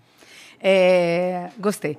Ah, quando eu falo de educação, eu falo de educação macro. A indústria do conhecimento. É educação, ciência, tecnologia e inovação. Você não faz educação sem tecnologia, você não faz educação sem inovação, ainda mais no ensino médio, e você não faz educação sem ciência. É, é um combo, é a indústria do conhecimento. Tem gente que não gosta muito desse termo, a gente pode depois pensar em outro. Tem um, uma questão que é fundamental. Primeiro, proibir o contingenciamento dos gastos do Ministério. O que, que isso significa? Todo ano, nós, congressistas, colocamos um valor no Ministério da Ciência, Tecnologia e Inovação. Todo ano, para pagar o orçamento secreto, para fazer graça com dinheiro, para desviar dinheiro, corta. Não, o dinheiro está ali. O valor, quer dizer, a, a rubrica está ali. Né? Então, na teoria, está lá. Vou gastar 3 bi no Ministério. Só que na hora de executar, corta mais da metade. Fala, não, nós vamos jogar para outras fontes. Então, quando você fala o seguinte, o dinheiro do orçamento vai ser 100% gasto em ciência, tecnologia e inovação. A gente fala muito da Embrapa, nós temos a Embrap, a gente fala muito de indústria. A Embrap, que tem 45 unidades espalhadas no Brasil, tem condições de ajudar a indústria brasileira através de vocês, né, da ciência, do físico, do matemático, do químico, né, tem condições de trazer tecnologia de ponta para a indústria brasileira. Para a gente fazer isso. O braço, o microfone, que eu não sabia que nem isso aqui não era produzido, e tudo mais. Então, o primeiro ponto é não contingenciar. O dinheiro é para lá. O dinheiro da educação, ciência, tecnologia e inovação não tem corte. Uh, o segundo é a gente se aproximar aos poucos, tá, Marco? Não dá para prometer o que não vai fazer aos poucos, aproximar os gastos que o, do Brasil a se assemelhar ao que os países da OCDE, dos países mais desenvolvidos, gastam com ciência, tecnologia e inovação. Não dá para fazer num ano, mas dá para chegar a 25% a mais até em quatro anos a gente se aproximar ao que os países da OCDE gastam em ciência, tecnologia e inovação. É a saída, é o, não tem outra. É o futuro. Foi muito boa pergunta, a gente não havia falado mas não há como. A gente falou lá das indústrias, uhum. como é, passa por isso. O Lucas Andrade 5 mandou: Tebet, sem sabonetar. Diga quais são seus planos se for eleita. Diga o que e como vai fazer. Mas, por favor, não fale sobre outros candidatos, apenas sobre seus planos. Ah, e o que acha sobre privatizações? Bom, é, antes de você começar aí, é, uma pergunta meio ampla demais, né? Eu, eu vou citar, eu, eu, vou falar em, em um minuto. Tá. Quatro eixos. Agenda social, já falamos, erradicação da miséria com a transferência de renda e educação, para em médio prazo termos um futuro com ciência, tecnologia e inovação. Segundo eixo, desenvolvimento sustentável. Quer dizer, alavancar a indústria, a produção, o agronegócio, a agroindústria, com foco na questão ambiental. Selo verde para ter dinheiro em caixa para trazer investimentos. Já falamos sobre isso. Terceiro, já falamos, governo inclusivo. Mara representando a inclusão e tudo isso a gente já falou bastante, o que significa, né? Combate ao racismo estrutural, é, acabar com os preconceitos, avançar em legislação e garantir oportunidades para as pessoas, inclusive com políticas de cotas que precisam continuar. E quarto, que aí chega na privatização, olha como eu sei ser objetiva também. E sem. O que, que ele falou? Sab, sab, sem sabonetar. Sabonetar? É que é, sabone, sabonetar é uma prática comum entre políticos. Ah, tá bom. É, e quarto, um governo parceiro da iniciativa privada. O que, que é o governo parceiro da iniciativa privada? A responsabilidade do Estado é com educação, saúde e segurança pública o que é essencial. O resto tem que buscar a iniciativa privada para ser parceira em ferrovias, em rodovias, em portos, aeroportos, cabotagem e sim, dentro do limite, eu sou a favor de privatizações. Não sou a favor da privatização da Petrobras, mas do subsidiária sim, e não sou a favor da privatização de bancos públicos, Caixa Econômica e Banco do Brasil, que eu acho que neste momento tem uma missão. O Banco do Brasil é parceiro do agro, da agroindústria, inclusive com financiamento para a gente ter também comida mais barata. E a Caixa Econômica é a nossa grande parceira do trabalhador e da habitação no Brasil. Mas sim, nós temos muitas empresas que podem e devem ser privatizadas, especialmente aquelas que são deficitárias, que estão obsoletas, que não faz mais é, sentido diante da tecnologia do mundo moderno. Pronto. Ufa! Essa foi o, José... o engraçado é que muitas das coisas que você falou a gente já tinha falado. É, então... É, mas, gente... mas foi boa a pergunta, porque a gente é. Pôde encaixar, né? Onde é que dá para, onde é que, onde é que as pessoas conseguem encontrar o teu plano de governo? Já está, é, nós já é, é, foi pela internet, né? Mas a gente já, olha, não sei nem o termo que a gente usa, ai que vergonha. A gente protocolou de forma digital, né? No, no site do TSE. Tem Tá. todos os planos. E aí por lá a galera consegue ler e Tem todos esses eixos. Eu falei dos quatro, Sim. mas aí um pouco pormenorizado. Não tem tudo ainda, porque é um programa em construção. A gente está ouvindo a sociedade, viajando, conversando com as pessoas, e mais coisas poderão vir, mas a essência está toda lá. Tá. O José Guilherme pergunta aqui, ó. Simone, a senhora é advogada e então, por favor, nos esclareça. Existe na Constituição ou nas leis alguma proibição a fake news ou discurso de ódio? Se não existe uma lei contra essas coisas, como tem gente muito importante afirmando que irá combater algo que não é contra a lei? Discurso de ódio e fake news, sim, a própria Constituição. Ao mesmo, da mesma forma como ela garante a liberdade de expressão, a liberdade da imprensa, ela também combate qualquer tipo de mentira ou atentado contra a honra. Salvo engano, artigo 5 inciso 10 e 11, alguma coisa assim. E o Código Penal complementa dizendo qual é a punição para quem, num discurso de ódio, cometer, por exemplo, um crime de racismo, um crime, uma misoginia, a, atentar contra a honra de alguém. A gente mais ou menos comentou sobre isso. Aham. Então, sim, a lei. Não há direito absoluto no Brasil. né? Ele é o mais amplo possível nos termos da Constituição. Eu sempre, como professora, dizia o seguinte, mais ou menos assim, para muito genericamente falando, né?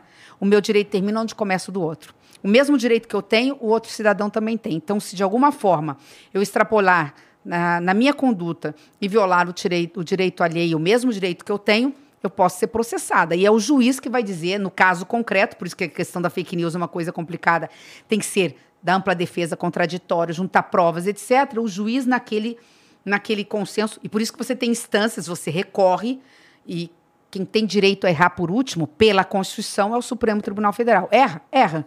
Mas é o que a Constituição diz que é- tem o direito de errar por último. Muitas vezes ele vai Aham. errar, mas é melhor al- algum órgão errando do que você ter a ditadura de uma só pessoa dizendo o Ah, que faz e o que não acho, faz. também acho. Né? Senão, É que, é que você assim, vira um rei e não um presidente da República, né? Sim.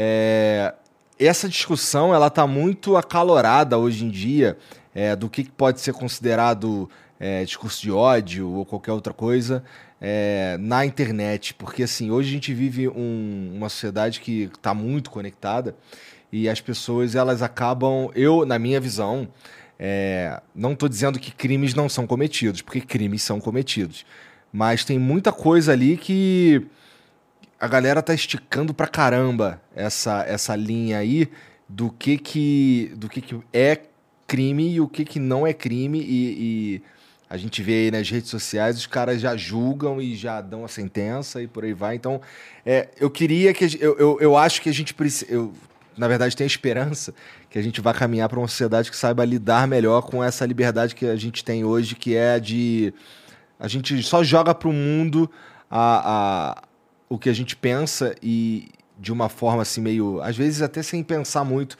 na internet e, e às vezes isso pode acabar se virando contra a gente, sabe? É, eu acho que tudo é cíclico na vida, né? Nós estamos diante de algo novo, relativamente novo também, né? Até saber lidar com essa novidade. É, Vai-se um tempo. A transparência, o debate, o fato de você estar aqui falando isso, a própria imprensa cobrindo, o judiciário coibindo os excessos, as pessoas falam, opa, não tinha pensado nisso, não é por aqui, é por ali. Ah, é, eu acho que isso, ao longo do tempo, sem ah, nenhuma restrição, nenhum tipo de censura, ah, nenhum parto a fórceps. Né? Não vamos eh, fazer um parto a fórceps que pode, eh, você pode, inclusive, causar um mal né, para o próprio bebê. exatamente. Né? Enfim. Então, Pois as é. coisas vão acontecer naturalmente. A, democracia, a beleza da democracia é isso. Ao mesmo tempo que ela é a mais frágil, mais frágil de todos os sistemas, ele permite a gente ah, não ter compromissos com os erros, avançar, evoluir. Eu acredito que a própria juventude que está vindo aí, que também está um pouco cansada disso, da- dessa bolha mínima que fica alimentando esse ódio em rede social, vai dar um basta no momento oportuno. Se você me, me permitir me aproveitar, Claro. né, a gente falando de rede social, falou de ah, onde é que eu acho, o que você pensa, né? Nas minhas redes sociais tá tudo mais ou menos o que a gente pensa. Eu, não, eu, eu vou alimentando dentro do possível. É, posso falar? Claro, já deve Ah, estar é. até na descrição ali, Ah, mas então fala aí. pronto. Não, mas fala É, aí porque arroba- tem gente é. que só ouve. Arroba- é tudo junto, arroba Simone Tebet BR no Instagram ou mesmo nas em todas as redes? É, Simone a- Tebet no Instagram. Arroba Simone Tebet no Instagram e arroba Simone Tebet BR nas demais. Tá. O Rafa Rocha. Até eu, até eu esqueci nesse horário. O Rafa Rocha 35 manda aqui, salve, salve família. Simone e Igor, viram o que o presidente fez com o Wilker Leão? Igor, precisam chamar o cara aí, mega inteligente e corajoso. Vale a pena o papo. Hashtag tchutchuca do Centrão. Tá- ah, eu vi.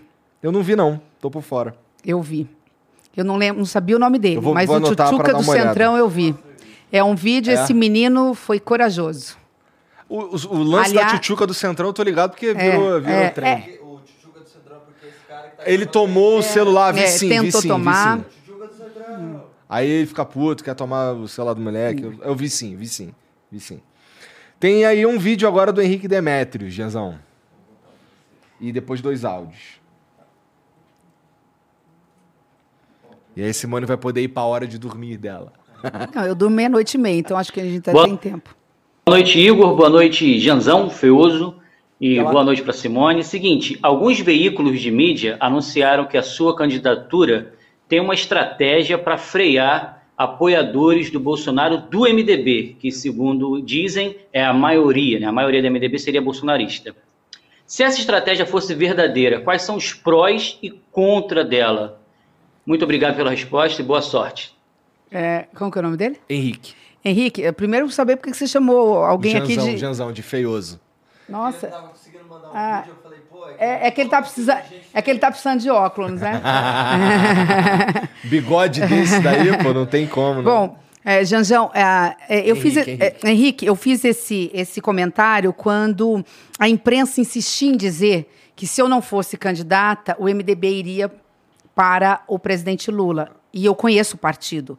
Hoje o MDB ele é muito mais forte, por N razões que não interessa ah, aqui de- é, dizer, é, ele tem muito mais deputados federais, senadores da região centro-sul do Brasil. Então, dentro dessa ótica, nós temos poucos senadores, deputados federais do Nordeste mais do Centro-Sul do Brasil. E- e normalmente o Centro-Sul é mais ligado ao Bolsonaro. Então, numa análise fria, se fosse, eu estava contrapondo a insistência do MD do- da imprensa que teimava em dizer, porque meia dúzia queriam levar o partido pro, pro Lula, eu falava, olha, gente, vocês estão equivocados. Se deixar o MDB solto hoje, a executiva do partido, a convenção e a executiva, não migram pro Bolsonaro, pro Lula no primeiro turno. Iria, poderia ir ou ficar neutro, poderia ir para Bolsonaro. É só pegar. Pega os convencionais, pega a executiva, quem pode ter direito a voto, e você vai ver. A maioria do Centro-Sul, nós temos a maioria dos deputados federais e senadores do Paraná, Santa Catarina, Rio Grande do Sul, Mato Grosso, ah, Goiás, São Paulo, enfim, Minas Gerais é esse núcleo. Então é nesse sentido, porque a imprensa insistia por causa de dois ou três lá que falavam, sempre os mesmos. Ah, Renan, Eunício, Renan, Eunício, Eunício, Renan. Falar, achavam que o MDB, se eu não fosse candidata, iria no primeiro turno para o, para o Lula. Não havia a menor possibilidade matemática, de fato, disso acontecer. Acho que é, é por conta disso. Tá, entendi. Mas legal, ele estava bem antenado acompanhando aí. Acho que foi uma pergunta só que ele fez, é, né? acho que sim. Cara, tem uns caras, os caras aqui são, fica esperto. É. Taca aí, tem dois áudios aí, Janzão. Salve, salve família. Ah, candidata, deixa eu te fazer uma pergunta. A senhora, desde o início do seu, do seu discurso, a senhora fica falando muito sobre mulheres, mulheres Pô, e tá meio mulheres. baixo, eu não tô entendendo nada. Mas eu tô. É, eu consegui entender. Tá? Putz, não tô.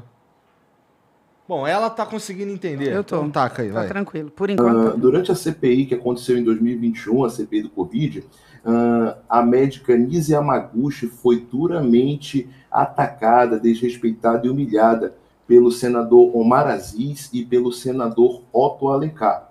Por que, que a senhora não fez nada a respeito, já que as mulheres são tão importantes no seu Como que é o nome dele? Esse é o Luciano. Luciano, você fez talvez a pergunta mais importante para mim, porque eu fui vítima de fake news por conta disso. E é lamentável. Veja, eu acabei de falar que a gente teve que cavar pênalti. Nós não tínhamos condições de votar, nós não votamos na CPI, e nós tínhamos um tempo mínimo, máximo para falar, e nós tínhamos que fazer um rodízio. Nós estávamos numa sala fechada, usando máscaras, nós não éramos titulares, então nós fazíamos rodízio. Então, eu, como líder, cada dia a gente tinha duas ali. Às vezes a gente conseguia entrar no final. Então a gente fazia rodízio. Quando eu vi esse episódio, e eu tenho uma testemunha que pode estar a qualquer momento declarando isso. E eu fui massacrada por conta de. Porque eu recebi a mesma violência política, eu contei aqui uma delas. Filho do presidente, no meu ouvido, eu não quis externar o que ele falou. O ministro do, do presidente Bolsonaro me agredindo. Mas quando ela sofreu esse tipo de ataque, e é verdade, você tem toda a razão em relação a isso, ela recebeu, a gente não aceitou. Eu liguei imediatamente para a senadora Leila do Vôlei, hoje ela é candidata a governadora do DF. Leila, você tá? Porque eu não era o meu, a gente fazia rodízio. Ela falou: não, eu estou chegando no Senado. Eu falei: corre lá para ver o que está acontecendo. A, a doutora não está conseguindo falar. Ela correu. Ela foi, ela sentou, ela pediu a palavra pela ordem e era ela que estava ali no, no plantão, vamos dizer assim, e ela procurou fazer a defesa. Olha que coisa engraçada, né? Que sociedade é, que discrimina. Não, não o caso dele, nem a sociedade que viu. Mas para você ver, olha como é difícil ser mulher na política. Nós não temos voz, nós não temos vez, nós sofremos misoginia. Quando a gente vai tentar falar ou proteger, a gente é minoria, a gente tem um espaço muito curto de fala. Então, assim, inclusive eu encontrei a doutora Nise na festa, na 18ª festa. ah, é, de Okinawa, né? É, foi de Okinawa ou foi da Cerejeiras? Foi de Okinawa que nós encontramos lá e a, a irmã dela seria candidata. Até perguntei se ela seria candidata, ela falou que não. Então a gente conversa, não tem problema nenhum. Mas foi isso, assim, você me dá a oportunidade, e tá Leila aí, tô falando o nome dela só para falar que eu não estou inventando a roda. Eu era líder da bancada, eu ficava ali protegendo. Não foi só ela, não. Dos dois lados houve ataque. Mas ela realmente foi o, o que sofreu o maior. Eu não concordo em nada que a doutora Anise falou, mas eu defendo até a morte o direito dela defender aquilo que ela acredita. Ela é uma, uma médica, ela tem o respeito como médica, mas mais ainda, o respeito como mulher de ser respeitada, porque eu recebi muita violência política na minha vida. Eu não aceito que nenhuma mulher seja humilhada. Agora, eu não estava lá, porque eu não podia estar lá. A gente fazia uma. Um, um rodízio exatamente por conta disso. No final, não. No final, a gente, lá no final da, da- nas denúncias, depois a gente começou a ter maior participação, porque foi esvaziando, a gente entrava mais, né? Então é isso, tá? A, a, a Leila foi, pode pegar os anais, e ela procurou, dentro do possível, porque ela chegou já no final, procurou fazer a defesa da doutora Anice. E ela, inclusive, embora não sendo do- da, da ala do Bolsonaro, porque ali não. Nós, quando Não nós. era uma questão Não era uma ideológica. questão ideológica, repito, não, não concordo com, com o posicionamento da doutora Anise, mas a respeito como profissional, e ela merece respeito como ser humano, sendo homem ou sendo mulher. Então, assim, muito obrigada pela sua pergunta. Ela foi feita diversas vezes, porque eu sofri três grandes fake news na, na pandemia, na, na CPI. E a maior foi essa. É impressionante como pega, impressionante como as pessoas não checam, passam, né? E ele, acho que esse jovem me fez um favor de poder. E aí, por que, que você. Ótimo, obrigada E pela tu gostaria pergunta. de falar sobre as outras duas grandes fake news? Não, a- a- pelo menos mais uma a gente pode falar. A outra foi porque eu fui é, explicar uma decisão do presidente do Congresso Nacional, que nem é meu, que eu fui disputei contra ele, porque eles queriam colocar dentro da CPI as denúncias gravíssimas e sérias que precisam ser apuradas em relação aos governadores, Governadores. que desviaram dinheiro. Aí eu disse: olha, eu sou constitucionalista. Eles precisam ser investigados, mas eu fui deputado estadual também. Quando o dinheiro é quando, quando não há um vínculo em relação ao orçamento federal, se não houver, ele tem que ser analisado, julgado e processado pela Assembleia Legislativa. Imagina o Senado receber denúncias do Brasil inteiro, de municípios, de governadores. Então, eu estava explicando uma decisão do presidente do Congresso Nacional.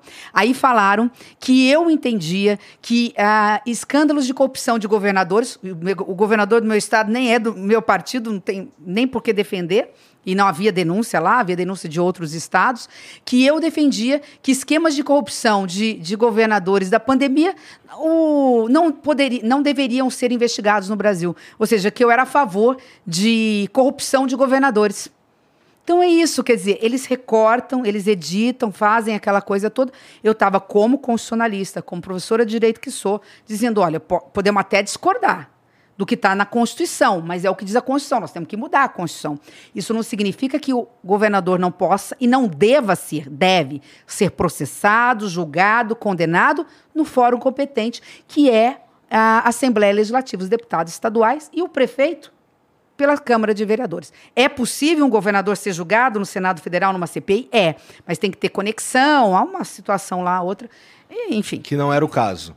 Na, não, dentro daquela decisão dada pelo presidente Rodrigo Pacheco, não. Estava explicando uma decisão ali. Tá. Mas é isso. Tá bom. Ah, enfim. Tem um outro, tem o um último áudio aí, né, Janzão? É Na verdade, esse aqui é um vídeo também. Ah, é um vídeo também? Legal.